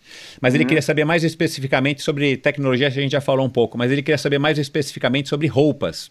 Achei curiosa essa pergunta dele. Ele quer saber se você acredita que realmente faz a diferença no alto nível ou não. E há polêmicas de vez em quando, porque o cara estava na camisa amarela, ou na camisa rosa, ou na camisa eh, vermelha, e usa uma camisa da prova e não é a camisa que o, que o patrocinador pagou. Teve alguma história dessa, se não me engano, com a Ineos, com a Sky Uhum, antigamente, enfim. Mas vamos lá, da resposta sim ou não. Você acha que usar uma roupa, um macaquinho, uma manguinha, uma botinha, ajuda realmente o cara a ter o melhor desempenho, no final das contas, no ciclismo de estrada, né? Talvez no de pista, Uhum. não sei. Mas você acha que ajuda ou não? É, eu, eu, eu- eu vou falar sim ou não, mas eu tenho que explicar, senão vai ficar. Vai, vambora. Desculpa. É, é, não, porque é o seguinte: não é que uma roupa é uma camisa Hering esvoaçando Exato. e a outra roupa é colada. No nível que esses caras falam, é para promover a marca A, B, C ou D, falar que a Bene é fodência, que é.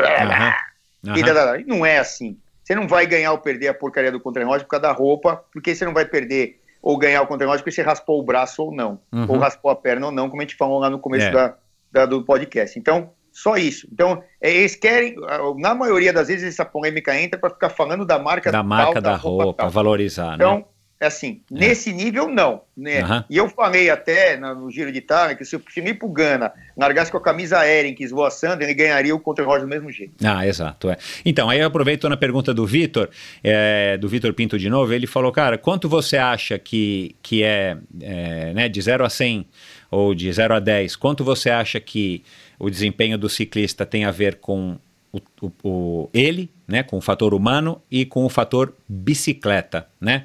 É, vamos dividir aqui 80, entre 100%. Quanto você acha que é? De novo, é, não faz diferença, porque é o seguinte, nenhuma, de, a mesma coisa da pergunta anterior, a- as bicicletas que estão lá não tem bicicleta ruim, eu trabalho com uma marca de bicicleta, eu poderia chegar aqui com uma marca A, B, C ou D, Claro, falar, ah, é. bicicleta é a bicicleta É. que ganha não É. sei quantos watts. É, é, existe uma, uma diferença muito sutil de uma marca para outra, porque é quase uma commodity, tem lá as suas diferençazinhas, aham. é, ah, minha bicicleta tem isso, minha bicicleta tem aquilo, e, enfim, a geometria, lá, lá, lá. Só que 99,9% é tudo igual. É. Então, não, É. a bicicleta em si não vai fazer a diferença. A porcaria da, da, da- do como é que chama, da, do volante eh, oval, Oval, não vai fazer a diferença. O, a corrente que o contador usou lá, que disse que ah, não sei quantos anos, não vai fazer diferença, porque todas são muito boas e quase todas do mesmo nível ou uma diferençazinha quase nada. Então, Uhum. As é imperfeições mesma do ser humano, as diferenças entre um ciclista e outro vão ser muito maiores percentualmente do Pô. que se o cara usa uma bicicleta A, B, C ou D.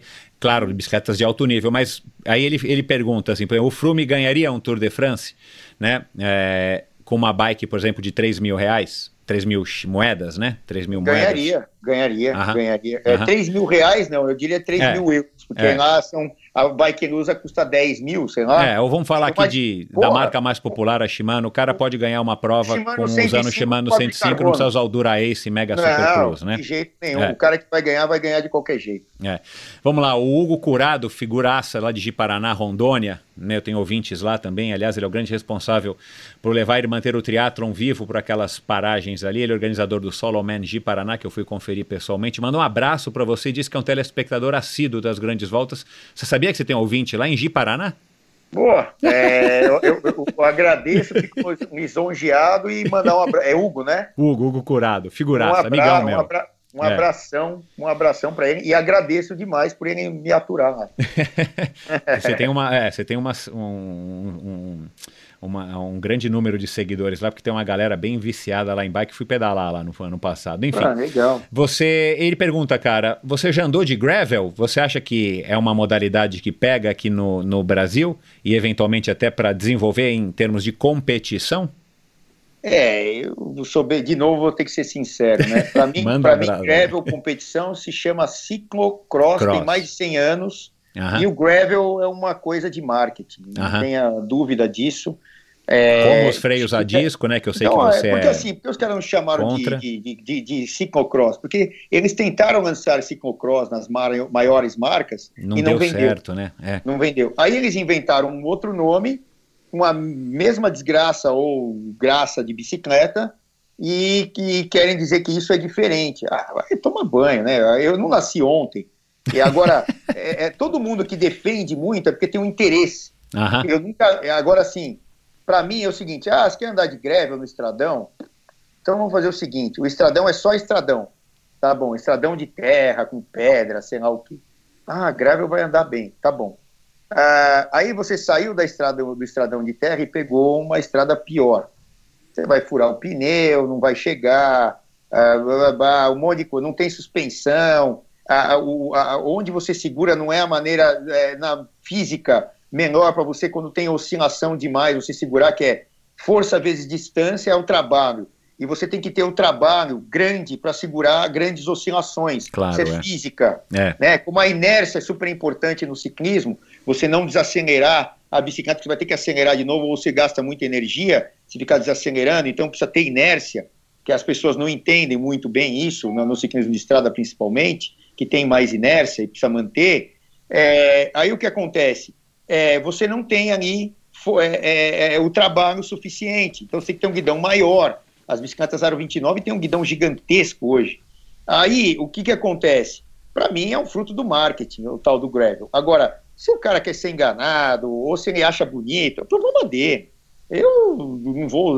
Sim, eu acho que não é o produto que eu usaria ou gastaria dinheiro para ter mais uma bicicleta dessa. Eu preciso ter mais. Eu prefiro ter uma bicicleta essa de estrada e uma boa mountain bike, eu faço tudo com a mountain bike, desço, subo outra. A essência do mountain bike é pedalar, descer, é emoção, suspensão funcional. Hoje em dia as bicicletas de dupla suspensão são fantásticas, né? Elas dão, elas não só descem melhor, mas elas dão tração na subida. Na subida, não- é. Legal quando demais. você não faz com uma hardtail, você vai com uma, uma full. Pouca gente entende disso também, ou entende isso.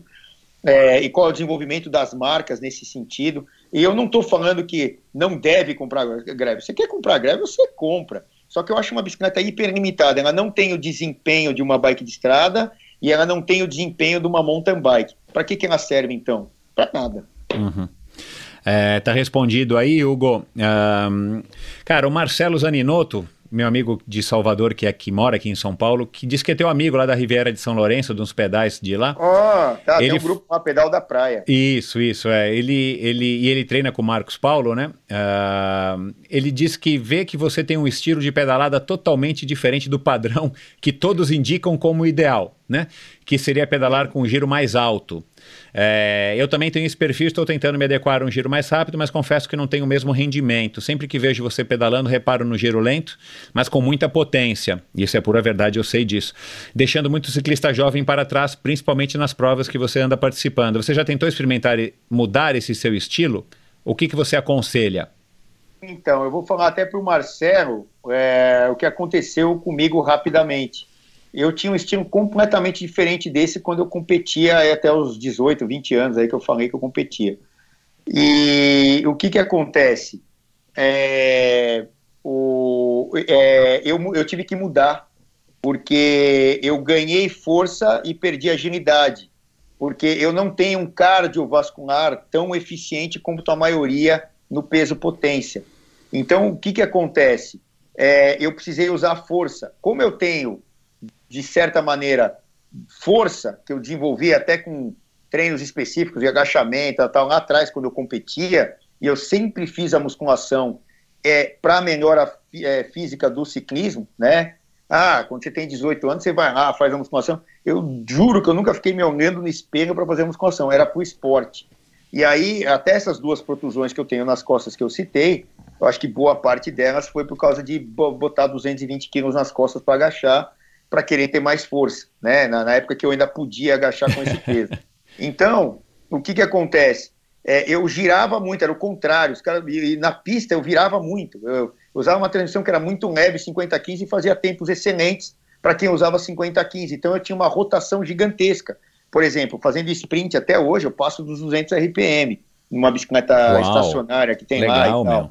É, e, então, assim, é, é, só que é o seguinte, é, eu tive que me adaptar porque como eu não consigo ter uma recuperação tão boa cardiovascular imediata, eu acabo usando mais força do que giro. E o giro, se eu ando muito girando, a minha, o meu batimento cardíaco sobe demais e eu não aguento por muito tempo. Então é uma adaptação a um estilo que eu tive que me adaptar, não que eu é, é, pensei nisso, eu tive que me uhum. adaptando uhum. para poder, com mais idade, fazer isso, e eu acabo andando. O 11 do, do meu cassete ali é o que gasta, o resto não gasta. Tá bem respondido aí, Marcelo. Tiago Caetano, que é fã é, e pelo jeito é um aficionado por, por ciclismo, ele manda um grande abraço para você e diz que você sempre agrega muita informação e conteúdo nas transmissões. Cara, ele quer. Ele, ele, é uma pergunta que eu também tinha, cara. Você acha que esses ciclistas cada vez mais jovens, que a gente viu talvez mais do ano passado para cá e esse ano muito, né? E é, terem é, posições de destaque e eventualmente ganhando, né? Começamos com o Egan Bernal ano passado, mas uhum. ele cita, né? É, o tal o, o tal Gegenhardt, o Tadej Pogacar, o Egan Bernal do ano passado, o Jai Hindley. É, o próprio João Almeida, né, esse ano aí figurou aí entre os, o, enfim, é, ficou aí no, no, top do giro aí durante, sei lá, 15 dias. O Renko Evanopol, que infelizmente se acidentou, mas também é um, é um moleque. Você acha que essa molecada chegou para ficar ou seja alguma coisa coincidentemente é, enfim, a, ao acaso, né, uma redundância aqui, é, ou talvez tenha a ver também com a pandemia, né, essas pessoas tiveram mais motivação para treinar, é diferente do que eu, você, ou mesmo um Frume, um, um enfim, um, um atleta já mais velho, o próprio Geraint Thomas, de treinarem no rolo, treinar indoor, ter que fazer muito exercício fechado. Enfim, é, qual é a sua opinião a respeito desses, dessa molecada jovem? Eles vieram para ficar? A gente vai falar deles, você vai falar deles muito aí nos próximos anos ou talvez não? Não, vamos falar. É, tem o Hirsch, o Galdu que ganhou etapa hoje, tem vários atletas jovens. Só que é o seguinte: o, o, o ciclismo, por alguns anos, ficou com pouca renovação. Então, o Frume ganhando quatro vezes, é, é. Uh, o Sagan, uma, uma série de vitórias em camisa verde, é, tricampeão mundial, e, e, a gente teve pouca renovação dos tops, tops, tops em cada setor, tanto clássicas quanto provas é, de etapas. E aí chegou uma molecada impressionantemente é, eficiente, vamos dizer assim, e que é, só que é o seguinte, o que eu digo é o seguinte, o que eu digo é o seguinte: é, é, o, é, a, as pessoas é, elas estão muito acostumadas a ver só o resultado. Como você constrói um resultado? De várias maneiras. Então, assim, por outro lado, a gente tem que analisar quantos anos tem o Valverde, com quantos anos ele foi campeão mundial. O Valverde foi campeão mundial, se não me engano, com 38 anos. Hoje ele tem 40. Ele ainda anda no alto nível. Mas também é um ponto fora da curva, né? Então, mas é o seguinte, e aí nós tivemos lá atrás é, caras é, é, que ganharam campeonatos mundiais com idade bem avançada. É, então, é, Zotemel, que se eu não me engano foi 39 ou 40 uhum. em 85, se eu não me engano, que foi o campeonato mundial dele. É, e outra, a maturação de um atleta é, antigamente era considerado para uma grande volta entre 28 e 30 anos. Só que é o seguinte, o que a gente tem que analisar ao, ao meu ponto de vista? O nível de informação, de treinamentos, etc., que um jovem hoje pode uh, absorver. Se é, absorver, se apropriar, é gigantescamente maior do que na época que o, que o, que o Valverde tinha 20 anos como uhum. Fogac. Uhum. E, e, e, outra, você consegue aplicar coisas que já se mostraram eficientes uhum. no menino de 18 anos que você não conseguia aplicar antes. Então, esses, esses talentos vão aflorar cada vez mais cedo, é, mas também tem um lado da experiência. Então, é isso que, me, pode... isso que me chama a atenção, né? Um cara com 20 anos, 22 anos, o cara não tem a mesma, não tem como ele ter a experiência que tem um cara de 40, né? Ou mas de 30. é o seguinte, Michel, uh, por exemplo, vou dar um exemplo do Brasil, e aí do que eu que a gente está conversando aqui muito, que é o trabalho que eu faço lá com o Renan, com o Arico, foi com o Veraldo e tal, na ESPN. Quem no Brasil assistia a Grande Volta com 13 anos de idade há 20 anos atrás? É. Uhum. É, é, o que, que essa pessoa hoje, que tem 12, 13 anos e que o pai está passando para ela, está absorvendo de informação da parte tática, do treinamento. Quando eu levo lá o, o, uhum. o, o Maurício Fimoso falando de osteopatia, quando eu falo é, do cara que é fisioterapeuta, quando eu falo é, do, do nutrólogo e levo o nutrólogo para falar, pô, qual o nível de informação que essa molecada tem que eu, com 10 anos de idade, ficava esperando a revista vir depois de seis uhum. meses da Europa é. para poder ler uma parte. Eu não tinha um livro de anatomia direito, porque é tudo caro, impossível de abrir na internet. É. Então, é, é se a gente pegar tudo isso que esses caras têm hoje e que passam para ele quando vem que a pessoa tem muito mais acesso à informação, né? Porra, só vai surgir molecada com. O Renko Evenepoel é um fenômeno. Fenômeno. O, o Pogacar é um fenômeno. O Bernal é outro fenômeno. Agora é o seguinte: o que acontece é o seguinte: espera um pouco para ver se esses caras vão ser um flume ou chegarem perto de um flume. Se vão ser um contador É, ou chegar. Porque é. é. o seguinte: não é só fazer o resultado. Fez o resultado, tira o chapéu para o Bernal, para o Pogacar, é, para o Evenepoel. Repetir o resultado é muito mais difícil do que fazer. É. É, e ele fez a mesma colocação aqui, ele é realmente um fã aí do ciclismo, como a gente. Ele falou se você acha que o Mathieu Van Der Poel e o, o Wout van Aert vão, vão continuar sendo, enfim, rivais, principalmente nas clássicas, é, a um ponto, por exemplo, de se equiparar, tipo cancelar aí Tom Boonen. Na Porra. época... Eu, eu acho que até mais. Eu acho É. que até mais, porque esses caras são dois fenômenos e outra, da potência da patada no final, depois de 250 km de cima, com a. Não tem como falar, com a bunda em cima do selim. Você sabe bem o que, que é isso? Você consegue dar uma patada com 250 km na, É. na- nas pernas, entendeu? E naquele nível e tal. Então, assim, esses caras são dois fenômenos dos 13, sei lá, 14 anos de idade, se engalfinhando lá, brigando no ciclocross, que é o esporte, o ciclocross, o tal do gravel aí, coisa de marketing que inventaram. É, Você quer ser raiz, você quer é, pedalar com uma bicicleta, vai, pega, ah, eu quero uma ciclocross é, e tal. E esses caras vieram se puta esporte, o ciclocross, inclusive, né? É. É, O Bob, o. Bob Nogueira disse que tentou trazer para o Brasil, eu não me recordo disso. Ele disse que trouxe, de alguma maneira, não sei se ele quis chamar algumas marcas para patrocinarem o evento, eu não sei. Você lembra de alguma coisa disso? É, eu acho que tentaram fazer algumas provas e sei lá, não teve muito sucesso. E aí o cara ou anda de mountain bike ou o cara anda É, de ciclismo é, e é. como esporte, o ciclocross é mais complicado e tal, talvez menos É. na rua. Talvez né? valha mais a pena a gente insistir no ciclismo e no mountain bike aqui no, no Brasil, Com certeza. é, do que a gente dividir mais a fatia com mais uma modalidade, né? E o mercado já não é aquela, né? Ah, Enfim. eu acho sempre bom aumentar, mas é desde É. que falem a verdade, não fiquem vendo. Ô, ô, Michel, deixa a pé da vida, é ver nego querer ficar falando mentira para vender coisa. Fala Aham. a verdade, cara. Meu, e outra, não tem dado técnico consistente. É, não fala, cara. Ficam inventando moda. É, eu não sou contra inventar moda, até o Gravel aí e tal. Mas é o seguinte, não fica falando besteira, coisa, coisa que, não, que, que, que, que não tem substância, entendeu? Uhum. O cara fica querendo vender a qualquer preço. Vai tomar banho, né, cara?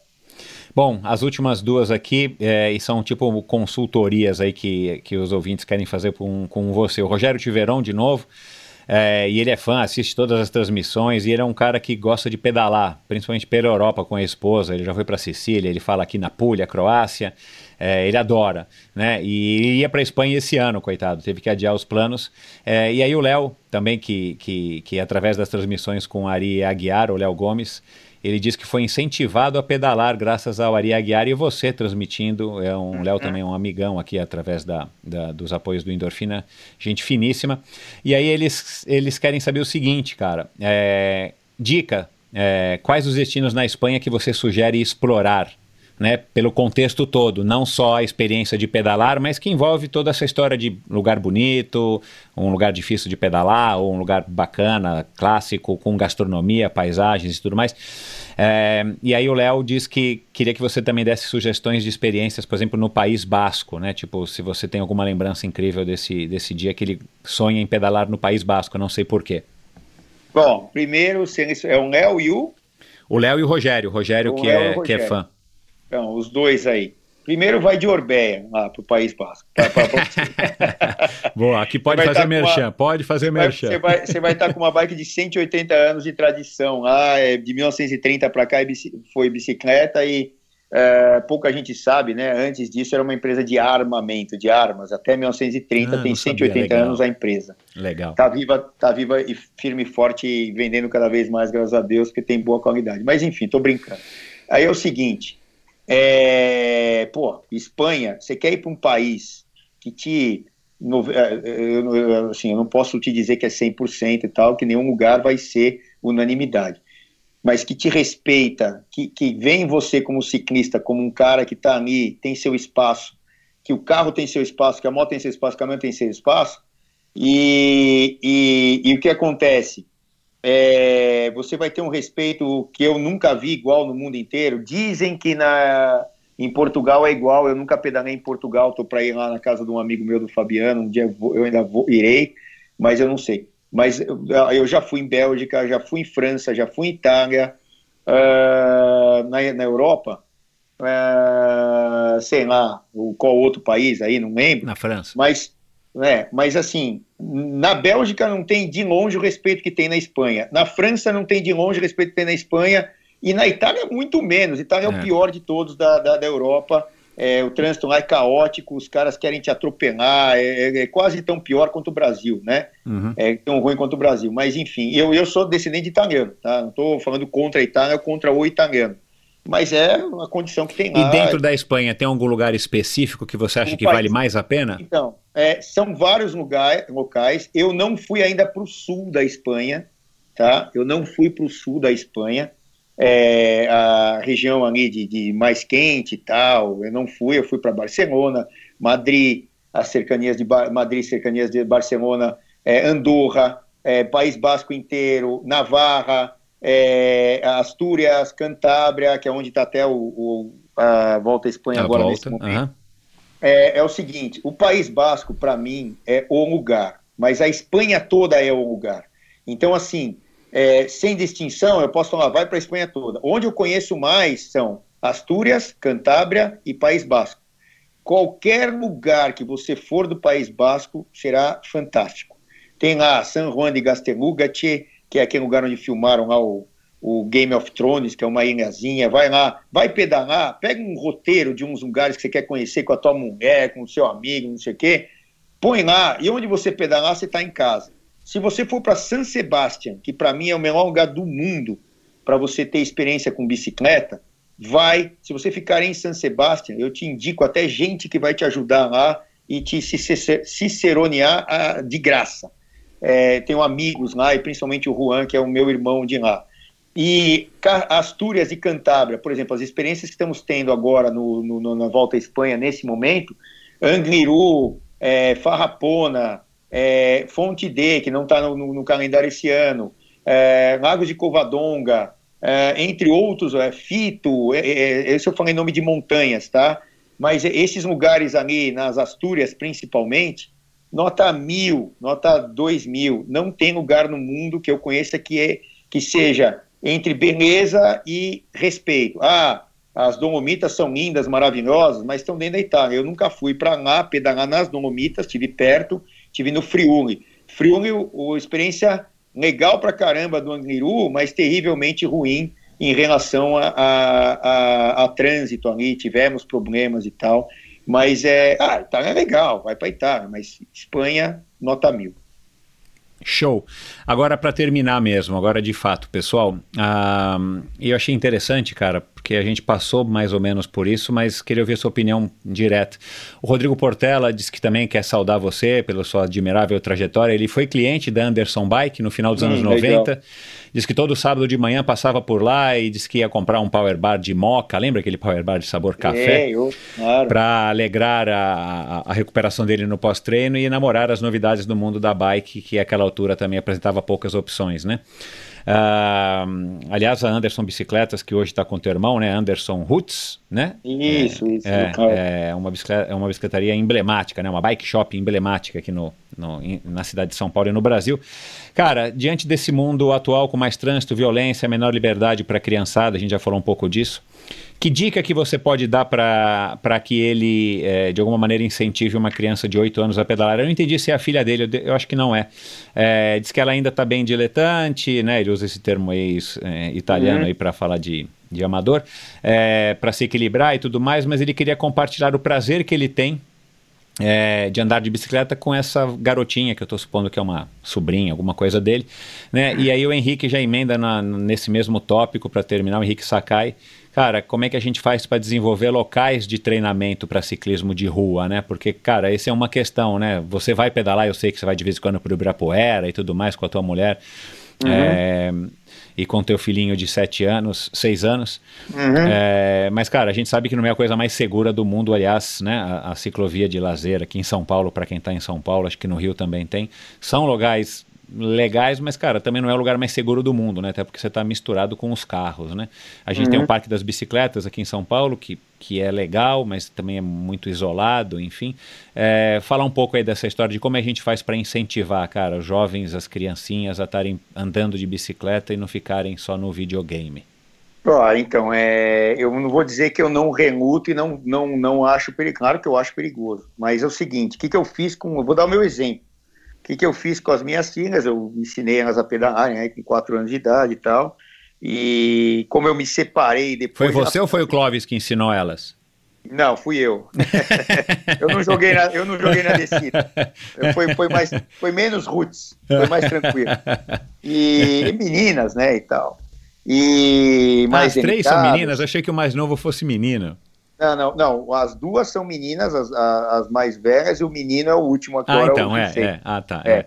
É. Aí eh, eu ensinei elas, só que elas ficaram mais tempo, obviamente, com a mãe, porque moravam sempre com a mãe, e não seguiram tanto pedalando. Tem lá suas bicicletas, saem para pedalar no bairro, enfim, não sei o quê, mas não assim mais esportivamente. O meu filho, que, que convive comigo direto e tal, tem seis. O que, que eu fiz na época da pandemia? Ah, tinham menos carros na rua, eu tinha mais tempo, com essa loucura Ah, toda. tá. Ele também. Falei, meu, vamos começar a pedalar na rua. Ele já pedalava sem rodinha nos parques com a mãe, a mãe correndo e ele junto. Aí ele começou a dar pau na mãe, né? Porque começa a É, crescer, começa a ficar mais forte. E a mãe não conseguia mais acompanhar ele correndo a pé. E a mãe não tinha habilidade para carregar ele de bicicleta. Falei, não, vamos pedalar na rua. Aí saímos eu, a a mãe, a Dani e o, e o Felipe. E começamos a explorar o bairro, que tinha pouco trânsito.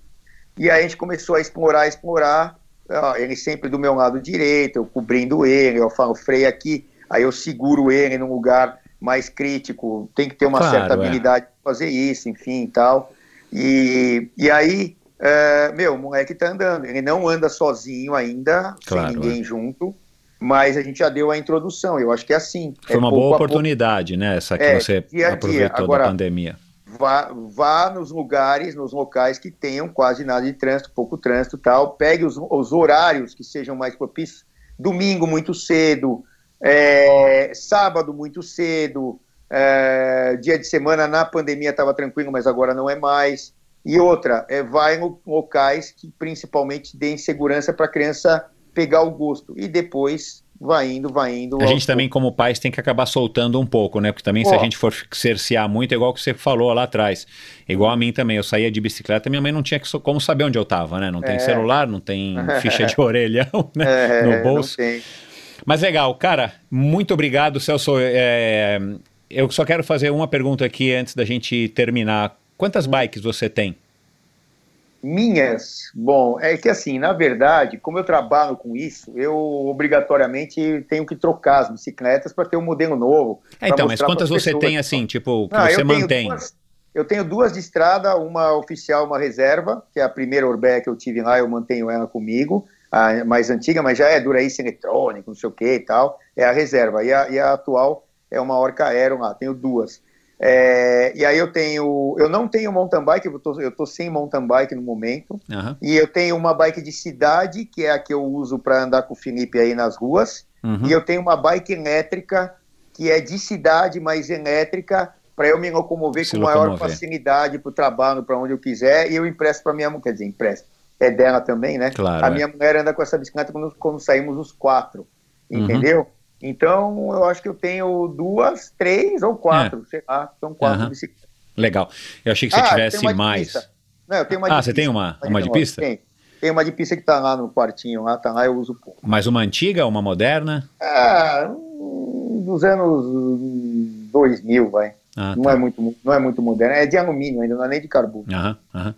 Legal, cara. Muito obrigado. É, quem quiser conhecer um pouquinho mais do seu trabalho, da sua profissão, além do, do- de ser comentarista, é, da Orbea, do teu estúdio de Bike Fit, a gente não teve tempo de falar, né? Ah. É, quem é quem quiser conhecer, te acha onde, né? Você é bastante ativo no, no Twitter, que eu sei, né? O teu Instagram, Ó, não sei como é que é. é. Quem quiser falar comigo mesmo, Liga, liga, passa é, um no, fax. é, no, é, é no, é no, no WhatsApp. Aí Ah, eu vou tá. falar, com certeza. Agora, se não tiver o WhatsApp, o, eu não sou muito de mídia, muito de mídia social, mas o Instagram Talvez, ou então lá no escritório, procura lá Orbeia Brasil, Estúdio Orbeia. No, E aí no vai estúdio Bike falar- Fit, É, estúdio da Orbeia, né? É, e, e aí vai conseguir falar comigo, com o Fernando, com o Paquito, as pessoas que trabalham lá com a Ciamara, e aí vai falar com a gente. Ah, se você é um empresário de dinheiro, não sei o quê, e quiser ter retorno, eu vou dar retorno. vamos no projeto, vamos no projeto São Paulo Rio. ah, Opa, olha lá, legal, é isso aí. Isso aí. E, e vamos embora que a gente vai lá fazer uma festa e vamos dar retorno para todo mundo. Cara, Eu ainda- torcendo para que você realize isso, hein, cara? Não, eu eu quero, quero te receber aqui para contar como é que foram essas É. 5 horas e 45 de pedal a 70 por hora. É, eu vou realizar, eu não sei quando, como. Se não tiver grana, eu vou pegar um carro, meter na frente e rezar pro guarda não me ver. Adapta o e DKV. Tocar o pau, é, a DKV, eu vou pra DKV lá fazendo massa pra tudo quanto é lado. Se não, se, se tiver empresas aí, a gente vai, vai fazer um negócio mais bonitinho, com mais retorno pra todo mundo. Show, eu não posso deixar de, de, de te lembrar, né? Não sei se você quiser mandar um abraço pro Jean Coloca ou pro Tercinho. Pode mandar, fica à vontade. E um pra forte todos. abraço para você. Obrigado, agradece a paciência da Dani e do Felipe, que eu tomei muito tempo teu. E Dimas, você vai me dizer quem é que fala mais, eu ou ele, tá bom? É, isso aí, meu. Um abraço pra todos, agradeço todos, que o, que o Gé continue trocando o ar aí nas provas. O Tercinho, o Tercinho, um grande amigo, ele tava nessa corrida aí de nove anos de idade que eu citei e tal. Ele era o o amigão. cara lá, eu, eu estraguei a festa dele na época, mas ficamos amigos. E, ó, dos 9 anos de idade, continuamos, continuamos pedalando até hoje. Pra vocês terem uma ideia, eu conheço o cara há 41 anos, eu Pois é, tenho 50. E isso é muito legal, é uma, é uma das coisas de legado que o esporte me deu. 99,9% das minhas amizades são por causa da bicicleta. Então, eu acho que isso também é impagável. Legal, Vamos- cara. Muito obrigado. Enciclopédia do Ciclismo Brasileiro aqui no Endorfina. Valeu, Celso. Valeu, um abraço. Bom, pessoal, não dá para falar mais muito, o episódio foi longo demais, mas com certeza foi uma conversa bacana. Eu sabia, né, e, e o Dimas aí, o apoiador que fez a pergunta, o Celso fala muito, eu falo muito, então acabou dando essa conversa aí é, bem legal. Espero que vocês tenham gostado. A gente conversou aqui nesse episódio sobre diversas pessoas que já passaram pelo Endorfina Podcast, dá uma vasculhada, diversas lendas do ciclismo. Aliás, vários ciclistas já passaram por aqui, homens e mulheres, então dá uma vasculhada aí no, no mesmo local onde você está ouvindo esse podcast. E agradeço aí então a participação de todos os ouvintes, apoiadores do Endorfina Podcast com as perguntas. E quero agradecer você que chegou até aqui, até o final desse Endorfina. Faça seus comentários, críticas e sugestões, mandem lá para mim no Endorfina BR na minha conta no Instagram e dá é um alô, dá uma buzinada lá pro Celso Anderson nas redes sociais que eu vou colocar aqui no post desse episódio e vamos lá descansar é, mais para mais um episódio na semana que vem especialíssimo do Endorfina Podcast. Valeu, pessoal. Esse episódio foi um oferecimento da Seven Sherpas. Seven Sherpas que tem como lema explorar o mundo praticando esportes. A Seven Sherpas é uma empresa com sede na Califórnia e especializada em experiências esportivas nos destinos mais top do mundo, com roteiros exclusivos desenhados por experts em viagens e esportes. Além do calendário de viagens programadas para 2021, a Seven Sherpas tem como grande diferencial os day rides em mais de 30 cidades pelo mundo e viagens customizadas para você, sua família ou grupo de amigos. Para saber mais, visite sevensherpas.com, 7 lembrando é o número 7 numeral, e siga arroba 7sherpas, mesma coisa, 7 numeral, no Instagram. Arroba 7sherpas é, no Instagram. Esse episódio também foi um oferecimento da Bovem, arroba Bovem underline energia, é o perfil deles no Instagram. A Bovem é uma comercializadora, uma gestora e uma geradora de energia, assim como para os meus convidados. Para a Bovem, energia é um assunto muito sério. É uma empresa sólida e confiável, com profissionais experientes e treinados para lhe oferecer agilidade no atendimento, robustez e competência na condução dos negócios. Saiba mais em bovem.com.br. De energia, a Bovem entende. E esse episódio também foi um oferecimento da Supacas, a marca californiana de acessórios de ciclismo mais coloridos e casuais do mercado. Encontre os produtos da Supacas no site ultracicle.com.br e siga o perfil supacasbr no Instagram. E você, ouvinte do Endorfina, tem frete gratuito e presente para compras a partir de 150 reais feitas exclusivamente no site ultracicle.com.br. Compre a partir de 150 reais e ganhe um par de meias e o frete gratuito Aproveite o final de ano já para antecipar suas compras. É, basta utilizar a palavra endorfina no campo de cupom de desconto antes de finalizar a sua compra. Essa promoção é válida somente para compras realizadas até o dia 31 de dezembro de 2020, enquanto durarem os estoques. Então corre lá, aproveita e para entregas feitas somente em território brasileiro. E como sempre, esse e todos os episódios do Endorfina Podcast são editados pela produtora Pulsante. Obrigado por ouvir esse episódio do Endorfina. Acesse o endorfinabr.com, vá no post do episódio de hoje para conhecer um pouco mais sobre o meu convidado e alguns assuntos abordados em nossa conversa. Lá você ainda encontra todos os episódios do Endorfina. Siga o Endorfina BR no Instagram e confira imagens inéditas e inusitadas dos meus convidados. Participe enviando comentários e sugestões. Se você curtiu, colabore assinando Endorfina no seu agregador de podcasts preferido e compartilhando com seus amigos.